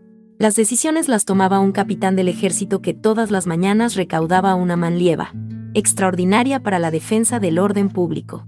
Cuatro soldados al mando suyo arrebataron a su familia una mujer que había sido mordida por un perro rabioso y la mataron a culatazos en plena calle. Un domingo, dos semanas después de la ocupación, Aureliano entró en la casa de Gerineldo Márquez y con su parsimonia habitual pidió un tazón de café sin azúcar. Cuando los dos quedaron solos en la cocina, Aureliano imprimió a su voz una autoridad que nunca se le había conocido. Prepara los muchachos, dijo. Nos vamos a la guerra. Gerineldo Márquez no lo creyó. ¿Con qué armas? preguntó. Con las de ellos, contestó Aureliano. El martes a medianoche, en una operación descabellada, 21 hombres menores de 30 años al mando de Aureliano Buendía, armados con cuchillos de mesa y hierros afilados, tomaron por sorpresa la guarnición, se apoderaron de las armas y fusilaron en el patio al capitán y los cuatro soldados que habían asesinado a la mujer. Esa misma noche, mientras escuchaban las descargas del pelotón de fusilamiento, Arcadio fue nombrado jefe civil y militar de la plaza. Los rebeldes casados apenas tuvieron tiempo de despedirse de sus esposas, a quienes abandonaron a sus propios recursos. Se fueron al amanecer, aclamados por la población liberada del terror, para unirse a las fuerzas del general revolucionario Victorio Medina, que según las últimas noticias andaba por el rumbo de Manaure. Antes de irse, Aureliano sacó a don Apolinar Moscote de un armario. Usted se queda tranquilo, suegro, le dijo. El nuevo gobierno garantiza, bajo palabra de honor, su seguridad personal y la de su familia. Don Apolinar Moscote tuvo dificultades para identificar aquel conspirador de botas altas y fusil terciado a la espalda con quien había jugado dominó hasta las nueve de la noche. Esto es un disparate, Aurelito, exclamó.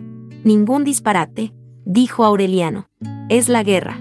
Y no me vuelva a decir Aurelito, que ya soy el coronel Aureliano Buendía. Capítulo 6. El coronel Aureliano Buendía promovió 32 levantamientos armados y los perdió todos. Tuvo 17 hijos varones de 17 mujeres distintas, que fueron exterminados uno tras otro en una sola noche, antes de que el mayor cumpliera 35 años. Escapó a 14 atentados, a 73 emboscadas y a un pelotón de fusilamiento. Sobrevivió a una carga de estricnina en el café que habría bastado para matar a un caballo. Rechazó la orden del mérito que le otorgó el presidente de la República llegó a ser comandante general de las fuerzas revolucionarias, con jurisdicción y mando de una frontera a la otra, y el hombre más temido por el gobierno, pero nunca permitió que le tomaran una fotografía. Declinó la pensión vitalicia que le ofrecieron después de la guerra y vivió hasta la vejez de los pescaditos de oro, que fabricaba en su taller de Macondo. Aunque peleó siempre al frente de sus hombres, la única herida que recibió se la produjo él mismo. Después de firmar la capitulación de Neerlandia que puso término a casi 20 años de guerras civiles. Se disparó un tiro de pistola en el pecho y el proyectil le salió por la espalda sin lastimar ningún centro vital. Lo único que quedó de todo eso fue una calle con su nombre en Macondo. Sin embargo, según declaró pocos años antes de morir de viejo, ni siquiera eso esperaba la madrugada en que se fue con sus 21 hombres a reunirse con las fuerzas del general, Victorio Medina. Ahí te dejamos a Macondo, fue todo cuanto le dijo Arcadio antes de irse. Te lo dejamos bien, procura que lo encontremos. Mejor. Arcadio le dio una interpretación muy personal a la recomendación. Se inventó un uniforme con galones y charreteras de mariscal, inspirado en las láminas de un libro de Melquíades, y se colgó al cinto el sable con borlas doradas del capitán fusilado. Emplazó las dos piezas de artillería a la entrada del pueblo, uniformó a sus antiguos alumnos, exacerbados por sus proclamas incendiarias, y los dejó vagar armados por las calles para dar a los forasteros una impresión de invulnerabilidad. Fue un truco de doble filo, porque el gobierno no se atrevió a atacar la plaza durante 10 meses, pero cuando lo hizo descargó contra ella una fuerza tan desproporcionada que liquidó la resistencia en media hora.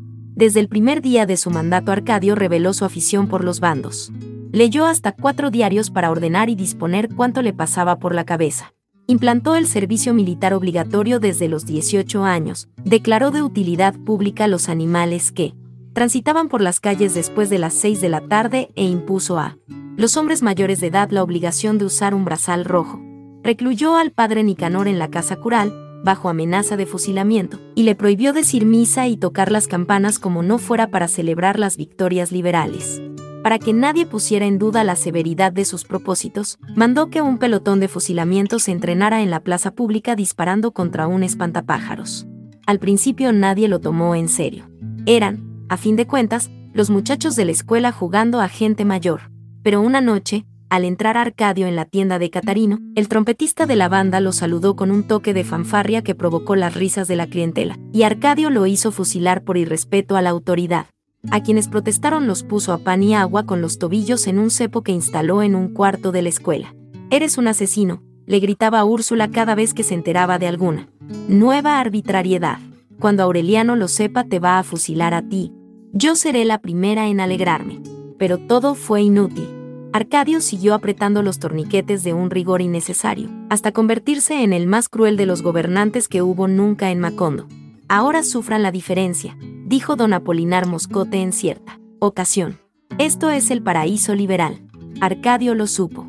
Al frente de una patrulla asaltó la casa, destrozó los muebles, vapuleó a las hijas y se llevó a rastras a don Apolinar Moscote. Cuando Úrsula irrumpió en el patio del cuartel, después de haber atravesado el pueblo clamando de vergüenza y blandiendo de rabia un rebenque alquitranado, el propio Arcadio se disponía a dar la orden de fuego al pelotón de fusilamiento. Atrévete, bastardo, gritó Úrsula. Antes de que Arcadio tuviera tiempo de reaccionar, le descargó el primer vergajazo. Atrévete, asesino, gritaba. Y mátame también a mí, hijo de mala madre. Así no tendré ojos para llorar la vergüenza de haber criado un fenómeno. Azotándolo sin misericordia, lo persiguió hasta el fondo del patio, donde Arcadio se enrolló como un caracol. Don Apolinar Moscote estaba inconsciente, amarrado en el poste donde antes tenían el espantapájaros despedazado por los tiros de entrenamiento. Los muchachos del pelotón se dispersaron, temerosos de que Úrsula terminara, desahogándose con ellos. Pero ni siquiera los miró. Dejó a Arcadio con el uniforme arrastrado, bramando de dolor y rabia, y desató a don Apolinar Moscote para llevarlo a su casa. Antes de abandonar el cuartel, soltó a los presos del cepo. A partir de entonces fue ella quien mandó en el pueblo. Restableció la misa dominical, suspendió el uso de los brazales rojos y descalificó los bandos atrabiliarios. Pero a despecho de su fortaleza, siguió llorando la desdicha de su destino. Se sintió tan sola, que buscó la inútil compañía del marido olvidado bajo el castaño. Mira en lo que hemos quedado, le decía, mientras las lluvias de junio amenazaban con derribar el cobertizo de palma. Mira la casa vacía, nuestros hijos desperdigados por el mundo, y nosotros dos solos otra vez como al principio. José Arcadio Buendía, hundido en un abismo de inconsciencia, era sordo a sus lamentos. Al comienzo de su locura anunciaba con latinajos, apremiantes sus urgencias cotidianas, en fugaces escampadas de lucidez. Cuando Amaranta le llevaba la comida, él le comunicaba sus pesares más molestos y se prestaba con docilidad a sus ventosas y sinapismos. Pero en la época en que Úrsula fue a lamentarse a su lado había perdido todo contacto con la realidad. Ella lo bañaba por parte sentado en el banquito, mientras le daba noticias de la familia. Aureliano se ha ido a la guerra, hace ya más de cuatro meses, y no hemos vuelto a saber de él, le decía, restregándole la espalda con un estropajo enjabonado. José Arcadio volvió, hecho un hombrazo más alto que tú y todo bordado en punto de cruz, pero solo vino a traer la vergüenza a nuestra casa. Creyó observar, sin embargo, que su marido entristecía con las malas noticias. Entonces optó por mentirle. No me creas lo que te digo, decía, mientras echaba ceniza sobre sus excrementos para recogerlos con la pala. Dios quiso que José Arcadio y Rebeca se casaran, y ahora son muy felices. Llegó a ser tan sincera en el engaño que ella misma acabó consolándose con sus propias mentiras. Arcadio ya es un hombre serio, decía, y muy valiente, y muy buen mozo con su uniforme y su sable. Era como hablarle a un muerto, porque José, Arcadio Buendía estaba ya fuera del alcance de toda preocupación. Pero ella insistió. Lo veía tan manso, tan indiferente a todo, que decidió soltarlo. Él ni siquiera se movió del banquito. Siguió expuesto al sol y a la lluvia, como si las sogas fueran innecesarias, porque un dominio superior a cualquier atadura visible lo mantenía amarrado al tronco del castaño. Hacia el mes de agosto, cuando el invierno empezaba a eternizarse, Úrsula pudo por fin darle una noticia que parecía verdad. Fíjate que nos sigue atosigando la buena suerte, le dijo. Amaranta y el italiano de la pianola se van a casar.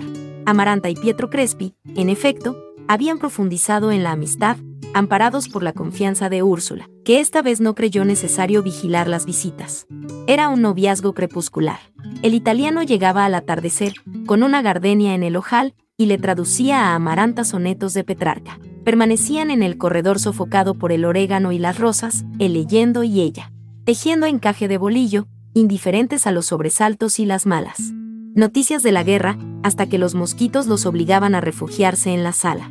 La sensibilidad de Amaranta, su discreta pero envolvente ternura, habían ido urdiendo en torno al novio una telaraña invisible que él tenía que apartar materialmente con sus dedos pálidos y sin anillos para abandonar la casa a las ocho. Habían hecho un precioso álbum con las tarjetas postales que Pietro Crespi recibía de Italia. Eran imágenes de enamorados en parques solitarios, con viñetas de corazones flechados y cintas doradas sostenidas por palomas. Yo conozco este parque en Florencia, decía Pietro Crespi repasando las postales. Uno extiende la mano y los pájaros bajan a comer. A veces, ante una acuarela de Venecia, la nostalgia transformaba en tibios aromas de flores el olor de fango y mariscos podridos de los canales. Amaranta suspiraba, reía, soñaba con una segunda patria de hombres y mujeres hermosos que hablaban una lengua de niños, con ciudades antiguas de cuya pasada grandeza solo quedaban los gatos entre los escombros. Después de atravesar el océano en su búsqueda, después de haberlo confundido con la pasión en los manoseos vehementes de Rebeca, Pietro Crespi había encontrado el amor. La Dicha trajo consigo la prosperidad. Su almacén ocupaba entonces casi una cuadra, y era un invernadero de fantasía, con reproducciones del campanario de Florencia que daban la hora con un concierto de carillones, y cajas musicales de Sorrento, y polveras de China que cantaban al destapar las tonadas de cinco notas, y todos los instrumentos músicos que se podían imaginar y todos los artificios de cuerda que se podían concebir. Bruno Crespi, su hermano menor, estaba al frente del almacén, porque él no se daba abasto para atender la escuela de música. Gracias a él, la calle de los turcos, con su deslumbrante exposición de chucherías, se transformó en un remanso melódico para olvidar las arbitrariedades de Arcadio y la pesadilla remota de la guerra. Cuando Úrsula dispuso la reanudación de la misa dominical, Pietro Crespi le regaló al templo un armonio alemán, organizó un coro infantil y preparó un repertorio gregoriano que puso una nota espléndida en el ritual, taciturno del padre Nicanor. Nadie ponía en duda que haría de Amaranta una esposa feliz sin apresurar los sentimientos. Dejándose arrastrar por la fluidez natural del corazón, llegaron a un punto en que solo hacía falta fijar la fecha de la boda. No encontrarían obstáculos. Úrsula se acusaba íntimamente de haber torcido con aplazamientos reiterados el destino de Rebeca, y no. Estaba dispuesta a acumular remordimientos. El rigor del luto por la muerte de Remedios había sido relegado a un lugar secundario por la mortificación de la guerra, la ausencia de Aureliano, la brutalidad de Arcadio y la expulsión de José Arcadio y Rebeca. Ante la inminencia de la boda, el propio Pietro Crespi había insinuado que Aureliano José, en quien fomentó un cariño casi paternal, fuera considerado como su hijo mayor. Todo hacía pensar que Amaranta se orientaba hacia una felicidad sin tropiezos. Pero al contrario de Rebeca, ella no revelaba la menor ansiedad con la misma paciencia con que abigarraba manteles y tejía primores de pasamanería y bordaba pavos reales en punto de cruz, esperó a que Pietro Crespi no soportara más las urgencias del corazón. Su hora llegó con las lluvias aciagas de octubre. Pietro Crespi le quitó del regazo la canastilla de bordar y le apretó la mano entre las suyas. No soporto más esta espera, le dijo. Nos casamos el mes. Entrante. Amaranta no tembló al contacto de sus manos de hielo. Retiró la suya, como un animalito escurridizo, y volvió a su labor. No seas ingenuo, Crespi, sonrió, ni muerta me casaré contigo. Pietro Crespi perdió el dominio de sí mismo. Lloró sin pudor, casi rompiéndose los dedos de desesperación, pero no logró quebrantarla. No pierdas el tiempo, fue todo cuanto dijo Amaranta. Si en verdad me quieres tanto, no vuelvas a pisar esta casa. Úrsula creyó enloquecer de vergüenza. Pietro Crespi agotó los recursos de la súplica llegó a increíbles extremos de humillación. Lloró toda una tarde en el regazo de Úrsula, que hubiera vendido el alma por consolarlo. En noches de lluvia se le vio merodear por la casa con un paraguas de seda, tratando de sorprender una luz en el dormitorio de Amaranta.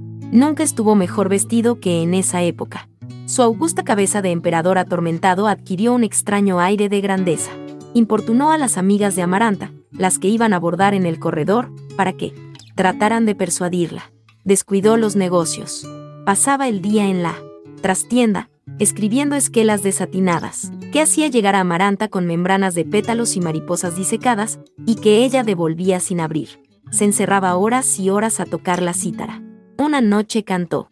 Macondo despertó en una especie de estupor, angelizado por una cítara que no merecía ser de este mundo y una voz como no podía concebirse que hubiera otra, en la tierra con tanto amor.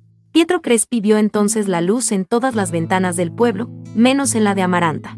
El 2 de noviembre, día de todos los muertos. Su hermano abrió el almacén y encontró todas las lámparas encendidas y todas las cajas musicales destapadas y todos los relojes trabados en una hora interminable. Y en medio de aquel concierto disparatado encontró a Pietro Crespi en el escritorio de la trastienda, con las muñecas cortadas a navaja y las dos manos metidas en una palangana de Benjuí.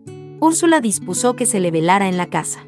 El padre Nicanor se oponía a los oficios religiosos y a la sepultura en tierra sagrada. Úrsula se le enfrentó. De algún modo que ni usted ni yo podemos entender, ese hombre era un santo, dijo. Así que lo voy a enterrar, contra su voluntad, junto a la tumba de Melquiades. Lo hizo, con él, respaldo de todo el pueblo, en funerales magníficos. Amaranta no abandonó el dormitorio.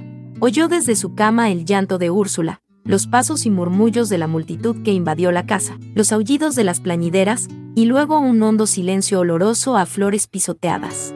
Durante mucho tiempo siguió sintiendo el hálito de la banda de Pietro Crespi al atardecer, pero tuvo fuerzas para no sucumbir al delirio. Úrsula la abandonó. Ni siquiera levantó los ojos para apiadarse de ella. La tarde en que Amaranta entró en la cocina y puso la mano en las brasas del fogón, hasta que le dolió tanto que no sintió más dolor, sino la pestilencia de su propia carne chamuscada. Fue una cura de burro para el remordimiento. Durante varios días anduvo por la casa con la mano metida en un tazón con claras de huevo, y cuando sanaron las quemaduras pareció como si las claras de huevo hubieran cicatrizado también las úlceras de su corazón. La única huella externa que le dejó la tragedia fue la venda de gasa, negra que se puso en la mano quemada y que había de llevar hasta la muerte. Arcadio dio una rara muestra de generosidad, al proclamar mediante un bando el duelo oficial por la muerte de Pietro Crespi. Úrsula lo interpretó como el regreso del cordero extraviado. Pero se equivocó. Había perdido a Arcadio, no desde que vistió el uniforme militar, sino desde siempre. Creía haberlo criado como a un hijo, como crió a Rebeca, sin privilegios ni discriminaciones. Sin embargo, Arcadio era un niño solitario y asustado durante la peste del insomnio, en medio de la fiebre utilitaria de Úrsula, de los delirios de José Arcadio Buendía, del hermetismo de Aureliano, de la rivalidad mortal entre Amaranta y Rebeca. Aureliano le enseñó a leer y escribir, pensando en otra cosa, como lo hubiera hecho un extraño. Le regalaba su ropa, para que Visitación la redujera, cuando ya estaba de tirar. Arcadio sufría con sus zapatos demasiado grandes, con sus pantalones remendados, con sus nalgas de mujer. Nunca logró comunicarse con nadie mejor que lo hizo con Visitación y Cataure en su lengua. Melquiades fue el único que en realidad se ocupó de él, que le hacía escuchar sus textos incomprensibles y le daba instrucciones sobre el arte de la daguerrotipia. Nadie se imaginaba cuánto lloró su muerte en secreto, y con qué desesperación trató de revivirlo en el estudio inútil de sus papeles. La escuela, donde se le ponía atención y se le respetaba, y luego el poder, con sus bandos terminantes y su uniforme de gloria, lo liberaron del peso de una antigua amargura. Una noche, en la tienda de Catarino, alguien se atrevió a decirle, no mereces el apellido que llevas. Al contrario de lo que todos esperaban, Arcadio no lo hizo fusilar. A mucha honra, dijo, no soy un buen día. Quienes conocían el secreto de su filiación, pensaron por aquella réplica que también él estaba al corriente, pero en realidad no lo estuvo nunca. Pilar Ternera, su madre, que le había hecho hervir la sangre en el cuarto de daguerrotipia, fue para él una obsesión tan irresistible como lo fue primero para José Arcadio y luego para Aureliano. A pesar de que había perdido sus encantos y el esplendor de su risa, él la buscaba y la encontraba en el rastro de su olor de humo. Poco antes de la guerra, un mediodía en que ella fue más tarde que de costumbre a buscar a su hijo menor a la escuela. Arcadio la estaba esperando en el cuarto donde solía hacer la siesta y donde después instaló el cepo. Mientras el niño jugaba en el patio, él esperó en la hamaca, temblando de ansiedad, sabiendo que Pilar Ternera tenía que pasar por ahí. Llegó. Arcadio la agarró por la muñeca y trató de meterla en la hamaca. No puedo, no puedo, dijo Pilar Ternera horrorizada. No te imaginas cómo quisiera complacerte, pero Dios es testigo que no puedo. Arcadio la agarró por la cintura con su tremenda fuerza hereditaria, y sintió que el mundo se borraba al contacto de su piel. No te hagas la santa, decía.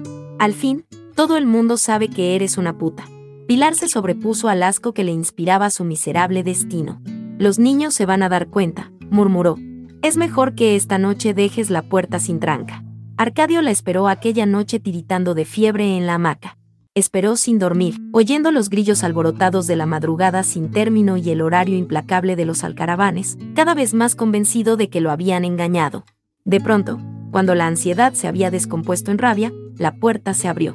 Pocos meses después, frente al pelotón de fusilamiento, Arcadio había de revivir los pasos perdidos en el salón de clases, los tropiezos contra los escaños, y por último la densidad de un cuerpo en las tinieblas del cuarto y los latidos del aire bombeado por un corazón, que no era el suyo.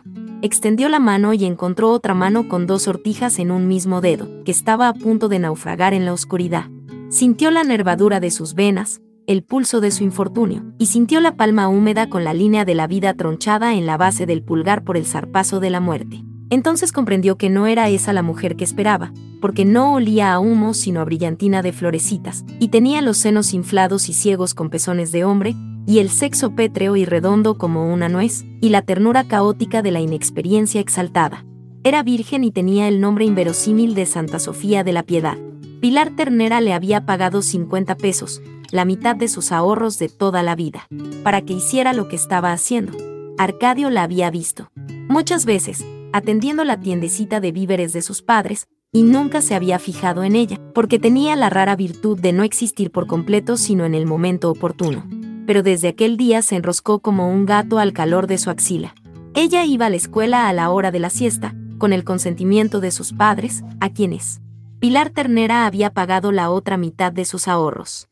Más tarde, cuando las tropas del gobierno los desalojaron del local, se amaban entre las latas de manteca y los sacos de maíz de la trastienda por la época en que Arcadio fue nombrado jefe civil y militar, tuvieron una hija. Los únicos parientes que se enteraron fueron José Arcadio y Rebeca, con quienes Arcadio mantenía entonces relaciones íntimas, fundadas no tanto en el parentesco como en la complicidad. José Arcadio había doblegado la cerviz al yugo matrimonial. El carácter firme de Rebeca, la voracidad de su vientre, su tenaz ambición, absorbieron la descomunal energía del marido, que de holgazán y mujeriego se convirtió en un enorme animal de trabajo. Tenían una casa limpia y ordenada. Rebeca la abría de par en par al amanecer, y el viento de las tumbas entraba por las ventanas y salía por las puertas del patio, y dejaba las paredes blanqueadas y los muebles, curtidos por el salitre de los muertos. El hambre de tierra, el clock, clock de los huesos de sus padres, la impaciencia de su sangre frente a la pasividad de Pietro Crespi estaban relegados al desván de la memoria. Todo el día bordaba junto a la ventana, ajena a la zozobra de la guerra, hasta que los potes de cerámica empezaban a vibrar en el aparador y ella se levantaba a calentar la comida, mucho antes de que aparecieran los escuálidos perros rastreadores y luego el coloso de polainas y espuelas y con escopeta de dos cañones, que a veces llevaba un venado al hombro y casi siempre un sartal de conejos o de patos silvestres. Una tarde, al principio de su gobierno, Arcadio fue a visitarlos de un modo intempestivo. No lo veían desde que abandonaron la casa, pero se mostró tan cariñoso y familiar que lo invitaron a compartir el guisado. Solo cuando tomaban el café reveló Arcadio el motivo de su visita. Había recibido una denuncia contra José Arcadio. Se decía que empezó arando su patio y había seguido derecho por las tierras contiguas, derribando cercas y arrasando ranchos con sus bueyes, hasta apoderarse por la fuerza de los mejores predios del contorno a los campesinos que no había despojado, porque no le interesaban sus tierras, les impuso una contribución que cobraba cada sábado con los perros de presa y la escopeta de dos cañones. No lo negó. Fundaba su derecho en que las tierras usurpadas habían sido distribuidas por José Arcadio Buendía en los tiempos de la fundación, y creía posible demostrar que su padre estaba loco desde entonces, puesto que dispuso de un patrimonio que en realidad pertenecía a la familia. Era un alegato innecesario, porque Arcadio no había ido a hacer justicia. Ofreció simplemente crear una oficina de registro de la propiedad para que José Arcadio legalizara los títulos de la tierra usurpada, con la condición de que delegara en el gobierno local el derecho de cobrar las contribuciones. Se pusieron de acuerdo. Años después, cuando el coronel Aureliano Buendía examinó los títulos de propiedad, encontró que estaban registradas a nombre de su hermano todas las tierras que se divisaban desde la colina de su patio hasta el horizonte, inclusive el cementerio, y que en los 11 meses de su mandato Arcadio había cargado no solo con el dinero de las contribuciones, sino también con el que cobraba al pueblo por el derecho de enterrar a los muertos en predios de José Arcadio. Úrsula tardó varios meses en saber lo que ya era del dominio público, porque la gente se lo ocultaba para no aumentarle el sufrimiento. Empezó por sospecharlo. Arcadio está construyendo una casa, le confió con fingido orgullo a su marido, mientras trataba de meterle en la boca una cucharada de jarabe de totumo. Sin embargo, suspiró involuntariamente, no sé por qué todo esto me huele mal. Más tarde, cuando se enteró de que Arcadio no solo había terminado la casa, sino que había encargado un mobiliario bienés, confirmó la sospecha de que estaba disponiendo de los fondos públicos. Eres la vergüenza de nuestro apellido, le gritó un domingo después de misa, cuando lo vio en la casa nueva jugando barajas con sus oficiales. Arcadio no le prestó atención. Solo entonces supo Úrsula que tenía una hija de seis meses, y que Santa Sofía de la Piedad, con quien vivía sin casarse, estaba otra vez encinta. Resolvió escribirle al coronel Aureliano Buendía, en cualquier lugar en que se encontrara, para ponerlo al corriente de la situación. Pero los acontecimientos que se precipitaron por aquellos días no solo impidieron sus propósitos, sino que la hicieron arrepentirse de haberlos concebido. La guerra, que hasta entonces no había sido más que una palabra para designar una circunstancia vaga y remota, se concretó en una realidad dramática. A fines de febrero llegó a Macondo una anciana de aspecto ceniciento, montada en un burro cargado de escobas. Parecía tan inofensiva que las patrullas de vigilancia la dejaron pasar sin preguntas, como uno más de los vendedores que a menudo llegaban de los pueblos de la Ciénaga. Fue directamente al cuartel. Arcadio la recibió en el local donde antes estuvo el salón de clases y que entonces estaba transformado en una especie de campamento de retaguardia, con hamacas enrolladas y colgadas en las argollas y petates amontonados en los rincones, y fusiles y carabinas y hasta escopetas de cacería dispersos por el suelo. La anciana se cuadró en un saludo militar antes de identificarse. Soy el coronel Gregorio Stevenson. Llevaba malas noticias. Los últimos focos de resistencia liberal, según dijo, estaban siendo exterminados el coronel Aureliano. Buen día, a quien había dejado batiéndose en retirada por los lados. De Riohacha le encomendó la misión de hablar con Arcadio. Debía entregar la plaza sin resistencia, poniendo como condición que se respetaran bajo palabra de honor la vida y las propiedades de los liberales. Arcadio examinó con una mirada de conmiseración a aquel extraño mensajero que habría podido confundirse con una abuela fugitiva. Usted, por supuesto, trae algún papel escrito, dijo. Por supuesto, contestó el emisario, no lo traigo. Es fácil comprender que en las actuales circunstancias no se lleve encima nada comprometedor. Mientras hablaba, se sacó del corpiño y puso en la mesa un pescadito de oro. Creo que con esto será suficiente, dijo. Arcadio comprobó que en efecto era uno de los pescaditos hechos por el coronel Aureliano Buendía. Pero alguien podía haberlo comprado antes de la guerra, o haberlo robado, y no tenía por tanto ningún mérito de salvoconducto el mensajero llegó hasta el extremo de violar un secreto de guerra para acreditar su identidad. Reveló que iba en misión a Curazao, donde esperaba reclutar exiliados de todo el Caribe y adquirir armas y pertrechos suficientes para intentar un desembarco a fin de año. Confiando en ese plan, el coronel Aureliano Buendía no era partidario de que en aquel momento se hicieran sacrificios inútiles. Pero Arcadio fue inflexible. Hizo encarcelar al mensajero, mientras comprobaba su identidad y resolvió defender la plaza hasta la muerte. No tuvo que esperar mucho tiempo. Las noticias del fracaso liberal fueron cada vez más concretas. A fines de marzo, en una madrugada de lluvias prematuras, la calma tensa de las semanas anteriores se resolvió abruptamente con un desesperado toque de corneta, seguido de un cañonazo que desbarató la torre del templo. En realidad, la voluntad de resistencia de Arcadio era una locura. No disponía de más de 50 hombres mal armados, con una dotación máxima de 20 cartuchos cada uno. Pero entre ellos, sus antiguos alumnos, excitados con proclamas altisonantes, estaban decididos a sacrificar el pellejo por una causa perdida. En medio del tropel de botas, de órdenes contradictorias, de cañonazos, que hacían temblar la tierra, de disparos atolondrados y de toques de corneta sin sentido, el supuesto coronel Stevenson consiguió hablar con Arcadio. Evíteme la indignidad de morir en el cepo con estos trapos de mujer, le dijo. Si he de morir, que sea peleando. Logró convencerlo. Arcadio ordenó que le entregaran un arma con 20 cartuchos y lo dejaron con cinco hombres defendiendo el cuartel, mientras él iba con su estado mayor a ponerse al frente de la resistencia. No alcanzó a llegar al camino de la ciénaga. Las barricadas habían sido despedazadas y los defensores se batían al descubierto en las calles, primero hasta donde les alcanzaba la dotación de los fusiles, y luego con pistolas contra fusiles y por último cuerpo a cuerpo. Ante la inminencia de la derrota, algunas mujeres se echaron a la calle armadas de palos y cuchillos de cocina. En aquella confusión, Arcadio encontró a Amaranta que andaba buscándolo como una loca, en camisa de dormir, con dos viejas pistolas de José Arcadio Buendía. Le dio su fusil a un oficial que había sido desarmado en la refriega, y se evadió con Amaranta por una calle adyacente para llevarla a casa. Úrsula estaba en la puerta, esperando, indiferente a las descargas que habían abierto una tronera en la fachada de la casa vecina. La lluvia cedía, pero las calles estaban resbaladizas y blandas como jabón derretido, y había que adivinar las distancias en la oscuridad. Arcadio dejó a Amaranta con Úrsula y trató de enfrentarse a dos soldados que soltaron una andanada ciega desde la esquina. Las viejas pistolas guardadas muchos años en un ropero no funcionaron. Protegiendo a Arcadio con su cuerpo, Úrsula intentó arrastrarlo hasta la casa. Ven, por Dios, le gritaba. Ya basta de locuras. Los soldados los apuntaron. Suelte a ese hombre, señora, gritó uno de ellos, o no respondemos. Arcadio empujó a Úrsula hacia la casa y se entregó. Poco después terminaron los disparos y empezaron a repicar las campanas. La resistencia había sido aniquilada en menos de media hora. Ni uno solo de los hombres de Arcadio sobrevivió al asalto, pero antes de morir se llevaron por delante a 300 soldados.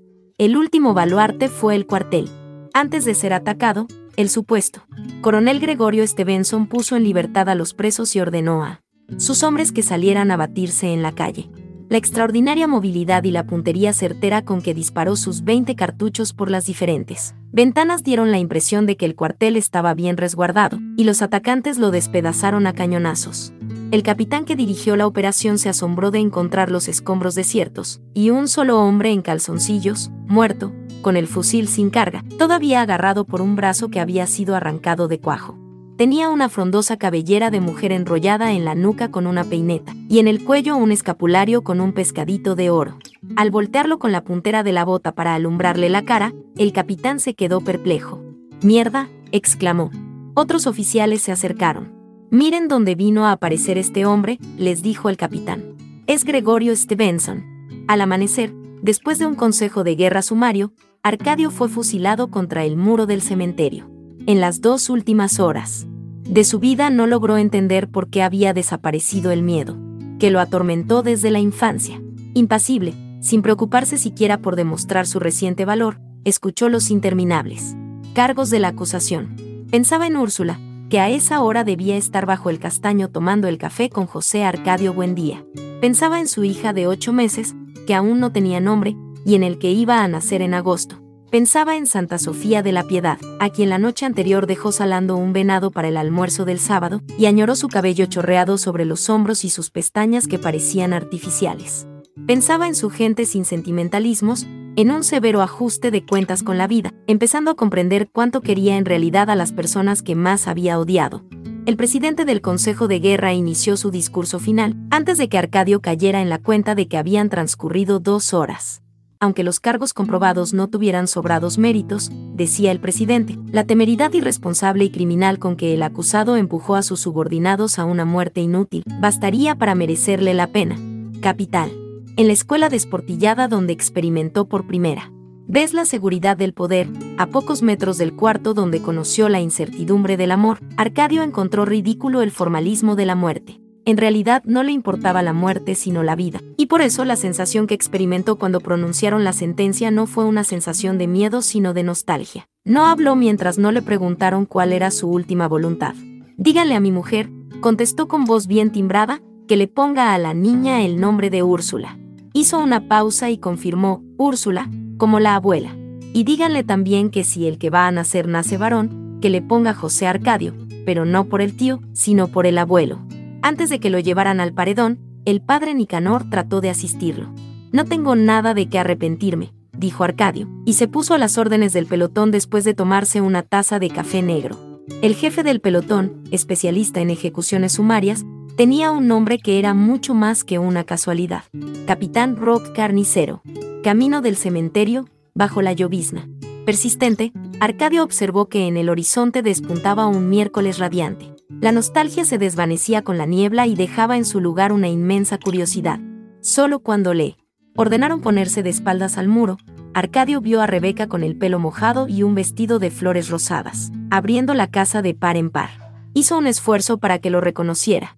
En efecto, Rebeca miró casualmente hacia el muro y se quedó paralizada de estupor, y apenas pudo reaccionar para hacerle a Arcadio una señal de adiós con la mano. Arcadio le contestó en la misma forma. En ese instante lo apuntaron las bocas ahumadas de los fusiles, y oyó letra por letra las encíclicas cantadas de Melquíades, y sintió los pasos perdidos de Santa Sofía de la Piedad, Virgen, en el salón de clases, y experimentó en la nariz la misma dureza de hielo que le había llamado la atención en las fosas nasales del cadáver de remedios. Ah, carajo. Alcanzó a pensar, se me olvidó decir que si nacía mujer le pusieran remedios. Entonces, acumulado en un zarpazo desgarrador, volvió a sentir todo el terror que le atormentó en la vida. El capitán dio la orden de fuego. Arcadio. Apenas tuvo tiempo de sacar el pecho y levantar la cabeza, sin comprender de dónde fluía el líquido ardiente que le quemaba los muslos. Cabrones. gritó. Viva el Partido Liberal. Capítulo 7. En mayo terminó la guerra. Dos semanas antes de que el gobierno hiciera el anuncio oficial, en una proclama altisonante que prometía un despiadado castigo para los promotores de la rebelión, el coronel Aureliano Buendía cayó prisionero cuando estaba a punto de alcanzar la frontera occidental, disfrazado de hechicero indígena. De los 21 hombres que lo siguieron a la guerra, 14 murieron en combate, 6 estaban heridos, y solo uno lo acompañaba en el momento de la derrota final, el coronel Gerineldo Márquez. La noticia de la captura fue dada en Macondo con un bando extraordinario. Está vivo, le informó Úrsula a su marido. Roguemos a Dios para que sus enemigos tengan clemencia. Después de tres días de llanto, una tarde en que batía un dulce de leche en la cocina, oyó claramente la voz de su hijo muy cerca del oído. Era Aureliano, gritó, corriendo hacia el castaño para darle la noticia al esposo. No sé cómo ha sido el milagro, pero está vivo y... Vamos a verlo muy pronto. Lo dio por hecho hizo lavar los pisos de la casa y cambiar la posición de los muebles. Unas semanas después, un rumor sin origen que no sería respaldado por el bando confirmó dramáticamente el presagio. El coronel Aureliano Buendía había sido condenado a muerte, y la sentencia sería ejecutada en Macondo, para escarmiento de la población. Un lunes, a las 10 y 20 de la mañana, Amaranta estaba vistiendo a Aureliano José, cuando percibió un tropel remoto y un toque de corneta. Un segundo antes de que Úrsula irrumpiera en el cuarto con un grito, ya lo traen. La tropa pugnaba por someter a culatazos a la muchedumbre desbordada. Úrsula y Amaranta corrieron hasta la esquina, abriéndose paso en pellones, y entonces lo vieron. Parecía un pordiosero. Tenía la ropa desgarrada, el cabello y la barba enmarañados, y estaba descalzo. Caminaba sin sentir el polvo abrasante, con las manos amarradas a la espalda con una soga que sostenía en la cabeza de su montura un oficial de a caballo. Junto a él, también astroso y derrotado, llevaban al coronel Gerineldo Márquez. No estaban tristes. Parecían más bien turbados por la muchedumbre que gritaba a la tropa toda clase de improperios. Hijo mío, gritó Úrsula en medio de la algazara, y le dio un manotazo al soldado que trató de detenerla. El caballo del oficial se encabritó. Entonces el coronel Aureliano Buendía se detuvo, trémulo, esquivó los brazos de su madre y fijó en sus ojos una mirada dura. Váyase a casa, mamá, dijo. Pida permiso a las autoridades y venga a verme a la cárcel. Miró a Amaranta, que permanecía indecisa a dos pasos detrás de Úrsula, y le sonrió al preguntarle, ¿qué te pasó en la mano? Amaranta levantó la mano con la venda negra. Una quemadura, dijo, y apartó a Úrsula para que no la atropellaran los caballos. La tropa disparó. Una guardia especial rodeó a los prisioneros y los llevó al trote al cuartel. Al atardecer, Úrsula visitó en la cárcel al coronel Aureliano Buendía. Había tratado de conseguir el permiso a través de don Apolinar Moscote, pero este había perdido toda autoridad frente a la omnipotencia de los militares. El padre Nicanor estaba postrado por una calentura hepática. Los padres del coronel Gerineldo Márquez, que no estaba condenado a muerte, habían tratado de verlo y fueron rechazados a culatazos. Ante la imposibilidad de conseguir intermediarios, convencida de que su hijo sería fusilado al amanecer, Úrsula hizo un envoltorio con las cosas que quería llevarle y fue sola al cuartel. Soy la madre del coronel Aureliano Buendía, se anunció. Los centinelas le cerraron el paso. De todos modos voy a entrar, les advirtió Úrsula. De manera que sí tienen orden de disparar, empiecen de una vez apartó a uno de un empellón y entró a la antigua sala de clases, donde un grupo de soldados desnudos engrasaba sus armas. Un oficial en uniforme de campaña, sonrosado, con lentes de cristales muy gruesos y ademanes ceremoniosos, hizo a los centinelas una señal para que se retiraran. Soy la madre del coronel Aureliano Buendía, repitió Úrsula. Usted querrá decir, corrigió el oficial con una sonrisa amable, que es la señora madre del señor Aureliano Buendía. Úrsula reconoció en su modo de hablar rebuscado la cadencia lánguida de la gente del páramo, los cachacos. Como usted diga, señor, admitió, siempre que me permita verlo. Había órdenes superiores de no permitir visitas a los condenados a muerte, pero el oficial asumió la responsabilidad de concederle una entrevista de 15 minutos.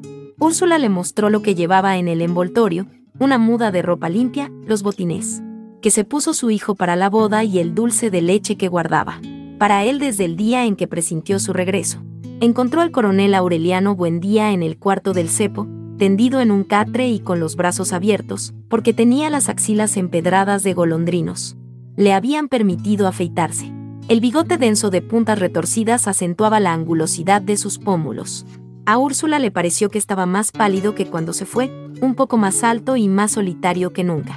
Estaba enterado de los pormenores de la casa, el suicidio de Pietro Crespi, las arbitrariedades y el fusilamiento de Arcadio, la impavidez de José Arcadio Buendía bajo el castaño. Sabía que Amaranta había consagrado su viudez de virgen a la crianza de Aureliano José, y que éste empezaba a dar muestras de muy buen juicio y leía y escribía al mismo tiempo que aprendía a hablar. Desde el momento en que entró al cuarto, Úrsula se sintió cohibida por la madurez de su hijo, por su aura de dominio, por el resplandor de autoridad que irradiaba su piel. Se sorprendió que estuviera tan bien informado. Ya sabe usted que soy adivino, bromeó él. Y agregó en serio, esta mañana, cuando me trajeron, tuve la impresión de que ya había pasado por todo esto. En verdad, mientras la muchedumbre tronaba a su paso, él estaba concentrado en sus pensamientos, asombrado de la forma en que había envejecido el pueblo en un año. Los almendros tenían las hojas rotas. Las casas pintadas de azul, pintadas luego de rojo y luego vueltas a pintar de azul, habían terminado por adquirir una coloración indefinible. ¿Qué esperabas? suspiró Úrsula. El tiempo pasa. Así es, admitió Aureliano, pero no tanto. De este modo la visita tanto tiempo esperada, para la que ambos habían preparado las preguntas e inclusive previsto las respuestas, fue otra vez la conversación cotidiana de siempre. Cuando el centinela anunció el término de la entrevista, Aureliano sacó de debajo de la estera del catre un rollo de papeles sudados. Eran sus versos, los inspirados por remedios, que había llevado consigo cuando se fue, y los escritos después, en las azarosas pausas de la guerra. Prométame que no los va a leer nadie, dijo. Esta misma noche encienda el horno con ellos.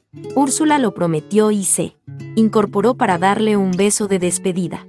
Te traje un revólver, murmuró. El coronel Aureliano Buendía comprobó que el centinela no estaba a la vista. No me sirve de nada, replicó en voz baja. Pero démelo, no sea que la registren a la salida. Úrsula sacó el revólver del corpiño y él lo puso debajo de la estera del catre. Y ahora no se despida, concluyó con un énfasis calmado. No suplique a nadie ni se rebaje ante nadie. Hágase el cargo que me fusilaron hace mucho tiempo. Úrsula se mordió los labios para no llorar. Ponte piedras calientes en los golondrinos, dijo. Dio media vuelta y salió del cuarto. El coronel Aureliano Buendía permaneció de pie, pensativo, hasta que se cerró la puerta. Entonces volvió a acostarse con los brazos abiertos. Desde el principio de la adolescencia, cuando empezó a ser consciente de sus presagios, pensó que la muerte había de anunciarse con una señal definida, inequívoca, irrevocable, pero le faltaban pocas horas para morir, y la señal no llegaba. En cierta ocasión una mujer muy bella entró a su campamento de Tucurinca y pidió a los centinelas que le permitieran verlo. La dejaron pasar, porque conocían el fanatismo de algunas madres que enviaban a sus hijas al dormitorio. De los guerreros más notables, según ellas mismas decían, para mejorar la raza. El coronel Aureliano Buendía estaba aquella noche terminando el poema del hombre que se había extraviado en la lluvia, cuando la muchacha entró al cuarto. Él le dio la espalda para poner la hoja en la gaveta con llave donde guardaba sus versos. Y entonces lo sintió. Agarró la pistola en la gaveta sin volver la cara. No dispare, por favor, dijo. Cuando se volvió con la pistola montada, la muchacha había bajado la suya y no sabía qué hacer. Así había logrado eludir cuatro de once emboscadas. En cambio, alguien que nunca fue capturado entró una noche al cuartel revolucionario de Manaure y asesinó a puñaladas a su íntimo amigo, el coronel Magnífico Bisbal, a quien había cedido el catre para que sudara una calentura. A pocos metros, durmiendo en una hamaca en el mismo cuarto, él no se dio cuenta de nada. Eran inútiles sus esfuerzos por sistematizar los presagios. Se presentaban de pronto, en una ráfaga de lucidez. Sobrenatural, como una convicción absoluta y momentánea, pero inacible. En ocasiones eran tan naturales, que no los identificaba como presagios sino cuando se cumplían. Otras veces eran terminantes y no se cumplían. Con frecuencia no eran más que golpes vulgares de superstición. Pero cuando lo condenaron a muerte y le pidieron expresar su última voluntad, no tuvo la menor dificultad para identificar el presagio que le inspiró la respuesta. Pido que la sentencia se cumpla en Macondo, dijo. El presidente del tribunal se disgustó. No sea vivo, buen día, le dijo. Es un estratagema para ganar tiempo. Si no la cumplen, allá ustedes, dijo el coronel, pero esa es mi última voluntad. Desde entonces lo habían abandonado los presagios. El día en que Úrsula lo visitó en la cárcel, después de mucho pensar, llegó a la conclusión de que quizá la muerte no se anunciaría aquella vez, porque no dependía del azar sino de la voluntad de sus verdugos. Pasó la noche en vela atormentado por el dolor de los golondrinos. Poco antes del alba oyó pasos en el corredor. Ya vienen, se dijo, y pensó sin motivo en José Arcadio Buendía, que en aquel momento estaba pensando en él, bajo la madrugada lúgubre del castaño. No sintió miedo, ni nostalgia, sino una rabia intestinal ante la idea de que aquella muerte artificiosa no le permitiría conocer el final de tantas cosas que dejaba sin terminar. La puerta se abrió y entró el centinela con un tazón de café. Al día siguiente a la misma hora todavía estaba como entonces, rabiando con el dolor de las axilas, y ocurrió exactamente lo mismo. El jueves compartió el dulce de leche con los centinelas y se puso la ropa limpia, que le quedaba estrecha, y los botines de charol. Todavía el viernes no lo habían fusilado. En realidad, no se atrevían a ejecutar la sentencia. La rebeldía del pueblo hizo pensar a los militares que el fusilamiento del coronel Aureliano Buendía tendría graves consecuencias políticas no solo en Macondo sino en todo el ámbito de la Ciénaga, así que consultaron a las autoridades de la capital provincial. La noche del sábado, mientras esperaban la respuesta, el capitán Roque, Carnicero fue con otros oficiales a la tienda de Catarino. Solo una mujer, casi presionada con amenazas, se atrevió a llevarlo al cuarto. No se quieren acostar con un hombre que saben que se va a morir, le confesó ella. Nadie sabe cómo será, pero todo el mundo anda diciendo que el oficial que fusile al coronel Aureliano Buendía y todos los soldados del pelotón, uno por uno, serán asesinados sin remedio, tarde o temprano. Así se escondan en el fin del mundo. El capitán Rock Carnicero lo comentó con los otros oficiales, y estos lo comentaron con sus superiores.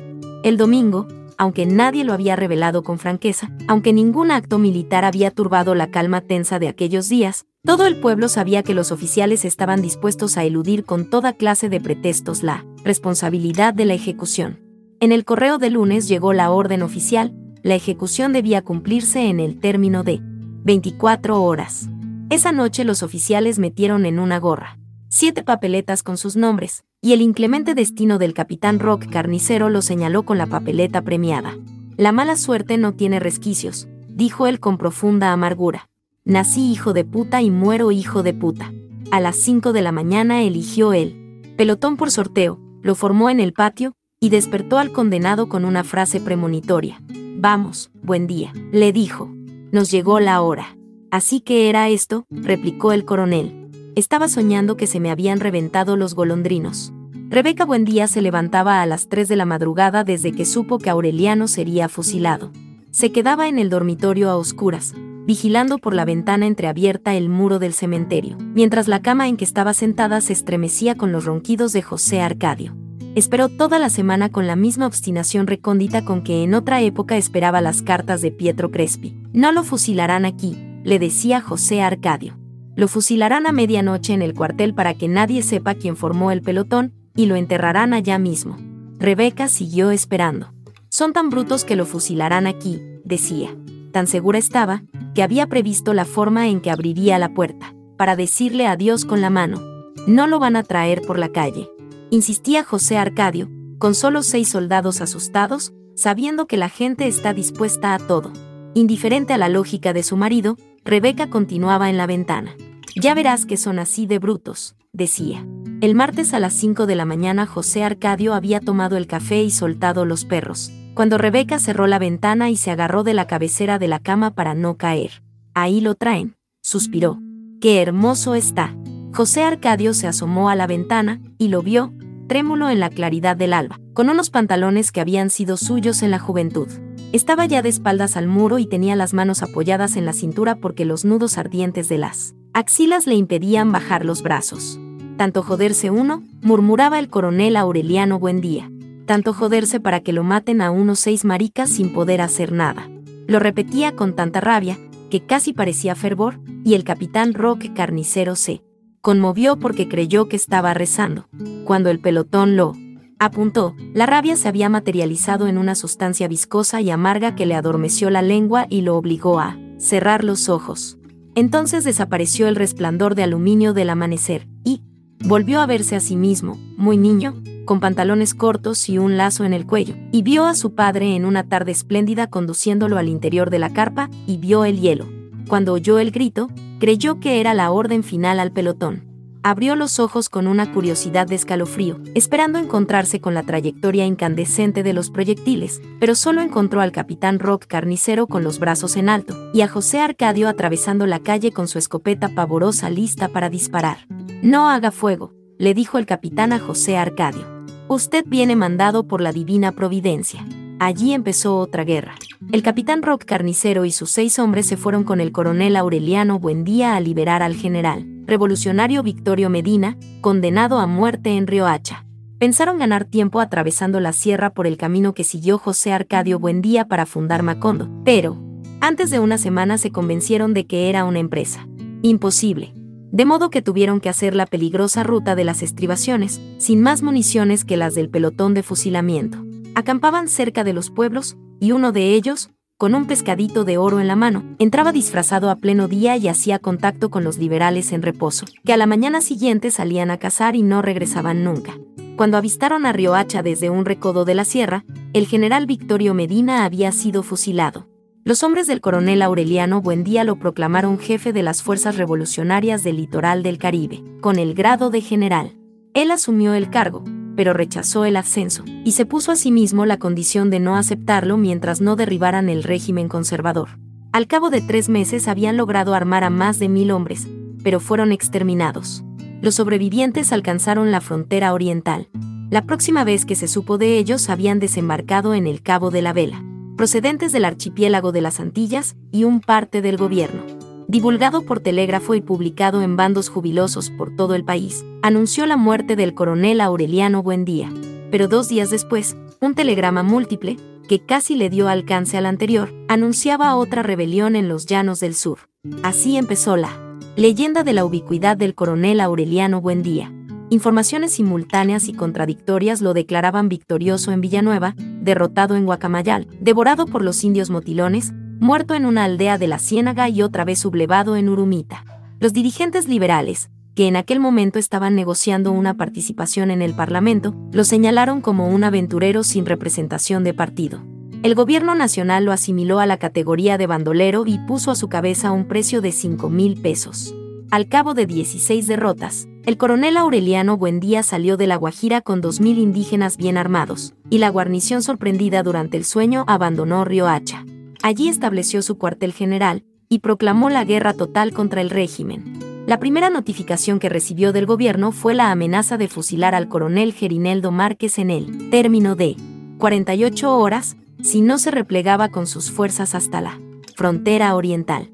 El coronel Rock Carnicero, que entonces era jefe de su Estado Mayor, le entregó el telegrama con un gesto de consternación, pero él lo leyó con imprevisible alegría. ¡Qué bueno!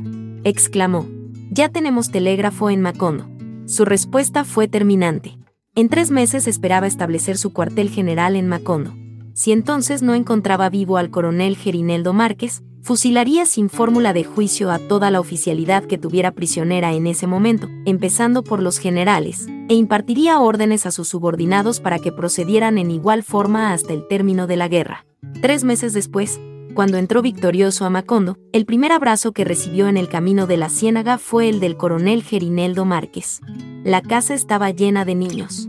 Úrsula había recogido a Santa Sofía de la Piedad, con la hija mayor y un par de gemelos que nacieron cinco meses después del fusilamiento de Arcadio. Contra la última voluntad del fusilado, bautizó a la niña con el nombre de Remedios. Estoy segura que eso fue lo que Arcadio quiso decir, alegó. No le pondremos Úrsula, porque se sufre mucho con ese nombre. A los gemelos les puso José Arcadio II y Aureliano II. Amaranta se hizo cargo de todos. Colocó asientitos de madera en la sala y estableció un parvulario con otros niños de familias vecinas. Cuando regresó el coronel Aureliano Buendía, entre estampidos de cohetes y repiques de campanas, un coro infantil le dio la bienvenida en la casa. Aureliano José, largo como su abuelo, vestido de oficial revolucionario, le rindió honores militares. No todas las noticias eran buenas. Un año después de la fuga del coronel Aureliano Buendía, José Arcadio y Rebeca se fueron a vivir en la casa construida por Arcadio. Nadie se enteró de su intervención para impedir el fusilamiento. En la casa nueva, situada en el mejor rincón de la plaza, a la sombra de un almendro privilegiado con tres nidos de petirrojos, con una puerta grande para las visitas y cuatro ventanas para la luz, establecieron un hogar hospitalario. Las antiguas amigas de Rebeca, entre ellas cuatro hermanas Moscote que continuaban solteras, reanudaron las sesiones de bordado interrumpidas años antes en el corredor de las Begonias. José Arcadio siguió disfrutando de las tierras usurpadas cuyos títulos fueron reconocidos por el gobierno conservador. Todas las tardes se le veía regresar a caballo, con sus perros montunos y su escopeta de dos cañones, y un sartal de conejos colgados en la montura. Una tarde de septiembre, ante la amenaza de una tormenta, regresó a casa más temprano que de costumbre. Saludó a Rebeca en el comedor, amarró los perros en el patio, colgó los conejos en la cocina para salarlos más tarde y fue al dormitorio a cambiarse de ropa. Rebeca declaró después que cuando su marido entró al dormitorio ella se encerró en el baño y no se dio cuenta de nada. Era una versión difícil de creer, pero no había otra más verosímil, y nadie pudo concebir un motivo para que Rebeca asesinara al hombre que la había hecho feliz.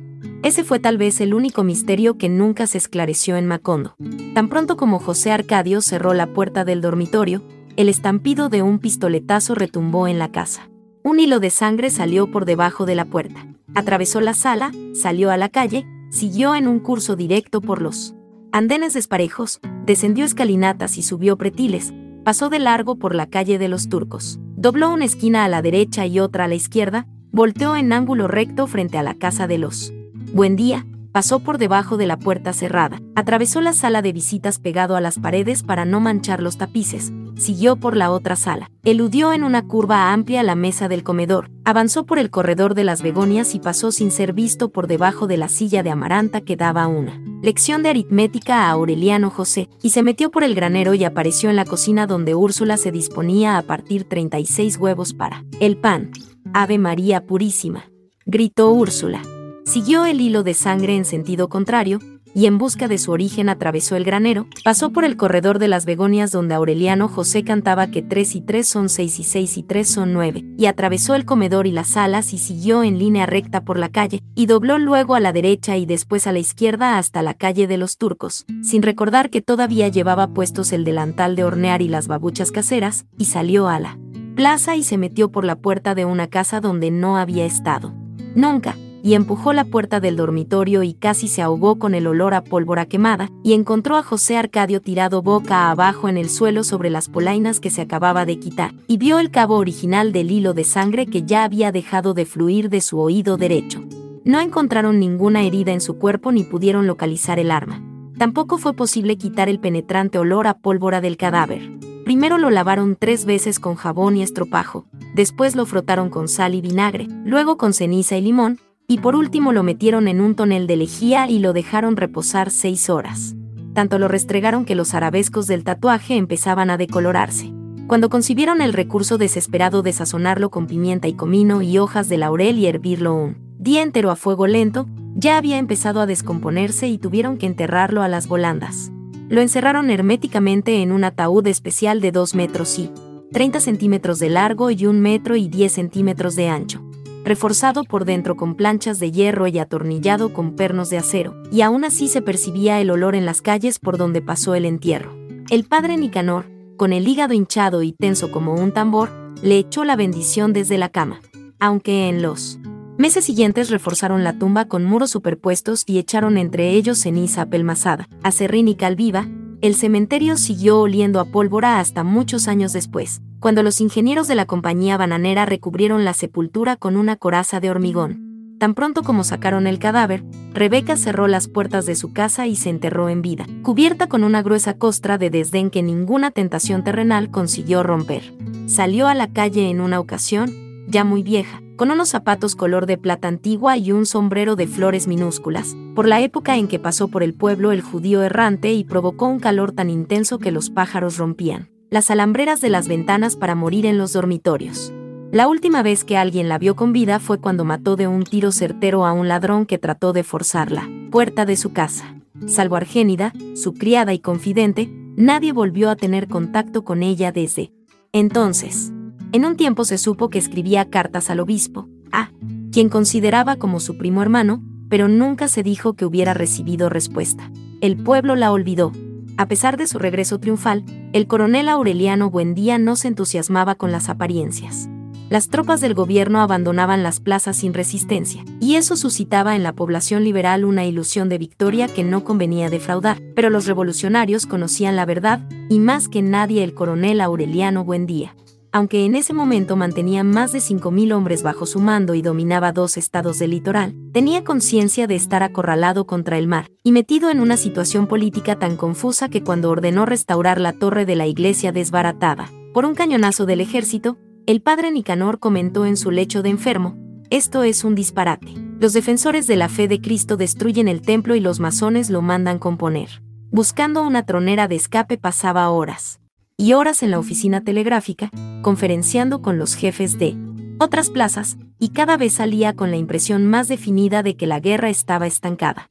Cuando se recibían noticias de nuevos triunfos liberales se proclamaban con bandos de júbilo, pero él medía en los mapas su verdadero alcance y comprendía que sus huestes estaban penetrando en la selva, defendiéndose de la malaria y los mosquitos, avanzando en sentido contrario al de la realidad. Estamos perdiendo el tiempo, se quejaba ante sus oficiales. Estaremos perdiendo el tiempo mientras los cabrones del partido estén mendigando un asiento en el Congreso. En noches de vigilia, tendido boca arriba en la hamaca que colgaba en el mismo cuarto en que estuvo condenado a muerte, evocaba la imagen de los abogados vestidos de negro que abandonaban el palacio presidencial en el hielo de la madrugada con el cuello de los abrigos levantado hasta las orejas, frotándose las manos, cuchicheando, refugiándose en los cafetines lúgubres del amanecer, para especular sobre lo que quiso decir el presidente cuando dijo que sí, o lo que quiso decir cuando dijo que no, y para suponer inclusive lo que el presidente estaba pensando cuando dijo una cosa enteramente distinta, mientras él espantaba mosquitos a 35 grados de temperatura, sintiendo aproximarse el alba temible. ¿En qué tendría que dar a sus hombres la orden de tirarse al mar? Una noche de incertidumbre en que Pilar Ternera cantaba en el patio con la tropa. Él pidió que le leyera el porvenir en las barajas. Cuídate la boca, fue todo lo que sacó en claro Pilar Ternera después de extender y recoger los naipes tres veces. No sé lo que quiere decir, pero la señal es muy clara.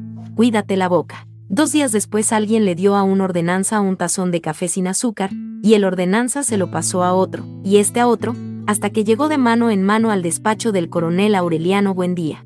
No había pedido café, pero ya que estaba ahí, el coronel se lo tomó. Tenía una carga de nuez vómica suficiente para matar un caballo. Cuando lo llevaron a su casa estaba tieso y arqueado y tenía la lengua partida entre los dientes. Úrsula se lo disputó a la muerte. Después de limpiarle el estómago con vomitivos, lo envolvió en frazadas calientes y le dio claras de huevos durante dos días, hasta que el cuerpo estragado recobró la temperatura normal. Al cuarto día estaba fuera de peligro.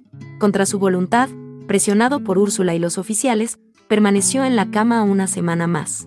Solo entonces supo que no habían quemado sus versos. No me quise precipitar, le explicó Úrsula. Aquella noche, cuando iba a prender el horno, me dije que era mejor esperar que trajeran el cadáver. En la neblina de la convalecencia, rodeado de las polvorientas muñecas de remedios, el coronel Aureliano Buendía evocó en la lectura de sus versos los instantes decisivos de su existencia volvió a escribir. Durante muchas horas, al margen de los sobresaltos de una guerra sin futuro, resolvió en versos rimados sus experiencias a la orilla de la muerte. Entonces sus pensamientos se hicieron tan claros que pudo examinarlos al derecho y al revés. Una noche le preguntó al coronel Gerineldo Márquez, dime una cosa, compadre, ¿por qué estás peleando? Porque ha de ser, compadre, contestó el coronel Gerineldo Márquez, por el gran partido liberal. Dichoso tú que lo sabes, contestó él. Yo, por mi parte, apenas ahora me doy cuenta que estoy peleando por orgullo. Eso es malo, dijo el coronel Gerineldo Márquez. Al coronel Aureliano Buendía le divirtió su alarma. Naturalmente, dijo. Pero en todo caso, es mejor eso que no. Saber por qué se pelea. Lo miró a los ojos y agregó sonriendo, o que pelear como tú por algo que no significa nada para nadie. Su orgullo le había impedido hacer contactos con los grupos armados del interior del país, mientras los dirigentes del partido no rectificaran en público su declaración de que era un bandolero. Sabía, sin embargo, que tan pronto como pusiera de lado esos escrúpulos rompería el círculo vicioso de la guerra. La convalecencia le permitió reflexionar. Entonces consiguió que Úrsula le diera el resto de la herencia enterrada y sus cuantiosos ahorros. nombró al coronel Gerineldo Márquez jefe civil y militar de Macondo, y se fue a establecer contacto con los grupos rebeldes del interior. El coronel Gerineldo Márquez no solo era el hombre de más confianza del coronel Aureliano Buendía, sino que Úrsula lo recibía como un miembro de la familia. Frágil, tímido, de una buena educación natural, estaba sin embargo mejor constituido para la guerra que para el gobierno. Sus asesores políticos lo enredaban, con facilidad en laberintos teóricos, pero consiguió imponer en Macondo el ambiente de paz rural con que soñaba el coronel Aureliano Buendía para morirse de viejo fabricando pescaditos de oro. Aunque vivía en casa de sus padres, almorzaba donde Úrsula dos o tres veces por semana. Inició a Aureliano José en el manejo de las armas de fuego, le dio una instrucción militar prematura y durante varios meses lo llevó a vivir al cuartel, con el consentimiento de Úrsula, para que se fuera haciendo hombre. Muchos años antes, siendo casi un niño, Gerineldo Márquez había declarado su amor a Amaranta. Ella estaba entonces tan ilusionada con su pasión solitaria por Pietro Crespi, que se rió de él. Gerineldo Márquez esperó, en cierta ocasión le envió a Amaranta un papelito desde la cárcel, pidiéndole el favor de bordar una docena de pañuelos de batista con las iniciales de su padre. Le mandó el dinero. Al cabo de una semana, Amaranta le llevó a la cárcel la docena de pañuelos bordados, junto con el dinero, y se quedaron varias horas hablando. Del pasado. Cuando salga de aquí me casaré contigo, le dijo. Gerineldo Márquez al despedirse. Amaranta se rió, pero siguió pensando en él mientras enseñaba a leer a los niños, y deseó revivir para él su pasión juvenil por Pietro Crespi. Los sábados, día de visita a los presos, pasaba por casa de los padres de Gerineldo Márquez y los acompañaba a la cárcel.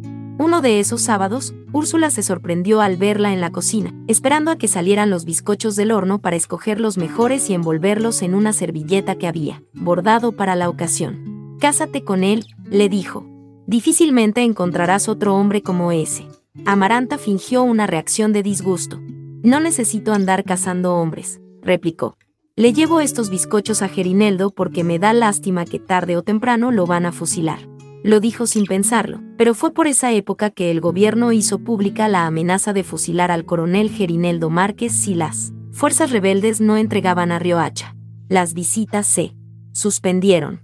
Amaranta se encerró a llorar, agobiada por un sentimiento de culpa semejante al que la atormentó cuando murió Remedios, como si otra vez hubieran sido sus palabras irreflexivas, las responsables de una muerte. Su madre la consoló. Le aseguró que el coronel Aureliano Buendía haría algo por impedir el fusilamiento, y prometió que ella misma se encargaría de atraer a Gerineldo Márquez cuando terminara la guerra. Cumplió la promesa antes del término previsto. Cuando Gerineldo Márquez volvió a la casa investido de su nueva dignidad de jefe civil y militar, lo recibió como a un hijo, concibió exquisitos halagos para retenerlo, y rogó con todo el ánimo de su corazón que recordara su propósito de casarse con Amaranta. Sus súplicas parecían certeras. Los días en que iba a almorzar a la casa, el coronel Gerineldo Márquez se quedaba la tarde en el corredor de las begonias jugando damas chinas con Amaranta. Úrsula les llevaba café con leche y bizcochos y se hacía cargo de los niños para que no los molestaran. Amaranta, en realidad, se esforzaba por encender en su corazón las cenizas olvidadas de su pasión juvenil. Con una ansiedad que llegó a ser intolerable esperó los días de almuerzo, las tardes de damas chinas. Y el tiempo se le iba volando en compañía de aquel guerrero de nombre nostálgico cuyos dedos temblaban, imperceptiblemente al mover las fichas pero el día en que el coronel Gerineldo Márquez le reiteró su voluntad de casarse, ella lo rechazó. No me casaré con nadie, le dijo, pero menos contigo. Quieres tanto a Aureliano que te vas a casar conmigo porque no puedes casarte con él. El coronel Gerineldo Márquez era un hombre paciente. Volveré a insistir, dijo.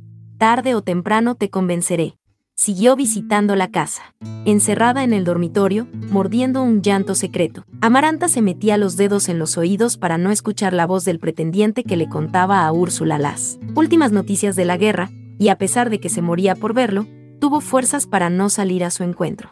El coronel Aureliano Buendía disponía entonces de tiempo para enviar cada dos semanas un informe, pormenorizado a Macondo. Pero solo una vez, casi ocho meses después de haberse ido, le escribió a Úrsula. Un emisario especial llevó a la casa un sobrelacrado, dentro del cual había un papel escrito con la caligrafía preciosista del coronel. Cuiden mucho a papá porque se va a morir. Úrsula se alarmó. Si Aureliano lo dice, Aureliano lo sabe, dijo. Y pidió ayuda para llevar a José Arcadio Buendía a su dormitorio. No solo era tan pesado como siempre, sino que en su prolongada estancia bajo el castaño había desarrollado la facultad de aumentar de peso voluntariamente, hasta el punto de que siete hombres no pudieron con él y tuvieron que llevarlo a rastras a la cama. Un tufo de hongos tiernos, de flor de palo, de antigua y reconcentrada intemperie impregnó el aire del dormitorio cuando empezó a respirarlo el viejo, colosal macerado por el sol y la lluvia. Al día siguiente no amaneció en la cama. Después de buscarlo por todos los cuartos, Úrsula lo encontró otra vez bajo el castaño. Entonces lo amarraron a la cama. A pesar de su fuerza intacta, José Arcadio Buendía no estaba en condiciones de luchar. Todo le daba lo mismo. Si volvió al castaño no fue por su voluntad, sino por una costumbre. Del cuerpo. Úrsula lo atendía, le daba de comer, le llevaba noticias. De Aureliano. Pero en realidad, la única persona con quien él podía tener contacto desde hacía mucho tiempo era Prudencio Aguilar. Ya casi pulverizado por la profunda decrepitud de la muerte, Prudencio Aguilar iba dos veces al día a conversar con él. Hablaban de gallos se prometían establecer un criadero de animales magníficos, no tanto por disfrutar de unas victorias que entonces no les harían falta, sino por tener algo con que distraerse en los tediosos domingos de la muerte. Era Prudencio Aguilar quien lo limpiaba, le daba de comer y le llevaba noticias espléndidas de un desconocido que se llamaba Aureliano y que era coronel, en la guerra. Cuando estaba solo, José Arcadio Buendía se consolaba con el sueño de los cuartos infinitos. Soñaba que se levantaba de la cama, abría la puerta y pasaba a otro cuarto igual, con la misma cama de cabecera de hierro forjado, el mismo sillón de mimbre y el mismo cuadrito de la Virgen de los Remedios en la pared del fondo. De ese cuarto pasaba a otro, exactamente igual, cuya puerta abría para pasar a otro exactamente igual, y luego a otro exactamente igual, hasta el infinito. Le gustaba irse de cuarto en cuarto, como en una galería de espejos paralelos, hasta que Prudencio Aguilar le tocaba el hombro. Entonces regresaba de cuarto en cuarto, despertando hacia atrás, recorriendo el camino inverso, y encontraba a Prudencio Aguilar en el cuarto de la realidad. Pero una noche, dos semanas después de que lo llevaron a la cama, Prudencio Aguilar le tocó el hombro en un cuarto intermedio, y él se quedó allí para siempre, creyendo que era el cuarto real. A la mañana siguiente Úrsula le llevaba el desayuno cuando vio acercarse a un hombre por el corredor. Era pequeño y macizo, con un traje de paño negro y un sombrero también negro, enorme, hundido hasta los ojos taciturnos. Dios mío, pensó Úrsula. Hubiera jurado que era Melquíades. Era Cataur, el hermano de visitación, que había abandonado la casa huyendo de la peste del insomnio, y de quien nunca se volvió a tener noticia. Visitación le preguntó por qué había vuelto, y él le contestó en su lengua solemne, he venido al sepelio del rey. Entonces entraron al cuarto de José Arcadio Buendía, lo sacudieron con todas sus fuerzas, le gritaron al oído, le pusieron un espejo frente a las fosas nasales, pero no pudieron despertarlo. Poco después, cuando el carpintero le tomaba las medidas para él, ataúd, vieron a través de la ventana que estaba cayendo una llovizna de minúsculas flores amarillas. Cayeron toda la noche sobre el pueblo en una tormenta silenciosa, y cubrieron los techos y atascaron las puertas, y sofocaron a los animales que durmieron a la intemperie.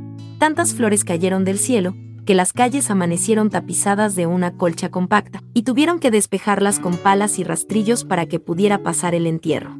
Capítulo 8. Sentada en el mecedor de mimbre, con la labor interrumpida en el regazo, Amaranta contemplaba a Aureliano José con el mentón embadurnado de espuma, afilando la navaja barbera en la penca para afeitarse por primera vez se sangró las espinillas, se cortó el labio superior tratando de modelarse un bigote de pelusas rubias, y después de todo quedó igual que antes, pero el laborioso proceso le dejó a Amaranta la impresión de que en aquel instante había empezado a envejecer. Estás idéntico a Aureliano cuando tenía tu edad, dijo. Ya eres un hombre. Lo era desde hacía mucho tiempo, desde el día ya lejano en que Amaranta creyó que aún era un niño y siguió desnudándose en el baño delante de él, como lo había hecho siempre, como se acostumbró a hacerlo desde que Pilar Ternera se lo entregó para que acabara de criarlo. La primera vez que él la vio, lo único que le llamó la atención fue la profunda depresión entre los senos. Era, entonces tan inocente que preguntó qué le había pasado, y Amaranta fingió excavarse el pecho con la punta de los dedos y contestó, me sacaron tajadas y tajadas y tajadas. Tiempo después, cuando ella se restableció del suicidio de Pietro Crespi y volvió a bañarse con Aureliano José, este ya no se fijó en la depresión, sino que experimentó un estremecimiento desconocido ante la visión de los senos espléndidos de pezones morados. Siguió examinándola, descubriendo palmo a palmo el milagro de su intimidad, y sintió que su piel se erizaba en la contemplación, como se erizaba la piel de ella al contacto del agua. Desde muy niño tenía la costumbre de abandonar la hamaca para amanecer en la cama de Amaranta, cuyo contacto tenía la virtud de disipar el miedo a la oscuridad. Pero desde el día en que tuvo conciencia de su desnudez, no era el miedo a la oscuridad lo que lo impulsaba a meterse en su mosquitero, sino el anhelo de sentir la respiración tibia de Amaranta al amanecer. Una madrugada, por la época en que ella rechazó al coronel Gerineldo Márquez, Aureliano José despertó con la sensación de que le faltaba el aire.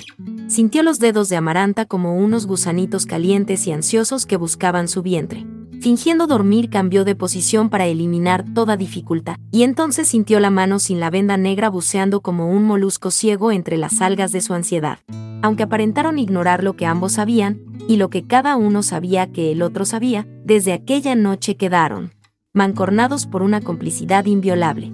Aureliano José no, Podía conciliar el sueño mientras no escuchaba el valse de las doce en el reloj de la sala, y la madura doncella cuya piel empezaba a entristecer no tenía un instante de sosiego mientras no sentía deslizarse en el mosquitero aquel sonámbulo que ella había criado, sin pensar que sería un paliativo para su soledad.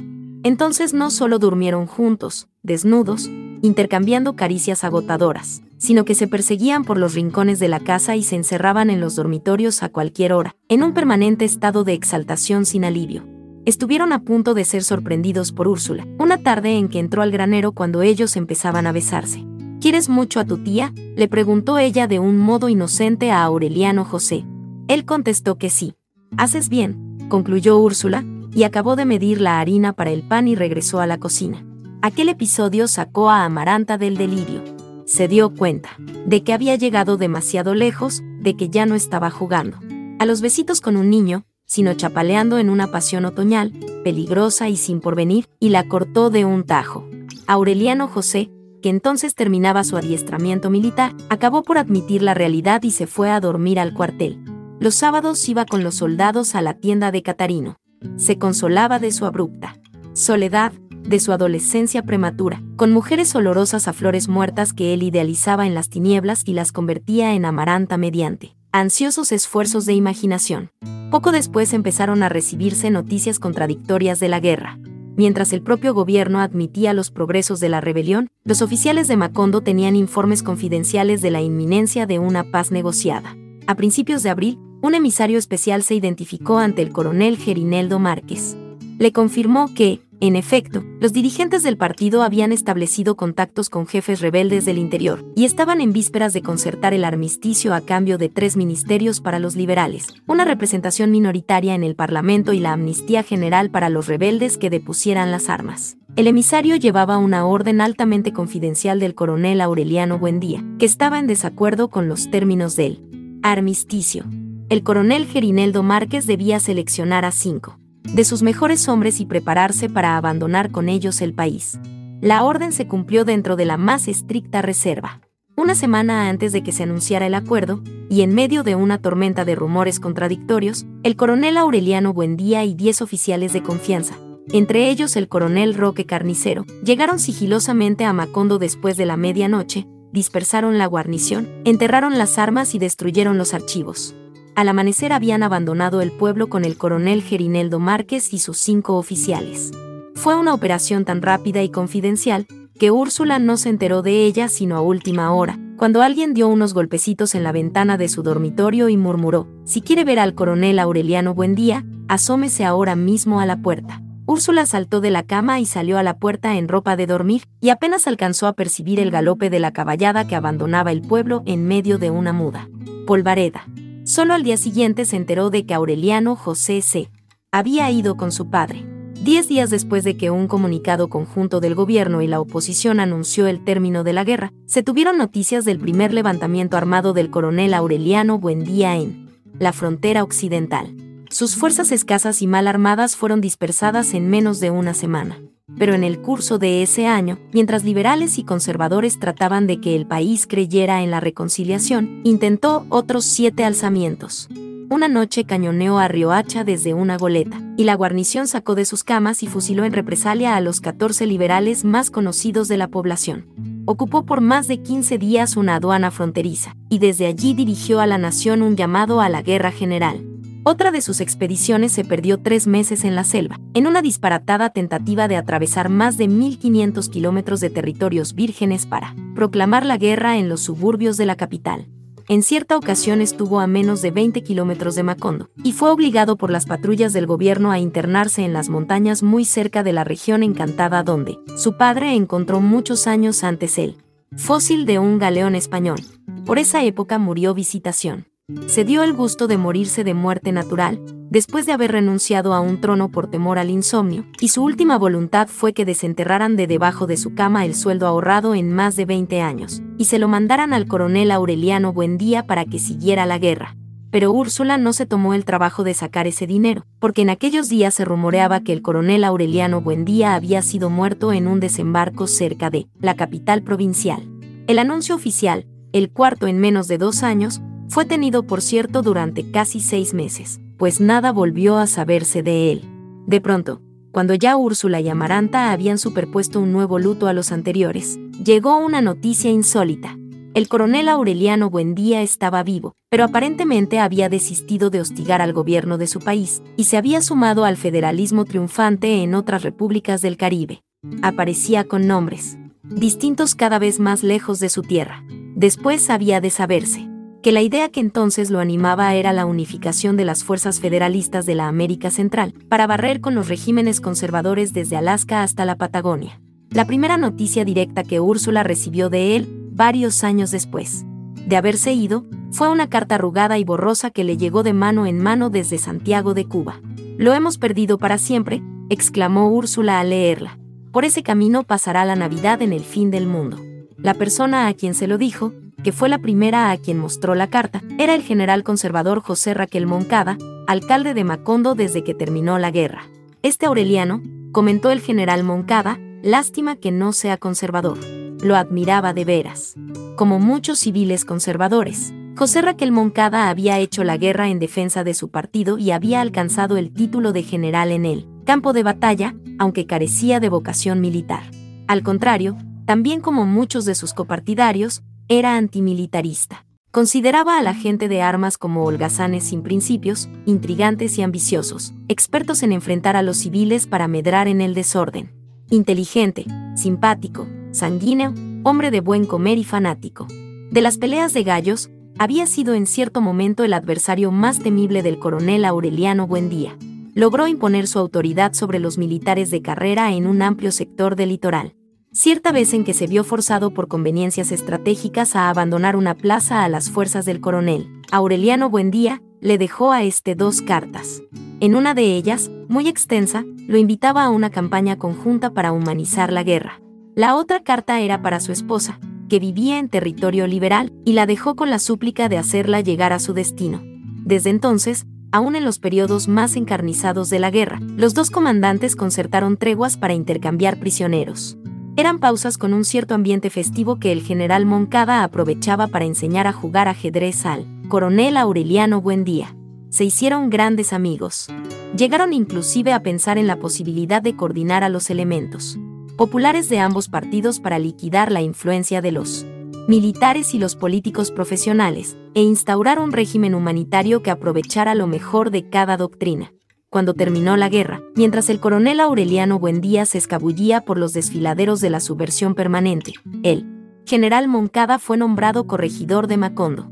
Vistió su traje civil, sustituyó a los militares por agentes de la policía desarmados, hizo respetar las leyes de amnistía y auxilió a algunas familias de liberales muertos en campaña consiguió que Macondo fuera erigido en municipio y fue por tanto su primer alcalde, y creó un ambiente de confianza que hizo pensar en la guerra como en una absurda pesadilla del pasado. El padre Nicanor, consumido por las fiebres hepáticas, fue reemplazado por el padre coronel, a quien llamaban el cachorro, veterano de la Primera Guerra Federalista. Bruno Crespi, casado con Amparo Moscote, y cuya tienda de juguetes e instrumentos musicales no se cansaba de prosperar, construyó un teatro, que las compañías españolas incluyeron en sus itinerarios. Era un vasto salón al aire libre, con escaños de madera, un telón de terciopelo con máscaras griegas, y tres taquillas en forma de cabezas de león por cuyas bocas abiertas se vendían los boletos. Fue también por esa época que se restauró el edificio de la escuela. Se hizo cargo de ella don Melchor Escalona, un maestro viejo mandado de la Ciénaga, que hacía caminar de rodillas en el patio de caliche a los alumnos desaplicados y les hacía comer ají picante a los lenguaraces, con la complacencia de los padres. Aureliano II y José Arcadio II, los voluntariosos gemelos de Santa Sofía de la Piedad, fueron los primeros que se sentaron en el salón de clases con sus pizarras y sus gises y sus jarritos de aluminio, marcados con sus nombres. Remedios, heredera de la belleza pura de su madre, empezaba a ser conocida como Remedios, la Bella. A pesar del tiempo, de los lutos superpuestos y las aflicciones acumuladas, Úrsula se resistía a envejecer ayudada por Santa Sofía de la Piedad, había dado un nuevo impulso a su industria de repostería, y no solo recuperó en pocos años la fortuna que su hijo se gastó en la guerra, sino que volvió a atiborrar de oro puro los calabazos enterrados en él. Dormitorio. Mientras Dios me dé vida, solía decir, no faltará la plata en esta casa de locos. Así estaban las cosas cuando Aureliano José desertó de las tropas federalistas de Nicaragua, se enroló en la tripulación de un buque alemán y apareció en la cocina de la casa, macizo como un caballo, prieto y peludo como un indio, y con la secreta determinación de casarse con Amaranta. Cuando Amaranta lo vio entrar, sin que él hubiera dicho nada, supo de inmediato por qué había vuelto. En la mesa no se atrevían a mirarse a la cara. Pero dos semanas después del regreso, estando Úrsula presente, él fijó sus ojos en los de ella y le dijo, siempre pensaba mucho en ti. Amaranta le huía. Se prevenía contra los encuentros casuales procuraba no separarse de Remedios, la bella. Le indignó el rubor que doró sus mejillas el día en que el sobrino le preguntó hasta cuándo pensaba llevar la venda, negra en la mano, porque interpretó la pregunta como una alusión a su virginidad. Cuando él llegó, ella pasó la aldaba en su dormitorio, pero durante tantas noches percibió sus ronquidos pacíficos en el cuarto contiguo, que descuidó esa precaución. Una madrugada, casi dos meses después del regreso, lo sintió entrar en el dormitorio. Entonces, en vez de huir, en vez de gritar como lo había previsto, se dejó saturar por una suave sensación de descanso. Lo sintió deslizarse en el mosquitero, como lo había hecho cuando era niño, como lo había hecho desde siempre y no pudo reprimir el sudor helado y el crotaloteo de los dientes cuando se dio cuenta de que él estaba completamente desnudo. Vete, murmuró, ahogándose de curiosidad. Vete o me pongo a gritar pero Aureliano José sabía entonces lo que tenía que hacer, porque ya no era un niño asustado por la oscuridad, sino un animal de campamento. Desde aquella noche se reiniciaron las sordas batallas sin consecuencias que se prolongaban hasta el amanecer. Soy tu tía, murmuraba Amaranta, agotada. Es casi como si fuera tu madre, no solo por la edad, sino porque lo único que me faltó fue darte de mamar. Aureliano escapaba al alba y regresaba a la madrugada siguiente, cada vez más excitado por la comprobación de que ella no pasaba la aldaba. No había dejado de desearla un solo instante. La encontraba en los oscuros dormitorios de los pueblos vencidos, sobre todo en los más abyectos, y la materializaba en el tufo de la sangre seca en las vendas de los heridos, en el pavor instantáneo del peligro de muerte, a toda hora y en todas partes.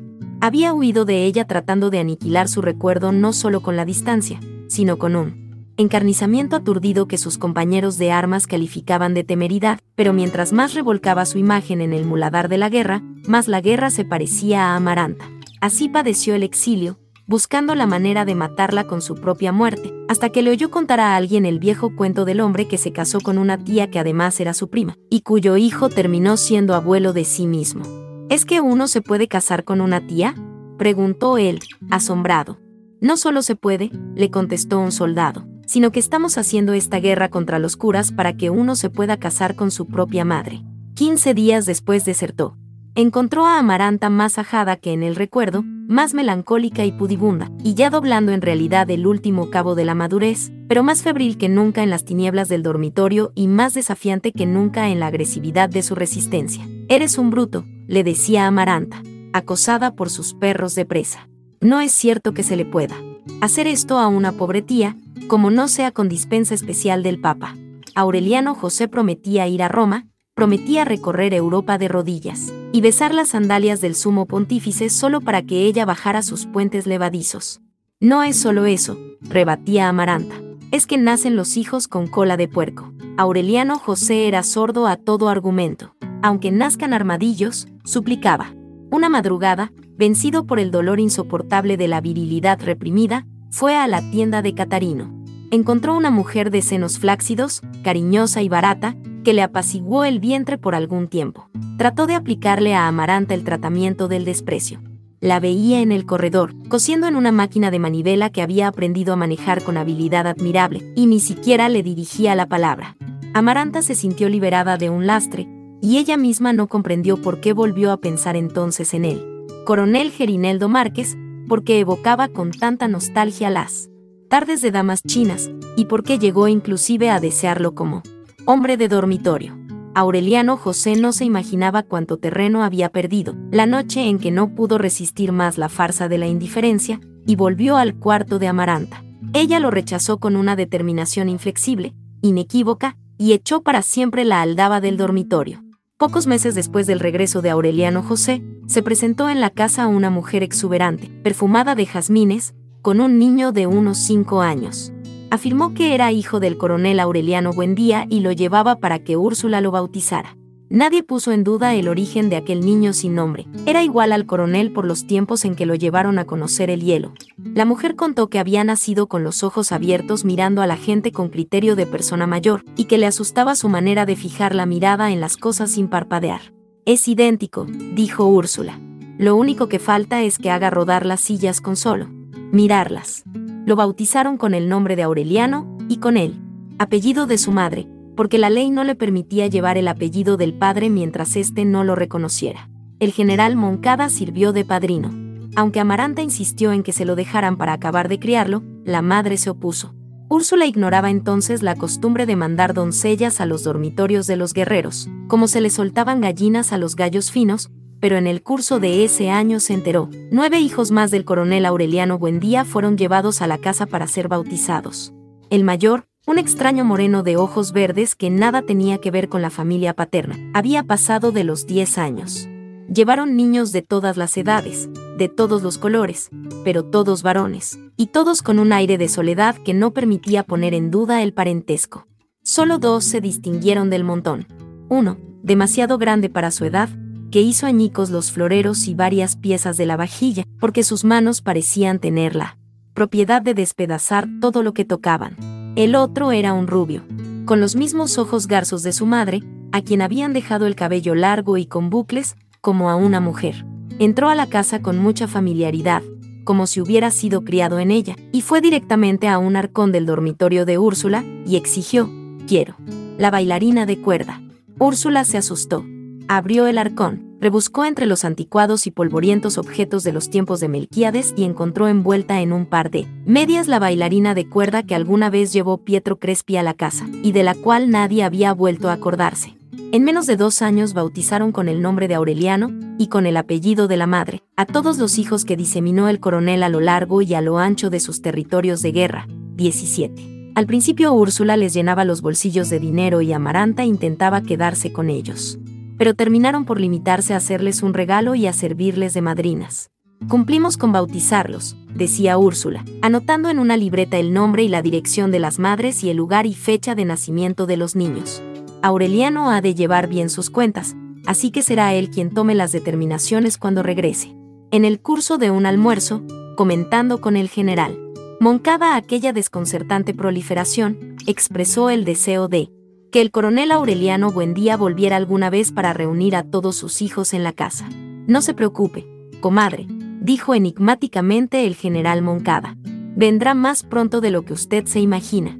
Lo que el general Moncada sabía, y que no quiso revelar en el almuerzo, era que el coronel Aureliano Buendía estaba ya en camino para ponerse al frente de la rebelión más prolongada, radical y sangrienta de cuantas se habían intentado hasta entonces la situación volvió a ser tan tensa como en los meses que precedieron a la Primera Guerra. Las riñas de gallos, animadas por el propio alcalde, fueron suspendidas. El capitán Aquiles Ricardo, comandante de la guarnición, asumió en la práctica el poder municipal. Los liberales lo señalaron como un provocador. Algo tremendo va a ocurrir, le decía Úrsula a Aureliano José. No salgas a la calle después de las seis de la tarde. Eran súplicas inútiles. Aureliano José, al igual que Arcadio en otra época, había dejado de pertenecerle. Era como si el regreso a la casa, la posibilidad de existir sin molestarse por las urgencias cotidianas, hubieran despertado en él la vocación concupiscente y decidiosa de su tío José Arcadio. Su pasión por Amaranta se extinguió sin dejar cicatrices. Andaba un poco al garete, jugando billar, sobrellevando su soledad con mujeres ocasionales, saqueando los resquicios donde Úrsula olvidaba el dinero traspuesto. Terminó por no volver a la casa sino para cambiarse de ropa. Todos son iguales, se lamentaba Úrsula. Al principio se crían muy bien, son obedientes y formales y parecen incapaces de matar una mosca, y apenas les sale la barba se tiran a la perdición. Al contrario de Arcadio, que nunca conoció su verdadero origen, él se enteró de que era hijo de Pilar Ternera, quien le había colgado una hamaca para que hiciera la siesta en su casa.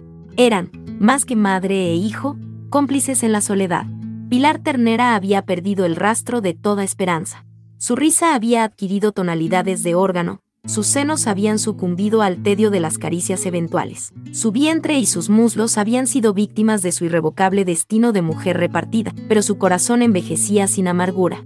Gorda, lenguaraz, con ínfulas de matrona en desgracia, renunció a la ilusión estéril de las barajas y encontró un remanso de consolación en los amores ajenos. En la casa donde Aureliano José dormía la siesta, las muchachas del vecindario recibían a sus amantes casuales. Me prestas el cuarto, Pilar, le decían simplemente, cuando ya estaban dentro. Por supuesto, decía Pilar. Y si alguien estaba presente, le explicaba, soy feliz sabiendo que la gente es feliz en la cama.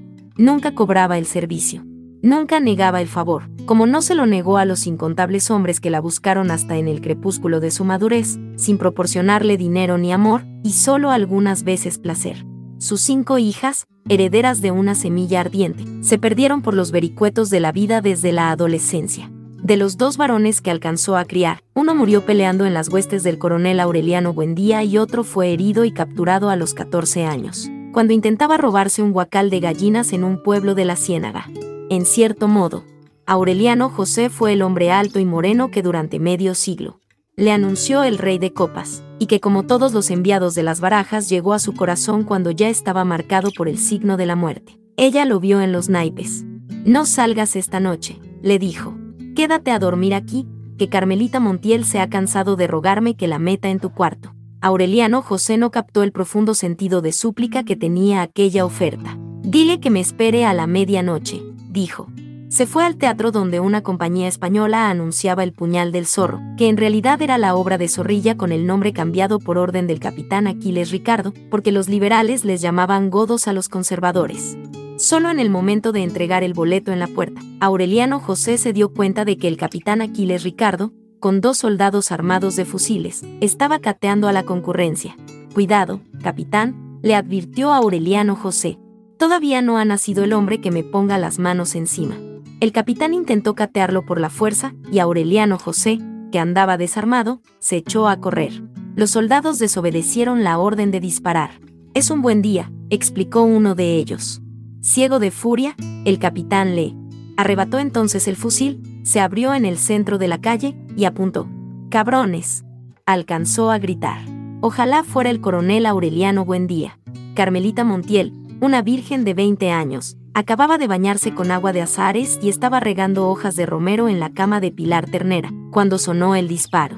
Aureliano José estaba destinado a conocer con ella la felicidad que le negó Amaranta, a tener siete hijos y a morirse de viejo en sus brazos, pero la bala de fusil que le entró por la espalda y le despedazó el pecho estaba dirigida por una mala interpretación de las barajas.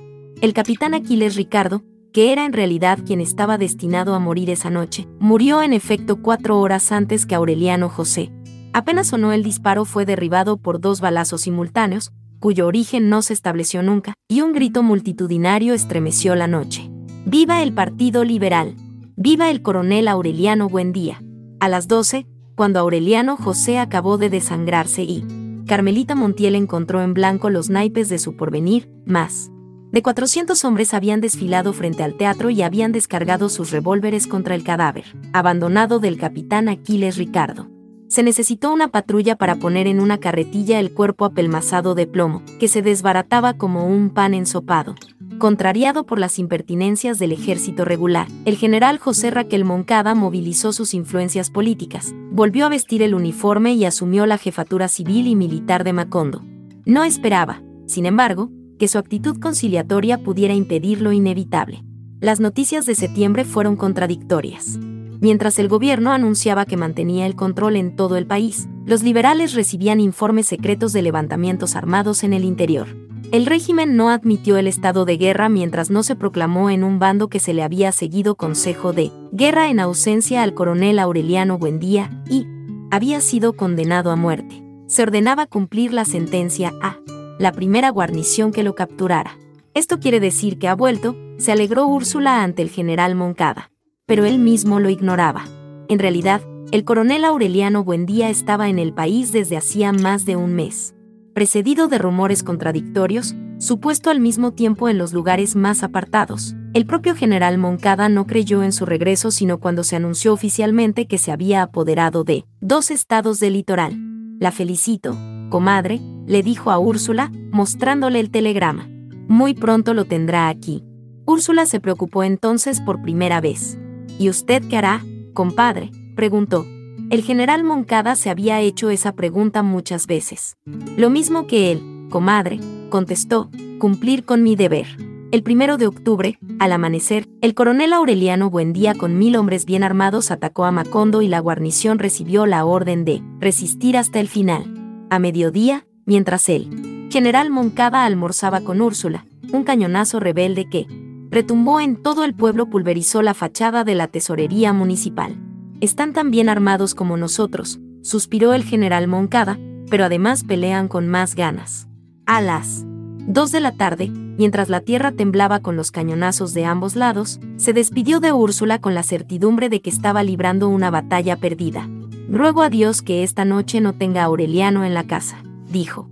Si es así, dele un abrazo de mi parte, porque yo no espero verlo más nunca. Esa noche fue capturado cuando trataba de fugarse de Macondo, después de escribirle una extensa carta al coronel Aureliano Buendía, en la cual le recordaba los propósitos comunes de humanizar la guerra, y le deseaba una victoria definitiva contra la corrupción de los militares y las ambiciones de los políticos, de ambos partidos. Al día siguiente el coronel Aureliano Buendía almorzó con él en casa de Úrsula, donde fue recluido hasta que un consejo de guerra revolucionario decidiera su destino. Fue una reunión familiar pero mientras los adversarios olvidaban la guerra para evocar recuerdos del pasado, Úrsula tuvo la sombría impresión de que su hijo era un intruso. La había tenido desde que lo vio entrar. Protegido por un ruidoso aparato militar que volteó los dormitorios al derecho y al revés hasta convencerse de que no había ningún riesgo. El coronel Aureliano Buendía no solo lo aceptó, sino que impartió órdenes de una severidad terminante, y no permitió que nadie se le acercara a menos de tres metros, ni siquiera Úrsula, mientras los miembros de su escolta no terminaron de establecer las guardias alrededor de la casa. Vestía un uniforme de drill ordinario, sin insignias de ninguna clase, y unas botas altas con espuelas embadurnadas de barro y sangre seca. Llevaba al cinto una escuadra con la funda desabrochada, y la mano siempre apoyada en la culata revelaba la misma tensión vigilante y resuelta de la mirada. Su cabeza, ahora con entradas profundas, parecía horneada a fuego lento. Su rostro cuarteado por la sal del Caribe había adquirido una dureza metálica. Estaba preservado contra la vejez inminente por una vitalidad que tenía algo que ver con la frialdad de las entrañas. Era más alto que cuando se fue, más pálido y óseo, y manifestaba los primeros síntomas de resistencia a la nostalgia. Dios mío, se dijo Úrsula, alarmada. Ahora parece un hombre capaz de todo. Lo era. El rebozo azteca que le llevó a Amaranta, las evocaciones que hizo en el almuerzo, las divertidas anécdotas que contó eran simples rescoldos de su humor de otra época. No bien se cumplió la orden de enterrar a los muertos en la fosa común, asignó al coronel Rock Carnicero la misión de apresurar los juicios de guerra, y él se empeñó en la agotadora tarea de imponer las reformas radicales que no dejaran piedra sobre piedra en la revenida estructura del régimen conservador. Tenemos que anticiparnos a los políticos del partido, decía a sus asesores. Cuando abran los ojos a la realidad se encontrarán con los hechos consumados. Fue entonces cuando decidió revisar los títulos de propiedad de la tierra, hasta 100 años atrás, y descubrió las tropelías legalizadas de su hermano José Arcadio. Anuló los registros de una plumada. En un último gesto de cortesía, desatendió sus asuntos por una hora y visitó a Rebeca para ponerla al corriente de su determinación en la penumbra de la casa, la viuda solitaria que en un tiempo fue la confidente de sus amores reprimidos y cuya obstinación le salvó la vida, era un espectro del pasado. Cerrada de negro hasta los puños, con el corazón convertido en cenizas, apenas si tenía noticias de la guerra. El coronel Aureliano Buendía tuvo la impresión de que la fosforescencia de sus huesos traspasaba la piel, y que ella se movía a través de una atmósfera de fuegos fatuos, en un aire estancado donde aún se percibía un recóndito olor a pólvora. Empezó por aconsejarle que moderara el rigor de su luto, que ventilara la casa, que le perdonara al mundo la muerte de José Arcadio. Pero ya Rebeca estaba a salvo de toda vanidad. Después de buscarla inútilmente en el sabor de la tierra, en las cartas perfumadas de Pietro Crespi, en la cama tempestuosa de su marido, había encontrado la paz en aquella casa donde los recuerdos se materializaron por la fuerza de la evocación implacable, y se paseaban como seres humanos por los cuartos clausurados. Estirada en su mecedor de mimbre, mirando al coronel Aureliano. Buen día como si fuera él quien pareciera un espectro del pasado, Rebeca ni siquiera se conmovió con la noticia de que las tierras usurpadas por José Arcadio serían restituidas a sus dueños legítimos se hará lo que tú dispongas, Aureliano, suspiró. Siempre creí, y lo confirmo ahora, que eres un descastado. La revisión de los títulos de propiedad se consumó al mismo tiempo que los juicios sumarios, presididos por el coronel Gerineldo Márquez, y que concluyeron con el fusilamiento de toda la oficialidad del ejército regular prisionera de los revolucionarios. El último consejo de guerra fue el del general José Raquel Moncada. Úrsula intervino. Es el mejor gobernante que hemos tenido en Macondo, le dijo al coronel Aureliano Buendía. Ni siquiera tengo nada que decirte de su buen corazón, del afecto que nos tiene, porque tú lo conoces mejor que nadie. El coronel Aureliano Buendía fijó en ella una mirada de reprobación. No puedo arrogarme la facultad de administrar justicia, replicó. Si usted tiene algo que decir, dígalo ante el Consejo de Guerra. Úrsula no solo lo hizo, sino que llevó a declarar a todas las madres de los oficiales revolucionarios que vivían en Macondo. Una, por una, las viejas fundadoras del pueblo, varias de las cuales habían participado en la temeraria travesía de la sierra, exaltaron las virtudes del general Moncada. Úrsula fue la última en el desfile. Su dignidad luctuosa, el peso de su nombre, la convincente vehemencia de su declaración hicieron vacilar por un momento el equilibrio de la justicia. Ustedes han tomado muy en serio este juego espantoso, y han hecho bien, porque están cumpliendo con su deber, dijo a los miembros del tribunal pero no olviden que mientras Dios nos dé vida, nosotras seguiremos siendo madres, y por muy revolucionarios que sean tenemos derecho de bajarles los pantalones y darles una cueriza a la primera. Falta de respeto. El jurado se retiró a deliberar cuando todavía resonaban estas palabras en el ámbito de la escuela, convertida en cuartel. A la medianoche, el general José Raquel Moncada fue sentenciado a muerte. El coronel Aureliano Buendía, a pesar de las violentas recriminaciones de Úrsula, se negó a conmutarle la pena. Poco. Antes del amanecer, visitó al sentenciado en el cuarto del cepo. Recuerda, compadre, le dijo, que no te fusilo yo, te fusila la revolución. El general Moncada ni siquiera se levantó del catre al verlo entrar. Vete a la mierda, compadre, replicó. Hasta ese momento, desde su regreso, el coronel Aureliano Buendía no se había concedido la oportunidad de verlo con el corazón se asombró de cuánto había envejecido, del temblor de sus manos, de la conformidad un poco rutinaria con que esperaba la muerte, y entonces experimentó un hondo desprecio por sí mismo que confundió con un principio de misericordia. Sabes mejor que yo, dijo, que todo consejo de guerra es una farsa, y que en verdad tienes que pagar los crímenes de otros, porque esta vez vamos a ganar la guerra a cualquier precio. Tú, en mi lugar, ¿no hubieras hecho lo mismo? El general Moncada se incorporó para limpiar los gruesos anteojos de Carey con el faldón de la camisa. Probablemente, dijo. Pero lo que me preocupa no es que me fusiles, porque al fin y al cabo, para la gente como nosotros esto es la muerte natural. Puso los lentes en la cama y se quitó el reloj de Leontina. Lo que me preocupa, agregó, es que de tanto odiar a los militares, de tanto combatirlos, de tanto pensar en ellos, has terminado por ser igual a ellos. Y no hay un ideal en la vida que merezca tanta abyección. Se quitó el anillo matrimonial y la medalla de la Virgen de los Remedios y los puso junto con los lentes y el reloj. A este paso, concluyó, no solo serás el dictador más despótico y sanguinario de nuestra historia, sino que fusilarás a mi comadre Úrsula tratando de apaciguar tu conciencia. El coronel Aureliano Buendía permaneció impasible. El general Moncada le entregó entonces los lentes, la medalla, el reloj y el anillo, y cambió de tono pero no te hice venir para regañarte, dijo. Quería suplicarte el favor de mandarle estas cosas a mi mujer.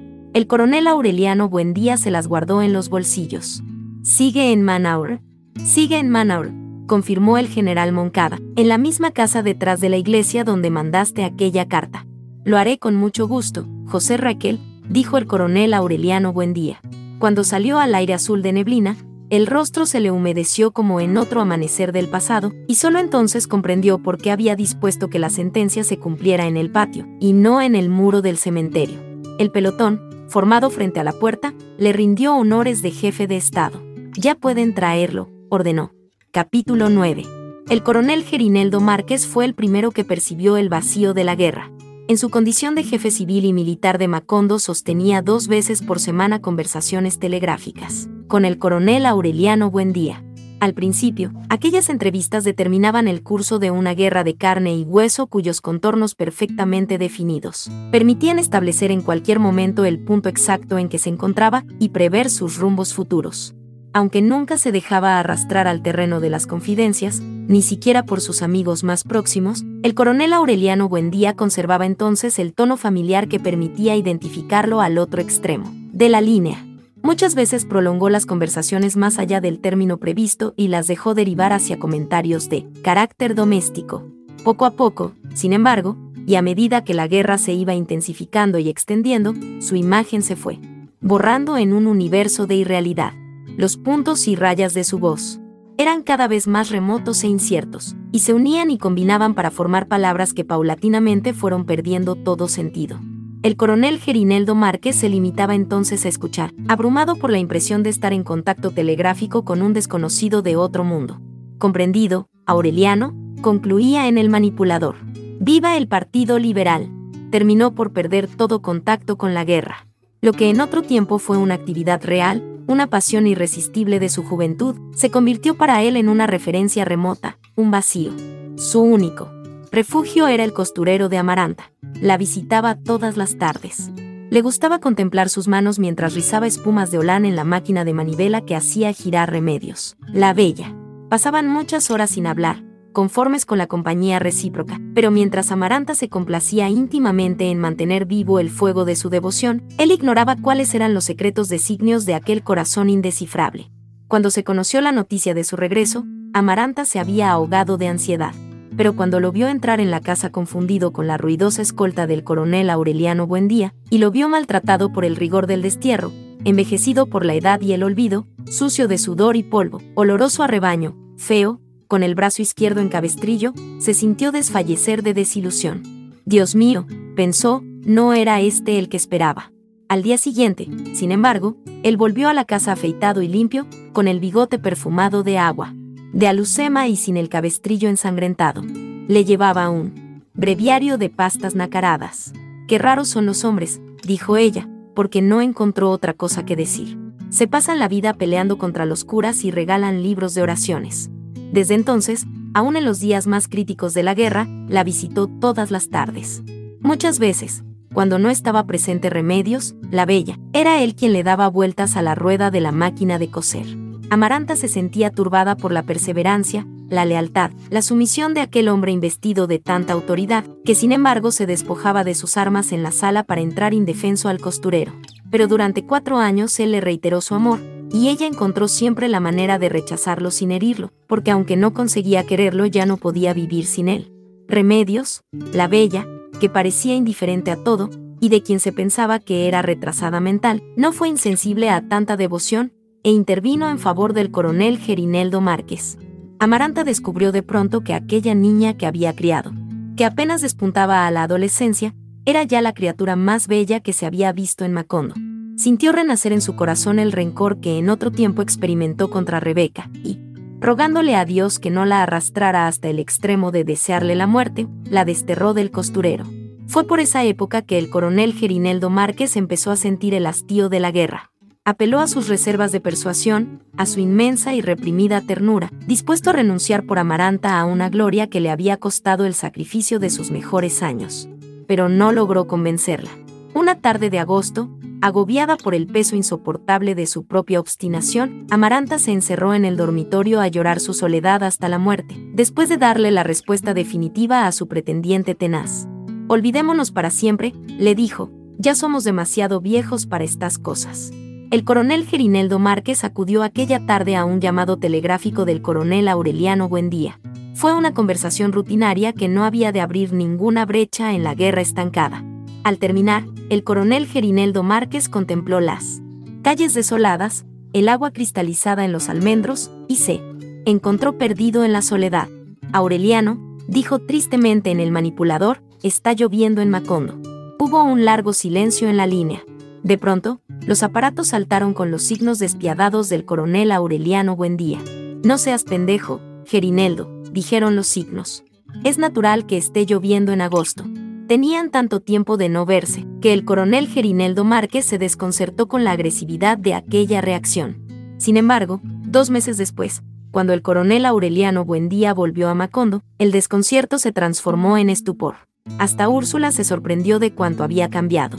Llegó sin ruido, sin escolta, envuelto en una manta a pesar del calor, y con tres amantes que instaló en una misma casa, donde pasaba la mayor parte del tiempo tendido en una hamaca. Apenas si leía los despachos telegráficos que informaban de operaciones rutinarias. En cierta ocasión el coronel Gerineldo Márquez le pidió instrucciones para la evacuación de una localidad fronteriza que amenazaba con convertirse en un conflicto internacional. No me molestes por pequeñeces, le ordenó él consúltalo con la divina providencia. Era tal vez el momento más crítico de la guerra. Los terratenientes liberales, que al principio apoyaban la revolución, habían suscrito alianzas secretas con los terratenientes conservadores para impedir la revisión de los títulos de propiedad. Los políticos que capitalizaban la guerra desde el exilio habían repudiado públicamente las determinaciones drásticas del coronel Aureliano Buendía, pero hasta esa desautorización parecía tenerlo sin cuidado. No había vuelto a leer sus versos, ocupaban más de cinco tomos, y que permanecían olvidados en el fondo del baúl. De noche, o a la hora de la siesta, llamaba a la hamaca a una de sus mujeres y obtenía de ella una satisfacción rudimentaria, y luego dormía con un sueño de piedra que no era perturbado por el más ligero indicio de preocupación. Solo él sabía entonces que su aturdido corazón estaba condenado para siempre a la incertidumbre. Al principio, embriagado por la gloria del regreso, por las victorias inverosímiles, se había asomado al abismo de la grandeza. Se complacía en mantener a la diestra al duque de Marlborough, su gran maestro en las artes de la guerra, cuyo atuendo de pieles y uñas de tigre suscitaba el respeto de los adultos y el asombro de los niños. Fue entonces cuando decidió que ningún ser humano, ni siquiera Úrsula, se le aproximara a menos de tres metros. En el centro del círculo de tiza que sus edecanes trazaban donde quiera que él llegara, y en el cual solo él podía entrar, decidía con órdenes breves e inapelables el destino del mundo. La primera vez que estuvo en Manaure después del fusilamiento del general Moncada se apresuró a cumplir la última voluntad de su víctima, y la viuda recibió los lentes, la medalla, el reloj y el anillo, pero no le permitió pasar de la puerta. No entre, coronel, le dijo. Usted mandará en su guerra, pero yo mando en mi casa. El coronel Aureliano Buendía no dio ninguna muestra de rencor pero su espíritu solo encontró el sosiego cuando su guardia personal saqueó y redujo a cenizas la casa de la viuda. Cuídate el corazón, Aureliano, le decía entonces el coronel Gerineldo. Márquez, te estás pudriendo vivo. Por esa época convocó una segunda asamblea de los principales comandantes rebeldes. Encontró de todo, idealistas, ambiciosos, aventureros, resentidos sociales y hasta delincuentes comunes. Había, inclusive, un antiguo funcionario conservador refugiado en la revuelta para escapar a un juicio por malversación de fondos. Muchos no sabían ni siquiera por qué peleaban. En medio de aquella muchedumbre abigarrada, cuyas diferencias de criterio estuvieron a punto de provocar una explosión interna, se destacaba una autoridad tenebrosa, el general Teófilo Vargas. Era un indio puro, montaraz, analfabeto, dotado de una malicia taciturna y una vocación mesiánica que suscitaba en sus hombres un fanatismo demente. El coronel Aureliano Buendía promovió la reunión con el propósito de unificar el mando rebelde contra las maniobras de los políticos. El general Teófilo Vargas se adelantó a sus intenciones, en pocas horas desbarató la coalición de los comandantes mejor calificados y se apoderó del mando central. Es una fiera de cuidado, les dijo el coronel Aureliano Buendía a sus oficiales. Para nosotros, ese hombre es más peligroso que el ministro de la guerra. Entonces un capitán muy joven que siempre se había distinguido por su timidez levantó un índice cauteloso. Es muy simple, coronel, propuso, hay que matarlo. El coronel Aureliano Buendía no se alarmó por la frialdad de la proposición, sino por la forma en que se anticipó una fracción de segundo a su propio pensamiento. No esperen que yo dé esa orden, dijo. No la dio, en efecto. Pero 15 días después el general Teófilo Vargas fue despedazado a machetazos en una emboscada, y el coronel Aureliano Buendía asumió el mando central. La misma noche en que su autoridad fue reconocida por todos los comandos rebeldes, despertó sobresaltado, pidiendo a gritos una manta. Un frío interior que le rayaba los huesos y lo mortificaba inclusive a pleno sol le impidió dormir bien varios meses, hasta que se le convirtió en una costumbre. La embriaguez del poder empezó a descomponerse en ráfagas de desazón.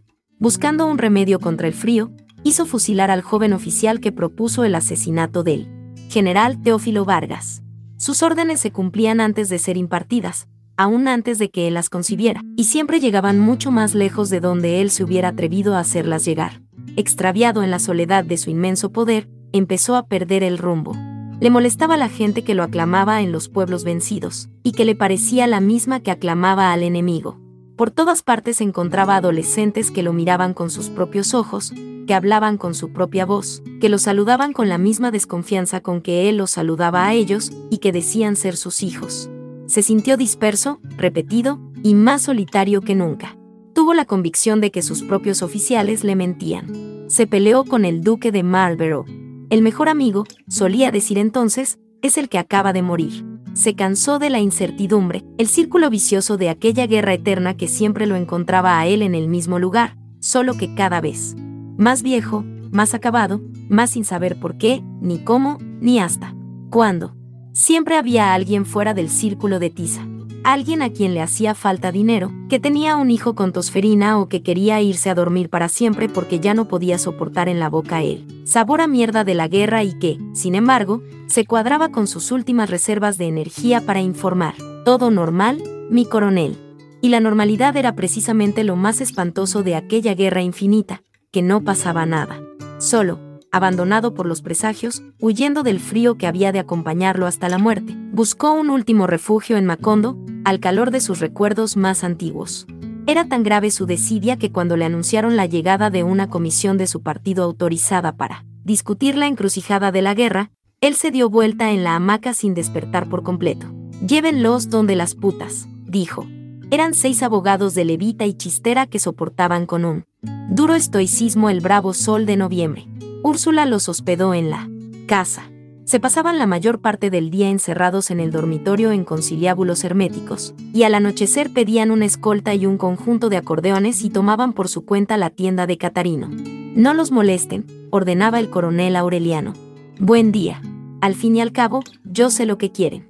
A principios de diciembre, la entrevista largamente esperada, que muchos habían previsto como una discusión interminable, se resolvió en menos de una hora. En la calurosa sala de visitas, junto al espectro de la pianola amortajada con una sábana blanca, el coronel Aureliano Buendía no se sentó esta vez dentro del círculo de tiza que trazaron sus edecanes. Ocupó una silla entre sus asesores políticos, y envuelto en la manta de lana escuchó en silencio las breves propuestas de los emisarios. Pedían, en primer término, renunciar a la revisión de los títulos de propiedad de la tierra para recuperar el apoyo de los terratenientes liberales. Pedían, en segundo término, renunciar a la lucha contra la influencia clerical para obtener el respaldo del pueblo católico.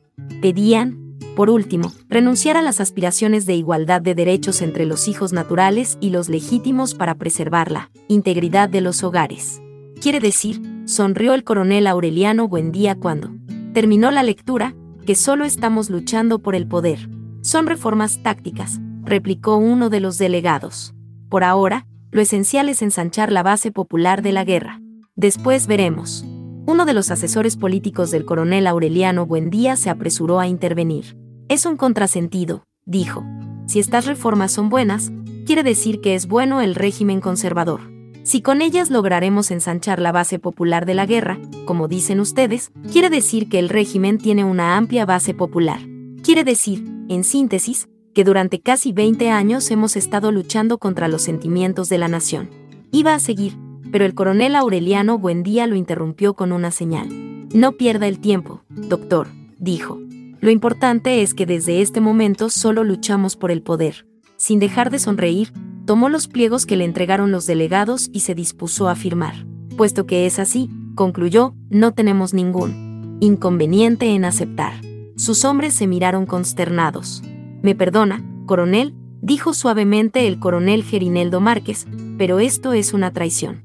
El coronel Aureliano Buendía detuvo en el aire la pluma entintada y descargó sobre él todo el peso de su autoridad. Entrégueme sus armas, ordenó. El coronel Gerineldo Márquez se levantó y puso las armas en la mesa. Preséntese en el cuartel, le ordenó el coronel Aureliano Buendía. Queda usted a disposición de los tribunales revolucionarios. Luego firmó la declaración y entregó los pliegos a los emisarios, diciéndoles, Señores, ahí tienen sus papeles. Que les aprovechen. Dos días después, el coronel Gerineldo Márquez, acusado de alta traición, fue condenado a muerte. Derrumbado en su hamaca, el coronel Aureliano Buendía fue insensible a las súplicas de clemencia. La víspera de la ejecución, desobedeciendo la orden de no molestarlo, Úrsula lo visitó en el dormitorio. Cerrada de negro. Investida de una rara solemnidad, permaneció de pie los tres minutos de la entrevista. Sé que fusilarás a Gerineldo, dijo serenamente, y no puedo hacer nada por impedirlo. Pero una cosa te advierto, tan pronto como vea el cadáver, te lo juro por los huesos de mi padre y mi madre, por la memoria de José Arcadio Buendía, te lo juro ante Dios, que te he de sacar de donde te metas y te mataré con mis propias manos. Antes de abandonar el cuarto, sin esperar ninguna réplica, concluyó, es lo mismo que habría hecho si hubieras nacido con cola de puerco aquella noche interminable, mientras el coronel Gerineldo Márquez evocaba sus tardes muertas en el costurero de Amaranta. El coronel Aureliano Buendía rasguñó durante muchas horas, tratando de romperla, la dura cáscara de su soledad. Sus únicos instantes felices, desde la tarde remota en que su padre lo llevó a conocer el hielo, habían transcurrido en el taller de platería, donde se le iba el tiempo armando pescaditos de oro. Había tenido que promover 32 guerras, y había tenido que violar todos sus pactos con la muerte y revolcarse como un cerdo en el muladar de la gloria, para descubrir con casi 40 años de retraso los privilegios de la simplicidad. Al amanecer, estragado por la tormentosa vigilia, apareció en el cuarto del cepo una hora antes de la ejecución. Terminó la farsa, compadre, le dijo al coronel Gerineldo Márquez. Vámonos de aquí, antes de que acaben de fusilarte los mosquitos. El coronel Gerineldo Márquez no pudo reprimir el desprecio que le inspiraba aquella actitud. No, Aureliano, replicó. Vale más estar muerto que verte convertido en un chafarote. No me verás, dijo el coronel Aureliano Buendía. Ponte los zapatos y ayúdame a terminar con esta guerra de mierda. Al decirlo, no imaginaba que era más fácil empezar una guerra que terminarla. Necesitó casi un año de rigor sanguinario para forzar al gobierno a proponer condiciones de paz favorables a los rebeldes, y otro año para persuadir a sus partidarios de la conveniencia de aceptarlas.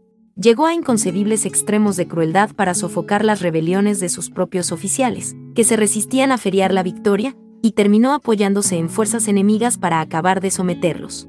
Nunca fue mejor guerrero que entonces la certidumbre de que por fin peleaba por su propia liberación, y no por ideales abstractos, por consignas que los políticos podían voltear al derecho y al revés según las circunstancias, le infundió un entusiasmo enardecido.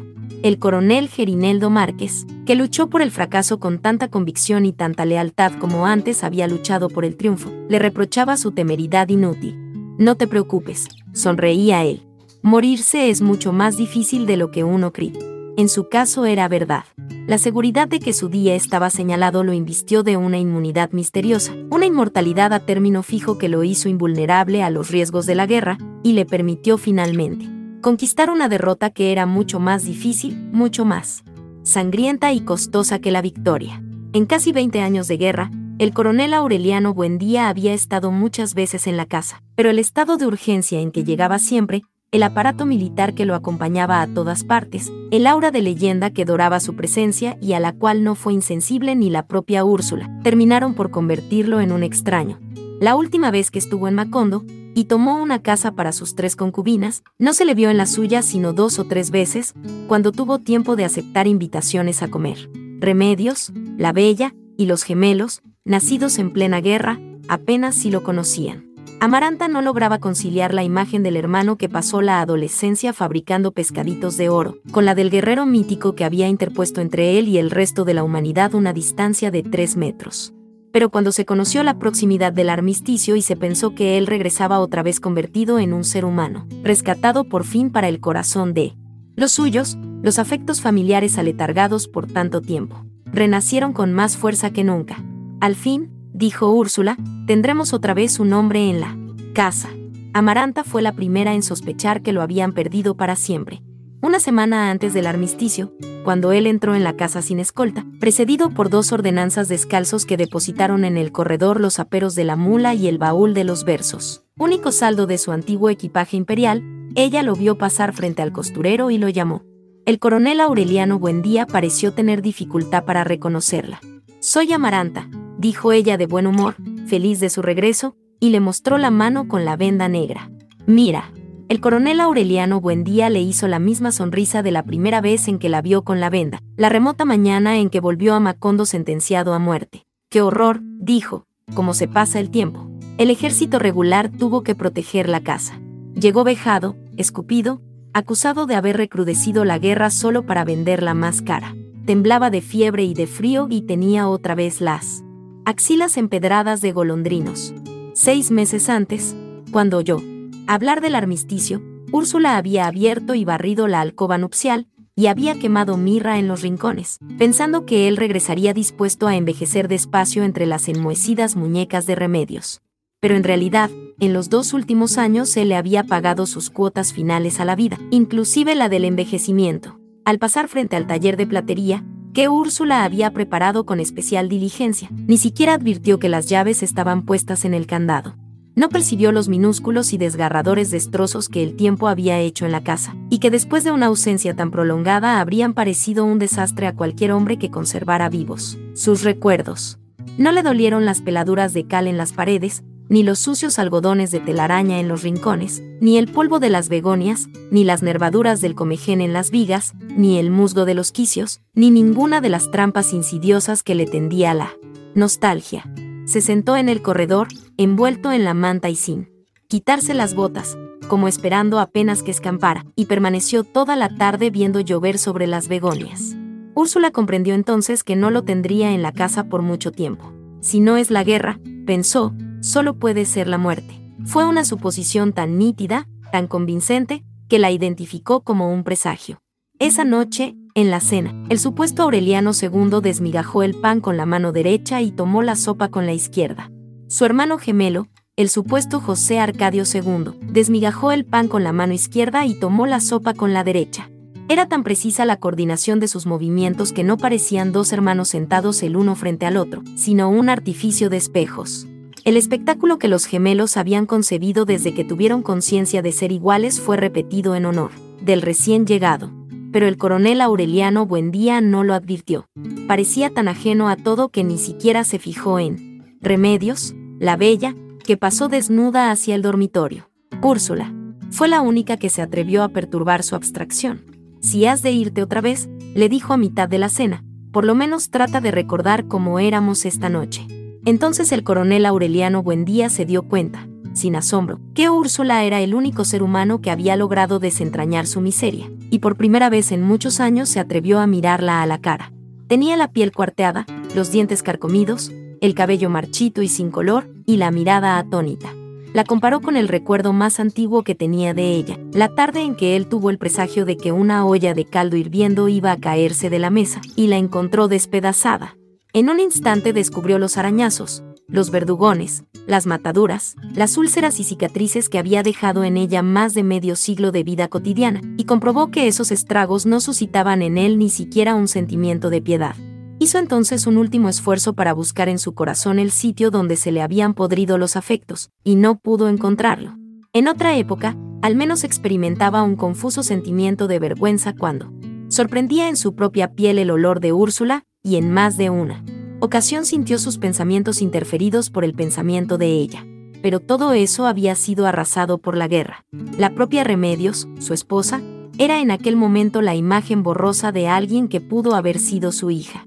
Las incontables mujeres que conoció en el desierto del amor, y que dispersaron su simiente en todo el litoral, no habían dejado rastro alguno en sus sentimientos. La mayoría de ellas entraba en el cuarto en la oscuridad y se iba antes del alba, y al día siguiente eran apenas un poco de tedio en la memoria corporal. El único afecto que prevalecía contra el tiempo y la guerra fue el que sintió por su hermano José Arcadio, cuando ambos eran niños, y no estaba fundado en el amor, sino en la complicidad. Perdón, se excusó ante la petición de Úrsula. Es que esta guerra ha acabado con todo. En los días siguientes se ocupó de destruir todo rastro de su paso por el mundo. Simplificó el taller de platería hasta solo dejarlos objetos impersonales, regaló sus ropas a los ordenanzas y enterró sus armas en el patio con el mismo sentido de penitencia con que su padre enterró la lanza que dio muerte a Prudencio Aguilar. Solo conservó una pistola y con una sola bala. Úrsula no intervino. La única vez que lo disuadió fue cuando él estaba a punto de destruir el daguerrotipo de remedios que se conservaba en la sala, alumbrado por una lámpara eterna. Ese retrato dejó de pertenecerte hace mucho tiempo, le dijo. Es una reliquia de familia. La víspera del armisticio, cuando ya no quedaba en la casa un solo objeto que permitiera recordarlo, llevó a la panadería el baúl con los versos en el momento en que Santa Sofía de la Piedad se preparaba para encender el horno. Préndalo con esto, le dijo él, entregándole el primer rollo de papeles amarillentos. Arde mejor, porque son cosas muy viejas.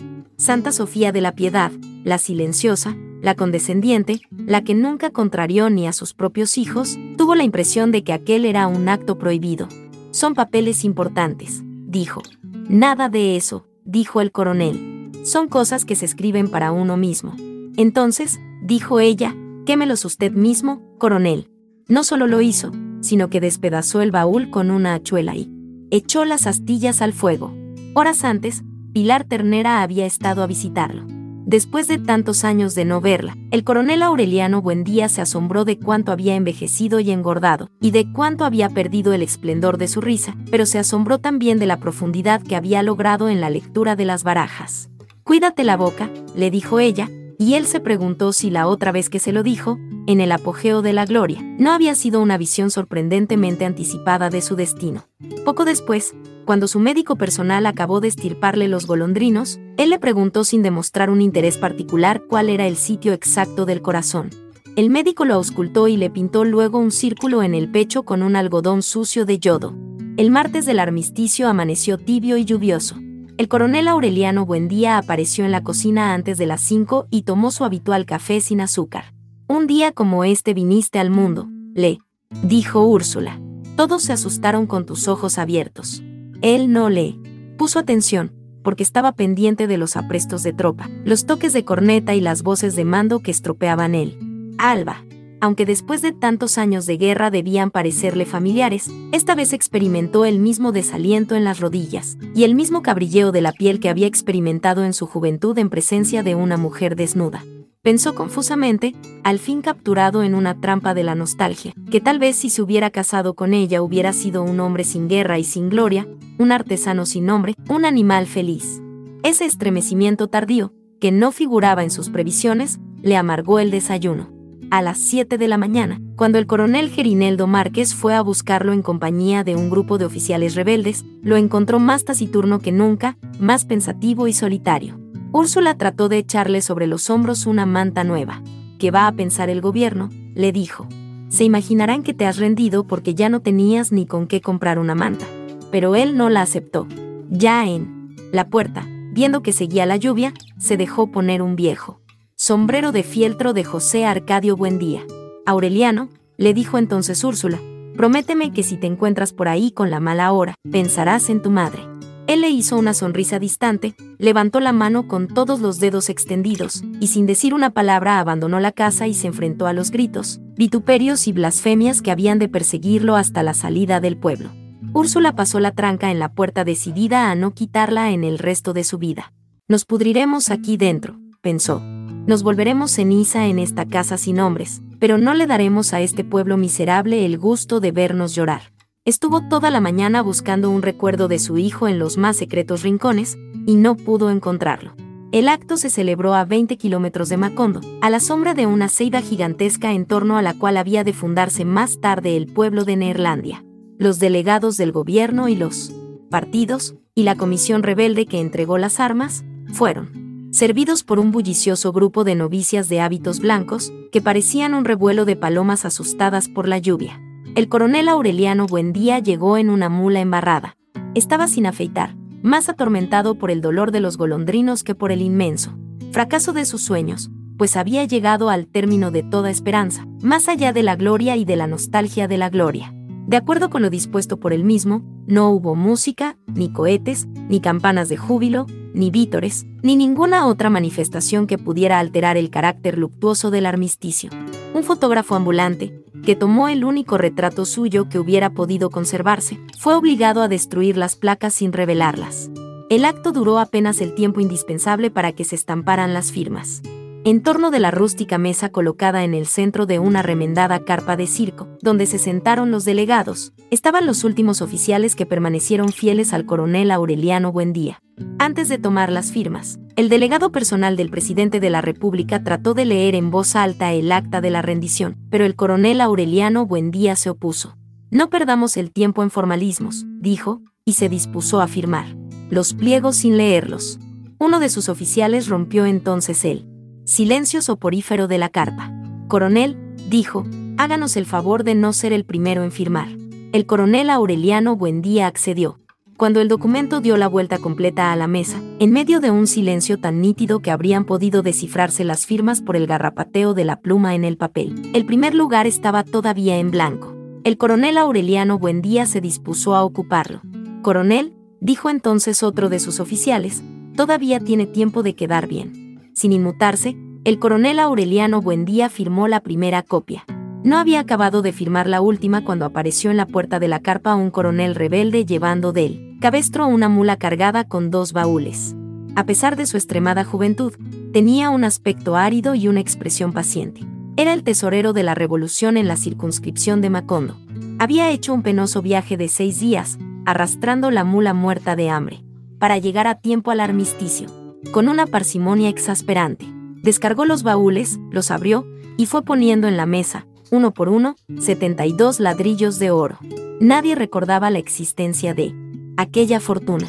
En el desorden del último año, cuando el mando central saltó en pedazos y la revolución degeneró en una sangrienta rivalidad de caudillos, era imposible determinar ninguna responsabilidad. El oro de la rebelión, fundido en bloques que luego fueron recubiertos de barro cocido, quedó fuera de todo control. El coronel Aureliano Buendía hizo incluir los 72 ladrillos de oro en el inventario de la rendición y clausuró el acto sin permitir discursos. El escuálido adolescente permaneció frente a él, mirándolo a los ojos con sus serenos ojos color de almíbar. ¿Algo más? Le preguntó el coronel Aureliano Buendía. El joven coronel apretó los dientes. El recibo, dijo, el coronel Aureliano Buendía se lo extendió de su puño y letra. Luego tomó un vaso de limonada y un pedazo de bizcocho que repartieron las novicias, y se retiró a una tienda de campaña que le habían preparado por si quería descansar. Allí se quitó la camisa, se sentó en el borde del catre, y a las tres y cuarto de la tarde se disparó un tiro de pistola en el círculo de yodo que su médico personal le había pintado en el pecho. A esa hora, en Macondo, Úrsula destapó la olla de la leche en el fogón, extrañada de que se demorara tanto para hervir, y la encontró llena de gusanos. Han matado a Aureliano, exclamó. Miró hacia el patio, obedeciendo a una costumbre de su soledad, y entonces vio a José Arcadio Buendía empapado, triste de lluvia y mucho más viejo que cuando murió. Lo han matado a traición, precisó Úrsula, y nadie le hizo la caridad de cerrarle los ojos. Al anochecer vio a través de las lágrimas los raudos y luminosos discos anaranjados que cruzaron el cielo como una exhalación, y pensó que eran una señal de la muerte. Estaba todavía bajo el castaño, sollozando en las rodillas de su esposo, cuando llevaron al coronel Aureliano Buendía envuelto en la manta cartonada de sangre seca y con los ojos abiertos de rabia. Estaba fuera de peligro. El proyectil siguió una trayectoria tan limpia que el médico le metió por el pecho y le sacó por la espalda un cordón empapado de yodo. Esta es mi obra maestra, le dijo satisfecho. Era el único punto por donde podía pasar una bala sin lastimar ningún centro vital. El coronel Aureliano Buendía se vio rodeado de novicias misericordiosas que entonaban salmos desesperados por el eterno descanso de su alma, y entonces se arrepintió de no haberse dado el tiro en el paladar como lo tenía previsto, solo por burlar el pronóstico de Pilar Ternera. Si todavía me quedara autoridad, le dijo al doctor, lo haría fusilar sin fórmula de juicio. No por salvarme la vida, sino por hacerme quedar en ridículo. El fracaso de la muerte le devolvió en pocas horas el prestigio perdido. los mismos que inventaron la patraña de que había vendido la guerra por un aposento cuyas paredes estaban, construidas con ladrillos de oro, definieron la tentativa de suicidio como un acto de honor y lo proclamaron mártir. Luego, cuando rechazó la orden del mérito que le otorgó el presidente de la República, hasta sus más encarnizados rivales desfilaron por su cuarto pidiéndole que desconociera los términos del armisticio y promoviera una nueva guerra. La casa se llenó de regalos de desagravio, tardíamente impresionado por el respaldo masivo de sus antiguos compañeros de armas, el coronel Aureliano Buendía no descartó la posibilidad de complacerlos. Al contrario, en cierto momento pareció tan entusiasmado con la idea de una nueva guerra que el coronel Gerineldo Márquez pensó que solo esperaba un pretexto para proclamarla. El pretexto se le ofreció, Efectivamente, cuando el presidente de la República se negó a asignar las pensiones de guerra a los antiguos combatientes, liberales o conservadores, mientras cada expediente no fuera revisado por una comisión especial y la ley de asignaciones aprobada por el Congreso. Esto es un atropello, tronó el coronel Aureliano Buendía. Se morirán de viejos esperando el correo. Abandonó por primera vez el mecedor que Úrsula compró para la convalecencia, y dando vueltas en la alcoba dictó un mensaje terminante para el presidente de la República. En ese telegrama, que nunca fue publicado, denunciaba la primera violación del Tratado de Neerlandia y amenazaba con proclamar la guerra a muerte si la asignación de las pensiones no era resuelta en el término de 15 días.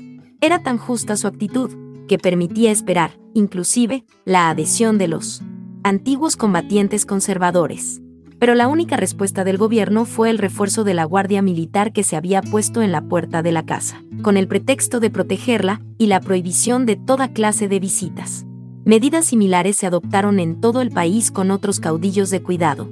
Fue una operación tan oportuna, drástica y eficaz que dos meses después del armisticio, cuando el coronel Aureliano Buendía fue dado de alta, sus instigadores más decididos estaban muertos o expatriados, o habían sido asimilados para siempre por la administración pública. El coronel Aureliano Buendía abandonó el cuarto en diciembre, y le bastó con echar una mirada al corredor para no volver a pensar en la guerra. Con una vitalidad que parecía imposible a sus años, Úrsula había vuelto a rejuvenecer la casa. Ahora van a ver quién soy yo, dijo cuando supo que su hijo viviría. No habrá una casa mejor, ni más abierta a todo el mundo, que esta casa de locos. La hizo lavar y pintar, cambió los muebles, restauró el jardín y sembró flores nuevas, y abrió puertas y ventanas para que entrara hasta los dormitorios la deslumbrante claridad del verano. Decretó el término de los numerosos lutos superpuestos, y ella misma cambió los viejos trajes rigurosos por ropas juveniles. La música de la pianola volvió a alegrar la casa. Al oírla, Amaranta se acordó de Pietro Crespi, de su gardenia crepuscular y su olor de lavanda, y en el fondo de su marchito corazón floreció un rencor limpio, purificado por el tiempo. Una tarde en que trataba de poner orden en la sala, Úrsula pidió ayuda a los soldados que custodiaban la casa. El joven comandante de la guardia les concedió el permiso. Poco a poco, Úrsula les fue asignando nuevas tareas. Los invitaba a comer, les regalaba ropas y zapatos y les enseñaba a leer y escribir. Cuando el gobierno suspendió la vigilancia, uno de ellos se quedó viviendo en la casa y estuvo a su servicio por muchos años. El día de año. Nuevo, enloquecido por los desaires de remedios, la bella, el joven. Comandante de la guardia amaneció muerto de amor junto a su ventana. Capítulo 10. Años después, en su lecho de agonía, Aureliano II había de recordar la lluviosa tarde de junio en que entró en el dormitorio a conocer a su primer hijo. Aunque era lánguido y llorón, sin ningún rasgo de un buen día, no tuvo que pensar dos veces para ponerle nombre. Se llamará José Arcadio, dijo. Fernanda del Carpio, la hermosa mujer con quien se había casado el año anterior, estuvo de acuerdo. En cambio, Úrsula no pudo ocultar un vago sentimiento de zozobra. En la larga historia de la familia, la tenaz repetición de los nombres le había permitido sacar conclusiones que le parecían terminantes. Mientras los aurelianos eran retraídos, pero de mentalidad lúcida, los José Arcadio eran impulsivos y emprendedores, pero estaban marcados por un signo trágico. Los únicos casos de clasificación imposible eran los de José Arcadio II y Aureliano II. Fueron tan parecidos y traviesos durante la infancia que ni la propia Santa Sofía de la piedad podía distinguirlos el día del bautismo, Amaranta les Puso esclavas con sus respectivos nombres y los vistió con ropas de colores distintos marcadas con las iniciales de cada uno. Pero cuando empezaron a asistir a la escuela optaron por cambiarse la ropa y las esclavas y por llamarse ellos mismos con los nombres cruzados. El maestro Melchor Escalona, acostumbrado a conocer a José Arcadio II por la camisa verde, perdió los estribos cuando descubrió que éste tenía la esclava de Aureliano II, y que el otro decía llamarse, sin embargo, Aureliano II a pesar de que tenía la camisa blanca y la esclava marcada con el nombre de José Arcadio II. Desde entonces no se sabía con certeza quién era quién. Aun cuando crecieron y la vida los hizo diferentes, Úrsula seguía preguntándose si ellos mismos no habrían cometido un error en algún momento de su intrincado juego, de confusiones, y habían quedado cambiados para siempre. Hasta el principio de la adolescencia fueron dos mecanismos sincrónicos. Despertaban al mismo tiempo, sentían deseos de ir al baño a la misma hora, sufrían los mismos trastornos de salud y hasta soñaban las mismas cosas. En la casa, donde se creía que coordinaban sus actos por el simple deseo de confundir, nadie se dio cuenta de la realidad hasta un día en que Santa Sofía de la Piedad le dio a uno un vaso de limonada, y más tardó en probarlo que el otro en decir que le faltaba azúcar. Santa Sofía de la Piedad, que en efecto había olvidado ponerle azúcar a la limonada, se lo contó a Úrsula. Así son todos, dijo. Ella, sin sorpresa. Locos de nacimiento. El tiempo acabó de desordenar las cosas. El que en los Juegos de Confusión se quedó con el nombre de Aureliano II se volvió monumental como el abuelo, y el que se quedó con el nombre de José Arcadio II se volvió óseo como el coronel, y lo único que conservaron en común fue el aire solitario de la familia. Tal vez fue ese entrecruzamiento de estaturas, nombres y caracteres lo que le hizo sospechar a Úrsula que estaban barajados desde la infancia. La diferencia decisiva se reveló en plena guerra cuando José Arcadio II le pidió al coronel Gerineldo Márquez que lo llevara a ver los fusilamientos. Contra el parecer de Úrsula, sus deseos fueron satisfechos. Aureliano II, en cambio, se estremeció ante la sola idea de presenciar una ejecución. Prefería la casa. A los 12 años le preguntó a Úrsula qué había en el cuarto clausurado. Papeles, le contestó ella. Son los libros de Melquíades y las cosas raras que escribía en sus últimos años. La respuesta, en vez de tranquilizarlo, aumentó su curiosidad. Insistió tanto, prometió con tanto ahínco no maltratar las cosas, que Úrsula le dio las llaves. Nadie había vuelto a entrar al cuarto desde que sacaron el cadáver de Melquíades y pusieron en la puerta el candado cuyas piezas se soldaron con la herrumbre. Pero cuando Aureliano II abrió las ventanas entró una luz familiar que parecía acostumbrada a iluminar el cuarto. Todos los días y no había el menor rastro de polvo o telaraña, sino que todo estaba barrido y limpio, mejor barrido y más limpio que el día del entierro, y la tinta no se había secado en el tintero ni el óxido había alterado el brillo de los metales, ni se había extinguido el rescoldo del atanor donde José Arcadio Buendía vaporizó el mercurio. En los anaqueles estaban los libros empastados en una materia acartonada y pálida como la piel humana curtida, y estaban los manuscritos intactos. A pesar del encierro de muchos años, el aire parecía más puro que en el resto de la casa. Todo era tan reciente, que varias semanas después, cuando Úrsula entró al cuarto con un cubo de agua y una escoba para lavar los pisos, no tuvo nada que hacer.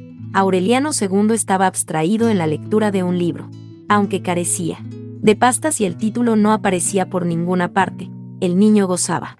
Con la historia de una mujer que se sentaba a la mesa y solo comía granos de arroz que prendía con alfileres, y con la historia del pescador que le pidió prestado a su vecino un plomo para su red y el pescado con que lo recompensó más tarde tenía un diamante en el estómago, y con la lámpara que satisfacía los deseos y las alfombras que volaban.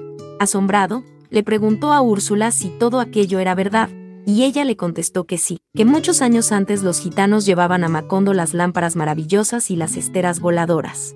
Lo que pasa, suspiró, es que el mundo se va acabando poco a poco y ya no vienen esas cosas. Cuando terminó el libro, muchos de cuyos cuentos estaban inconclusos porque faltaban páginas, Aureliano II se dio a la tarea de descifrar los manuscritos. Fue imposible. Las letras parecían ropa puesta a secar en un alambre, y se asemejaban más a la escritura musical que a la literaria. Un mediodía ardiente. Mientras escrutaba los manuscritos, sintió que no estaba solo en él. Cuarto. Contra la reverberación de la ventana, sentado con las manos en las rodillas, estaba Melquiades. No tenía más de 40 años. Llevaba el mismo chaleco anacrónico y el sombrero de alas de cuervo, y por sus sienes pálidas chorreaba la grasa del cabello. Derretida por el calor, como lo vieron Aureliano y José Arcadio cuando eran niños. Aureliano II lo reconoció de inmediato, porque aquel recuerdo hereditario se había transmitido de generación en generación y había llegado a él desde la memoria de su abuelo. Salud, dijo Aureliano II. Salud, joven, dijo Melquiades. Desde entonces, durante varios años, se vieron casi todas las tardes. Melquiades le hablaba del mundo, trataba de infundirle su vieja sabiduría, pero se negó a traducir los manuscritos. Nadie debe conocer su sentido mientras no hayan cumplido 100 años, explicó. Aureliano II guardó para siempre el secreto de aquellas entrevistas. En una ocasión sintió que su mundo privado se derrumbaba, porque Úrsula entró en el momento en que Melquíades estaba en el cuarto. Pero ella no lo vio. ¿Con quién hablas? Le preguntó. Con nadie, dijo Aureliano II. Así era tu bisabuelo, dijo Úrsula. También él hablaba solo. José Arcadio II, mientras tanto, había satisfecho la ilusión de ver un fusilamiento. Por el resto de su vida recordaría el fogonazo lívido de los seis disparos simultáneos y el eco del estampido, que se despedazó por los montes, y la sonrisa triste y los ojos perplejos del fusilado, que permaneció erguido mientras la camisa se le empapaba de sangre, y que seguía sonriendo aún cuando lo desataron del poste y lo metieron en un cajón lleno de calorías. Está vivo, pensó él. Lo van a enterrar vivo. Se impresionó tanto, que desde entonces detestó las prácticas militares y la guerra, no por las ejecuciones sino por la espantosa costumbre de enterrar vivos a los fusilados. Nadie supo entonces en qué momento empezó a tocar las campanas en la torre, y a ayudarle a misa al padre Antonio Isabel, sucesor de El Cachorro, y a cuidar gallos de pelea en el patio de la casa cural. Cuando el coronel Gerineldo Márquez se enteró, lo reprendió duramente por estar aprendiendo oficios repudiados por los liberales. La cuestión, contestó él, es que a mí me parece que he salido conservador. Lo creía como si fuera una determinación de la fatalidad. El coronel Gerineldo Márquez, escandalizado, se lo contó a Úrsula. Mejor, aprobó ella. Ojalá se meta de cura, para que Dios entre por fin a esta casa. Muy pronto se supo que el padre Antonio Isabel lo estaba preparando para la primera comunión. Le enseñaba el catecismo mientras le afeitaba el pescuezo a los gallos. Le explicaba con ejemplos simples, mientras ponían en sus nidos a las gallinas cluecas, como se le ocurrió a Dios en el segundo día de la creación que los pollos se formaran dentro del huevo. Desde entonces manifestaba el párroco los primeros síntomas del delirio senil que lo llevó a decir, años más tarde, que probablemente el diablo había ganado la rebelión contra Dios, y que era aquel quien estaba sentado en el trono celeste, sin revelar su verdadera identidad para atrapar a los incautos. Fogueado por la intrepidez de su preceptor, José Arcadio II llegó en pocos meses a ser tan ducho en martingalas teológicas para confundir al demonio, como diestro en las trampas de la gallera. Amaranta le hizo un traje de lino con cuello y corbata, le compró un par de zapatos blancos y grabó su nombre con letras doradas en el lazo del cirio. Dos noches antes de la primera comunión, el padre Antonio Isabel se encerró con él en la sacristía para confesarlo, con la ayuda de un diccionario de pecados. Fue una lista tan larga, que el anciano párroco, acostumbrado a acostarse a las seis, se quedó dormido en el sillón antes de terminar. El interrogatorio fue para José Arcadio II una revelación. No le sorprendió que el padre le preguntara si había hecho cosas malas con mujer, y contestó honradamente que no, pero se desconcertó con la pregunta de si las había hecho con animales. El primer viernes de mayo comulgó torturado por la curiosidad. Más tarde le hizo la pregunta a Petronio, el enfermo sacristán que vivía en la torre y que según decían se alimentaba de murciélagos, y Petronio le contestó, es que hay cristianos corrompidos que hacen sus cosas con las burras. José Arcadio.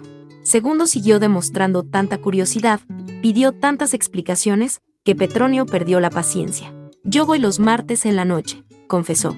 Si prometes no decírselo a nadie, el otro martes te llevo. El martes siguiente, en efecto, Petronio bajó de la torre con un banquito de madera que nadie supo hasta entonces para qué servía, y llevó a José Arcadio II a una huerta cercana. El muchacho se aficionó tanto a aquellas incursiones nocturnas, que pasó mucho tiempo antes de que se le viera en la tienda de Catarino. Se hizo hombre de gallos. Te llevas esos animales a otra parte, le ordenó Úrsula la primera vez que lo vio entrar con sus finos animales de pelea. Ya los gallos han traído demasiadas amarguras a esta casa para que ahora vengas tú a traernos otras. José Arcadio II se los llevó sin discusión, pero siguió criándolos donde Pilar Ternera, su abuela, que puso a su disposición cuanto le hacía falta, a cambio de tenerlo en la casa. Pronto demostró en la gallera la sabiduría que le infundió el padre Antonio. Isabel, y dispuso de suficiente dinero no solo para enriquecer sus crías, sino para procurarse satisfacciones de hombre.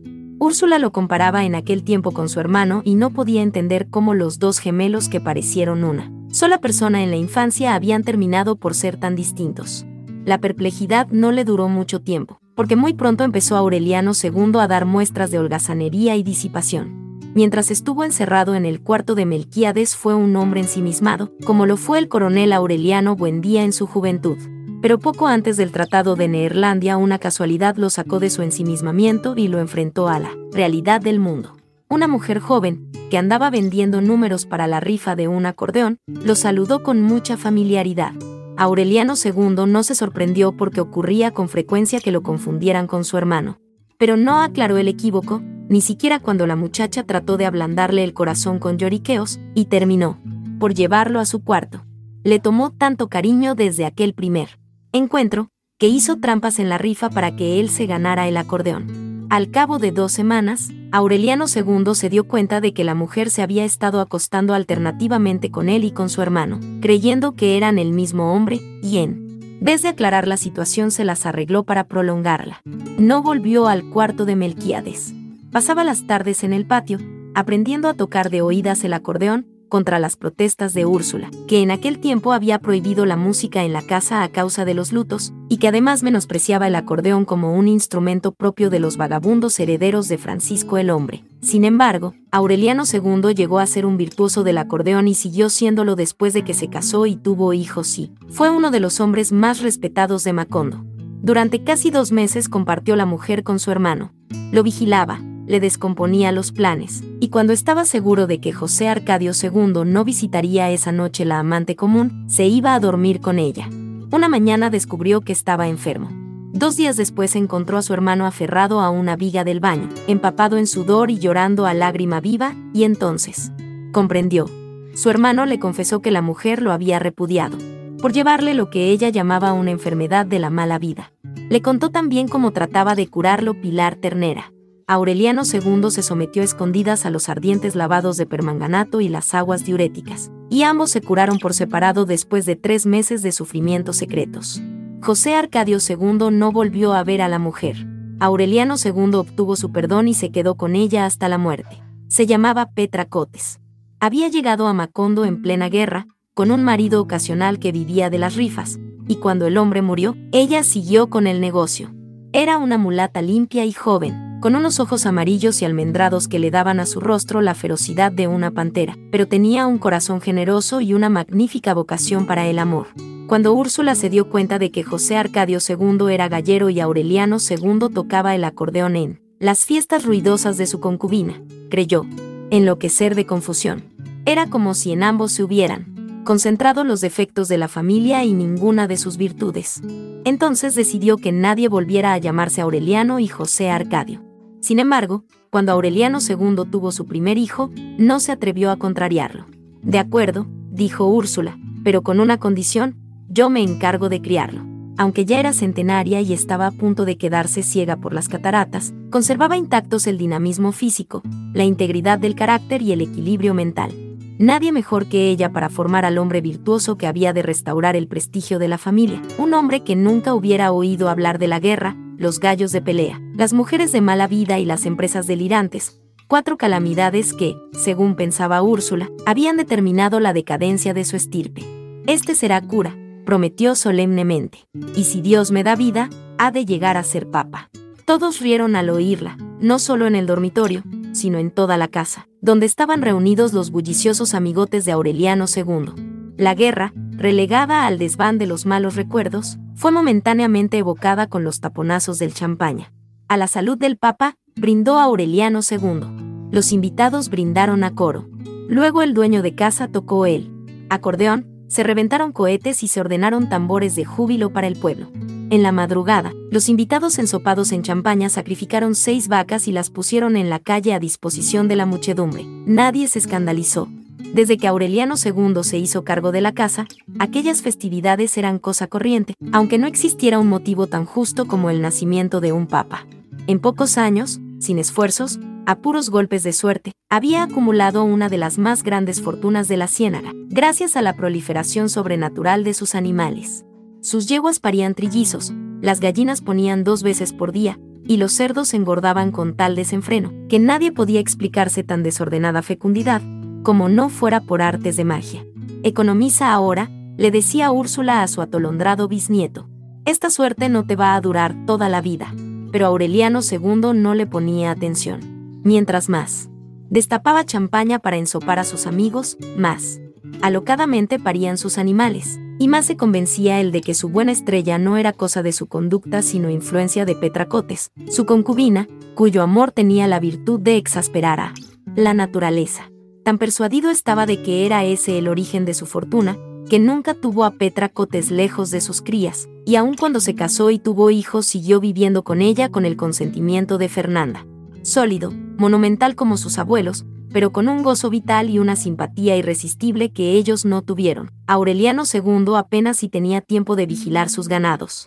Le bastaba con llevar a Petra Cotes a sus criaderos y pasearla a caballo por sus tierras, para que todo animal marcado con su hierro sucumbiera a la peste irremediable de la proliferación como todas las cosas buenas que les ocurrieron en su larga vida, aquella fortuna desmandada tuvo origen en la casualidad. Hasta el final de las guerras, Petra Cotes seguía sosteniéndose con el producto de sus rifas, y Aureliano II se las arreglaba para saquear de vez en cuando las alcancías de Úrsula. Formaban una pareja frívola, sin más preocupaciones que la de acostarse todas las noches, aún en las fechas prohibidas, y retosar en la cama hasta el amanecer. Esa mujer ha sido tu perdición, le gritaba Úrsula al bisnieto cuando lo veía entrar a la casa como un sonámbulo. Te tiene tan embobado, que un día de estos te veré retorciéndote de cólicos, con un sapo metido en la barriga. José Arcadio II, que demoró mucho tiempo para descubrir la suplantación, no lograba entender la pasión de su hermano. Recordaba a Petra Cotes como una mujer convencional, más bien perezosa en la cama, y completamente desprovista de recursos para el amor. Sordo al clamor de Úrsula y a las burlas de su hermano, Aureliano II solo pensaba entonces en encontrar un oficio que le permitiera sostener una casa para Petra Cotes, y morirse con ella, sobre ella y debajo de ella, en una noche de desafuero febril. Cuando el coronel Aureliano Buendía volvió a abrir el taller, seducido al fin por los encantos pacíficos de la vejez, Aureliano II pensó que sería un buen negocio dedicarse a la fabricación de pescaditos de oro. Pasó muchas horas en el cuartito, caluroso viendo como las duras láminas de metal, trabajadas por el coronel con la paciencia inconcebible del desengaño, se iban convirtiendo poco a poco en escamas doradas. El oficio le pareció tan laborioso, y era tan persistente y apremiante el recuerdo de Petra Cotes, que al cabo de tres semanas desapareció del taller. Fue en esa época que le dio a Petra Cotes por rifar conejos. Se reproducían y se volvían adultos con tanta rapidez, que apenas daban tiempo para vender los números de la rifa. Al principio, Aureliano II no advirtió las alarmantes proporciones de la proliferación. Pero una noche, cuando ya nadie en el pueblo quería oír hablar de las rifas de conejos, sintió un estruendo en la pared del patio. No te asustes, dijo Petra Cotes. Son los conejos. No pudieron dormir más, atormentados por el tráfago de los animales. Al amanecer, Aureliano II abrió la puerta y vio el patio empedrado de conejos, azules en el resplandor del alba. Petra Cotes, muerta de risa, no resistió la tentación de hacerle una broma. Estos son los que nacieron anoche, dijo. ¡Qué horror! dijo él. ¿Por qué no pruebas con vacas? Pocos días después, tratando de desahogar su patio, Petra. Cotes cambió los conejos por una vaca, que dos meses más tarde, parió trillizos. Así empezaron las cosas. De la noche a la mañana, Aureliano II se hizo dueño de tierras y ganados, y apenas si tenía tiempo de ensanchar las caballerizas y posilgas desbordadas. Era una prosperidad de delirio que a él mismo le causaba risa, y no podía menos que asumir actitudes extravagantes para descargar su buen humor. Apártense, vacas, que la vida es corta, gritaba. Úrsula se preguntaba en qué enredo se había metido, si no estaría robando, si no había terminado por volverse cuatrero, y cada vez que lo veía destapando champaña por el puro placer de echarse la espuma por la cabeza, le reprochaba a gritos el desperdicio. Lo molestó tanto, que un día en que Aureliano II amaneció con el humor rebosado, apareció con un cajón de dinero, una lata de engrudo y una brocha, y cantando a voz en cuello las viejas canciones de Francisco el Hombre, empapeló la casa por dentro y por fuera, y de arriba a abajo, con billetes de a peso. La antigua mansión pintada de blanco desde los tiempos en que llevaron la pianola, adquirió el aspecto equívoco de una mezquita. En medio del alboroto de la familia, del escándalo de Úrsula, del júbilo del pueblo que abarrotó la calle para presenciar la glorificación del despilfarro, Aureliano II terminó por empapelar desde la fachada hasta la cocina, inclusive los baños y dormitorios, y arrojó los billetes sobrantes en el patio. Ahora, dijo finalmente, espero que nadie en esta casa me vuelva a hablar de plata. Así fue. Úrsula hizo quitar los billetes adheridos a las grandes tortas de cal y volvió a pintar la casa de blanco. Dios mío, suplicaba. Haznos tan pobres como éramos cuando fundamos este pueblo, no sea que en la otra vida nos vayas a cobrar esta dilapidación. Sus súplicas fueron escuchadas en sentido contrario. En efecto, uno de los trabajadores que desprendía los billetes tropezó por descuido con un enorme San José de yeso que alguien había dejado en la casa en los últimos años de la guerra, y la imagen hueca se despedazó contra el suelo. Estaba atiborrada de monedas de oro, nadie recordaba quién había llevado aquel santo de tamaño natural. Lo trajeron tres hombres, explicó Amaranta. Me pidieron que lo guardáramos mientras pasaba la lluvia, y yo les dije que lo pusieran ahí, en el rincón, donde nadie fuera a tropezar con él, y ahí lo pusieron con mucho cuidado, y ahí ha estado desde entonces, porque nunca volvieron a buscarlo. En los últimos tiempos, Úrsula le había puesto velas y se había postrado ante él, sin sospechar que en lugar de un santo estaba adorando casi 200 kilogramos de oro. La tardía comprobación de su involuntario paganismo agravó su desconsuelo. Escupió el espectacular montón de monedas, lo metió en tres sacos de lona y lo enterró en un lugar secreto, en espera de que tarde o temprano los tres desconocidos fueran a reclamarlo. Mucho después, en los años difíciles de su decrepitud, Úrsula solía intervenir en las conversaciones de los numerosos viajeros que entonces pasaban por la casa, y les preguntaba si durante la guerra no habían dejado allí un San José de yeso para que lo guardaran mientras pasaba la lluvia. Estas cosas, que tanto consternaban a Úrsula, eran corrientes en aquel tiempo. Macondo naufragaba en una prosperidad de milagro. Las casas de barro y cañabrava de los fundadores habían sido reemplazadas por construcciones de ladrillo, con persianas de madera y pisos de cemento, que hacían más llevadero el calor sofocante de las dos de la tarde.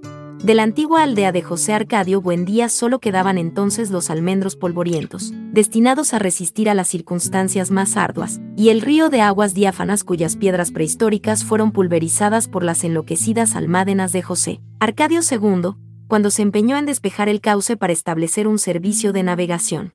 Fue un sueño delirante, comparable apenas a los de su bisabuelo, porque el lecho pedregoso y los numerosos tropiezos de la corriente impedían el tránsito desde Macondo hasta el mar pero José Arcadio II, en un imprevisto arranque de temeridad, se empecinó en el proyecto. Hasta entonces no había dado ninguna muestra de imaginación. Salvo su precaria aventura con Petracotes, nunca se le había conocido mujer. Úrsula lo tenía como el ejemplar más apagado que había dado la familia en toda su historia, incapaz de destacarse ni siquiera como alborotador de galleras, cuando el coronel Aureliano, Buendía le contó la historia del galeón español encallado a 12 kilómetros del mar, cuyo costillar carbonizado vio él mismo durante la guerra. El relato, que a tanta gente durante tanto tiempo le pareció fantástico, fue una revelación para José Arcadio II. Remató sus gallos al mejor postor, reclutó hombres y compró herramientas, y se empeñó en la descomunal empresa de romper piedras, excavar canales, despejar escollos y hasta emparejar cataratas. Ya esto me lo sé de memoria gritaba Úrsula. Es como si el tiempo diera vueltas en redondo y hubiéramos vuelto al principio.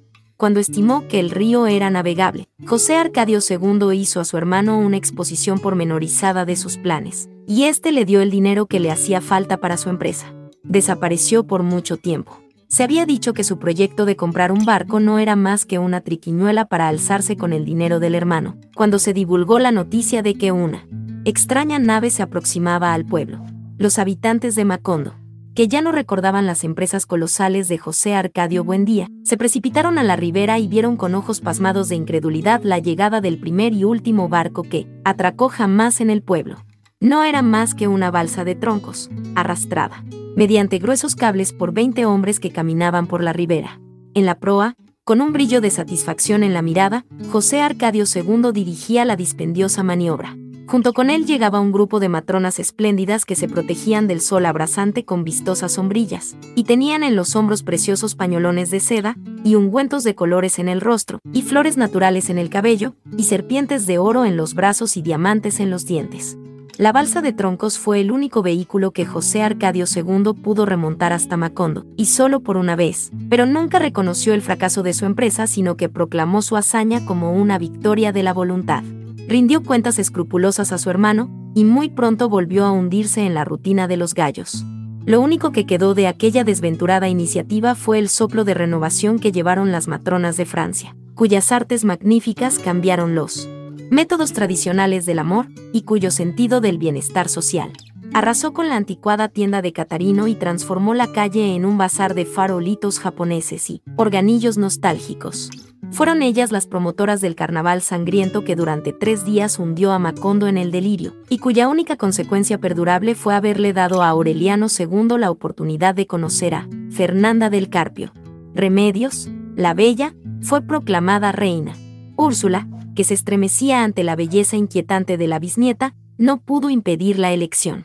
Hasta entonces había conseguido que no saliera a la calle, como no fuera para ir a misa con Amaranta, pero la obligaba a cubrirse la cara con una mantilla negra. Los hombres menos piadosos, los que se disfrazaban de curas para decir misas sacrílegas en la tienda de Catarino, asistían a la iglesia con el único propósito de ver, aunque fuera un instante, el rostro de Remedios, la bella, de cuya hermosura legendaria se hablaba con un fervor sobrecogido en todo el ámbito de la ciénaga. Pasó mucho tiempo. Antes de que lo consiguieran, y más les hubiera valido que la ocasión no llegara nunca, porque la mayoría de ellos no pudo recuperar jamás la placidez del sueño. El hombre que lo hizo posible, un forastero, perdió para siempre la serenidad, se enredó en los tremedales de la abyección y la miseria, y años después fue despedazado por un tren nocturno cuando se quedó dormido sobre los rieles. Desde el momento en que se le vio en la iglesia, con un vestido de pana verde y un chaleco bordado, nadie puso en duda que iba desde muy lejos, tal vez de una remota ciudad del exterior, atraído por la fascinación mágica de Remedios, la Bella. Era tan hermoso, tan gallardo y reposado, de una prestancia tan bien llevada, que Pietro Crespi junto a él habría parecido un siete mesino, y muchas mujeres murmuraron entre sonrisas de despecho que era él quien verdaderamente merecía la mantilla. No alternó con nadie en Macondo aparecía al amanecer del domingo, como un príncipe de cuento, en un caballo con estribos de plata y gualdrapas de terciopelo, y abandonaba el pueblo después de la misa. Era tal el poder de su presencia, que desde la primera vez que se le vio en la iglesia todo el mundo dio por sentado que entre él y Remedios, la bella, se había establecido un duelo callado y tenso. Un pacto secreto, un desafío irrevocable cuya culminación no podía ser solamente el amor sino también la muerte. El sexto domingo, el caballero apareció con una rosa amarilla en la mano. Oyó la misa de pie, como lo hacía siempre, y al final se interpuso al paso de Remedios, la bella, y le ofreció la rosa solitaria. Ella la recibió con un gesto natural, como si hubiera estado preparada para aquel homenaje, y entonces se descubrió el rostro por un instante y dio las gracias con una sonrisa. Fue todo cuanto hizo. Pero no solo para el caballero, sino para todos los hombres que tuvieron el desdichado privilegio de vivirlo. Aquel fue un instante eterno. El caballero instalaba desde entonces la banda de música junto a la ventana de Remedios, la Bella, y a veces hasta el amanecer. Aureliano II fue el único que sintió por él una compasión cordial y trató de quebrantar su perseverancia. No pierda más el tiempo, le dijo una noche. Las mujeres de esta casa son peores que las mulas. Le ofreció su amistad, lo invitó a bañarse en Champaña, trató de hacerle entender que las hembras de su familia tenían entrañas de pedernal, pero no consiguió vulnerar su obstinación. Exasperado por las interminables noches de música, el coronel Aureliano Buendía lo amenazó con curarle la aflicción a pistoletazos. Nada lo hizo desistir, salvo su propio y lamentable estado de desmoralización. De apuesto e impecable se hizo vil y harapiento se rumoreaba que había abandonado poder y fortuna en su lejana nación, aunque en verdad no se conoció nunca su origen. Se volvió hombre de pleitos, pendenciero de cantina, y amaneció revolcado en sus propias excrescencias en la tienda de Catarino.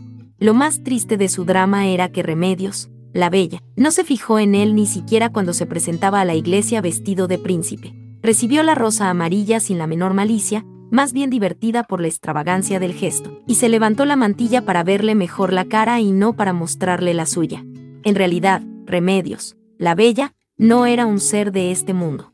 Hasta muy avanzada la pubertad, Santa Sofía de la Piedad tuvo que bañarla y ponerle la ropa, y aun cuando pudo valerse por sí misma había que vigilarla para que no pintara animalitos en las paredes. Con una varita embadurnada de su propia caca. Llegó a los 20 años sin aprender a leer y escribir, sin servirse de los cubiertos en la mesa, paseándose desnuda por la casa, porque su naturaleza se resistía a cualquier clase de convencionalismos. Cuando el joven comandante de la guardia le declaró su amor, lo rechazó sencillamente porque la asombró su frivolidad. Fíjate qué simple es, le dijo a Amaranta. Dice que se está muriendo por mí, como si yo fuera un cólico miserere.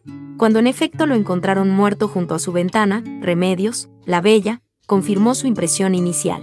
Ya ven, comentó. Era completamente simple.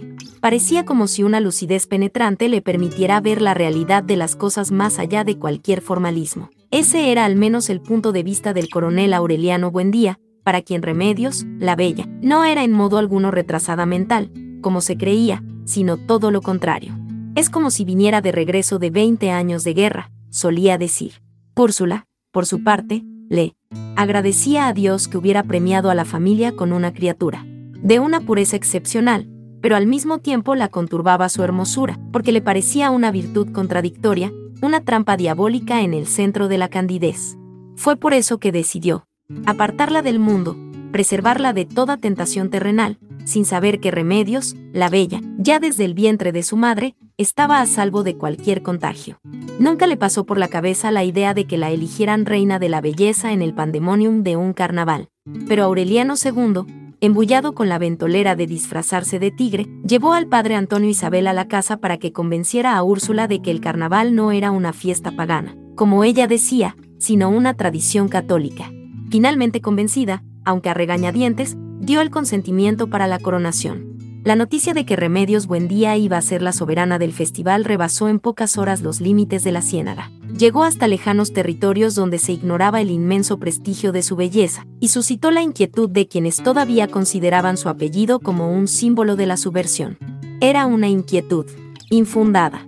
Si alguien resultaba inofensivo en aquel tiempo, era él envejecido y desencantado coronel Aureliano Buendía, que poco a poco había ido perdiendo todo contacto con la realidad de la nación. Encerrado en su taller, su única relación con el resto del mundo era el comercio de pescaditos de oro.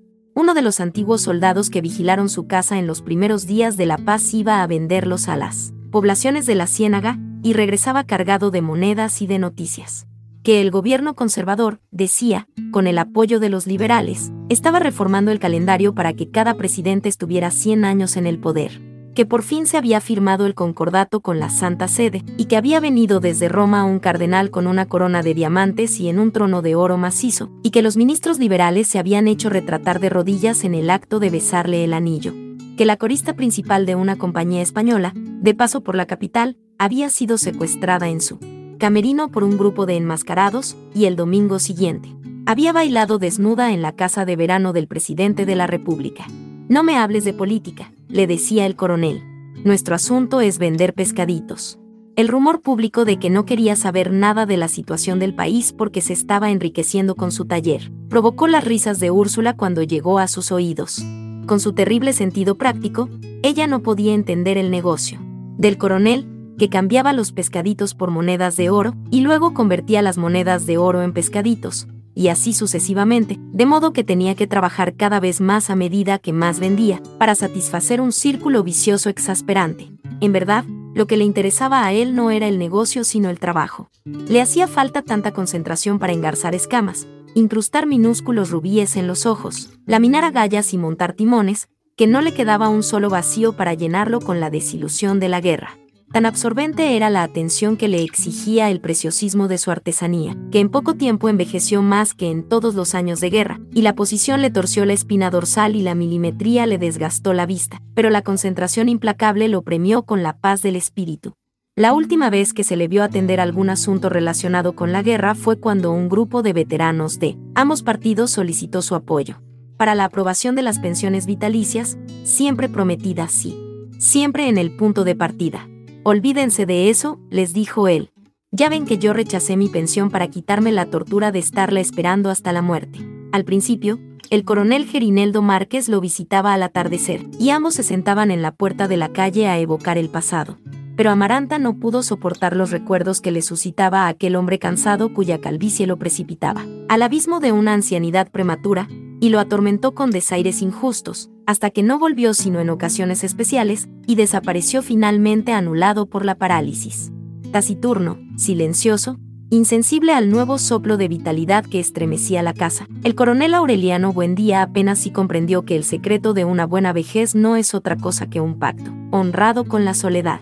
Se levantaba a las cinco después de un sueño superficial, tomaba en la cocina su eterno tazón de café amargo, se encerraba todo el día en el taller y a las cuatro de la tarde pasaba por el corredor arrastrando un taburete, sin fijarse, siquiera en el incendio de los rosales, ni en el brillo de la hora, ni en la impavidez de Amaranta, cuya melancolía hacía un ruido de marmita perfectamente perceptible al atardecer, y se sentaba en la puerta de la calle hasta que se lo permitían los mosquitos. ¿Alguien se atrevió alguna vez a perturbar su soledad? ¿Cómo está, coronel? le dijo al pasar. Aquí, contestó él, esperando que pase mi entierro. De modo que la inquietud causada por la reaparición pública de su apellido, a propósito del reinado de remedios, la bella, carecía de fundamento real. Muchos, sin embargo, no lo creyeron así. Inocente de la tragedia que lo amenazaba, el pueblo se desbordó en la plaza pública, en una bulliciosa explosión de alegría. El carnaval había alcanzado su más alto nivel de locura. Aureliano II había satisfecho por fin su sueño de disfrazarse de tigre y andaba feliz entre la muchedumbre desaforada. Ronco de tanto roncar, cuando apareció por el camino de la ciénaga una comparsa multitudinaria llevando en andas doradas a la mujer, más fascinante que hubiera podido concebir la imaginación. Por un momento, los pacíficos habitantes de Macondo se quitaron las máscaras para ver. Mejor la deslumbrante criatura con corona de esmeraldas y capa de Armiño, que parecía investida de una autoridad legítima, y no simplemente de una soberanía de lentejuelas y papel crespón.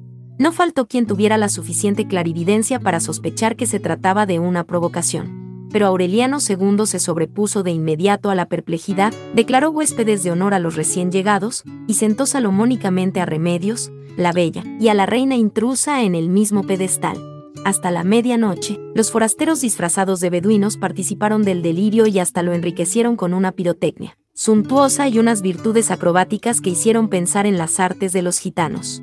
De pronto, en el paroxismo de la fiesta, alguien rompió el delicado equilibrio. ¡Viva el Partido Liberal! gritó. ¡Viva el coronel Aureliano Buendía! Las descargas de fusilería ahogaron el esplendor de los fuegos artificiales, y los gritos de terror anularon la música, y el júbilo fue aniquilado por el pánico. Muchos años después seguiría, afirmándose que la Guardia Real de la Soberana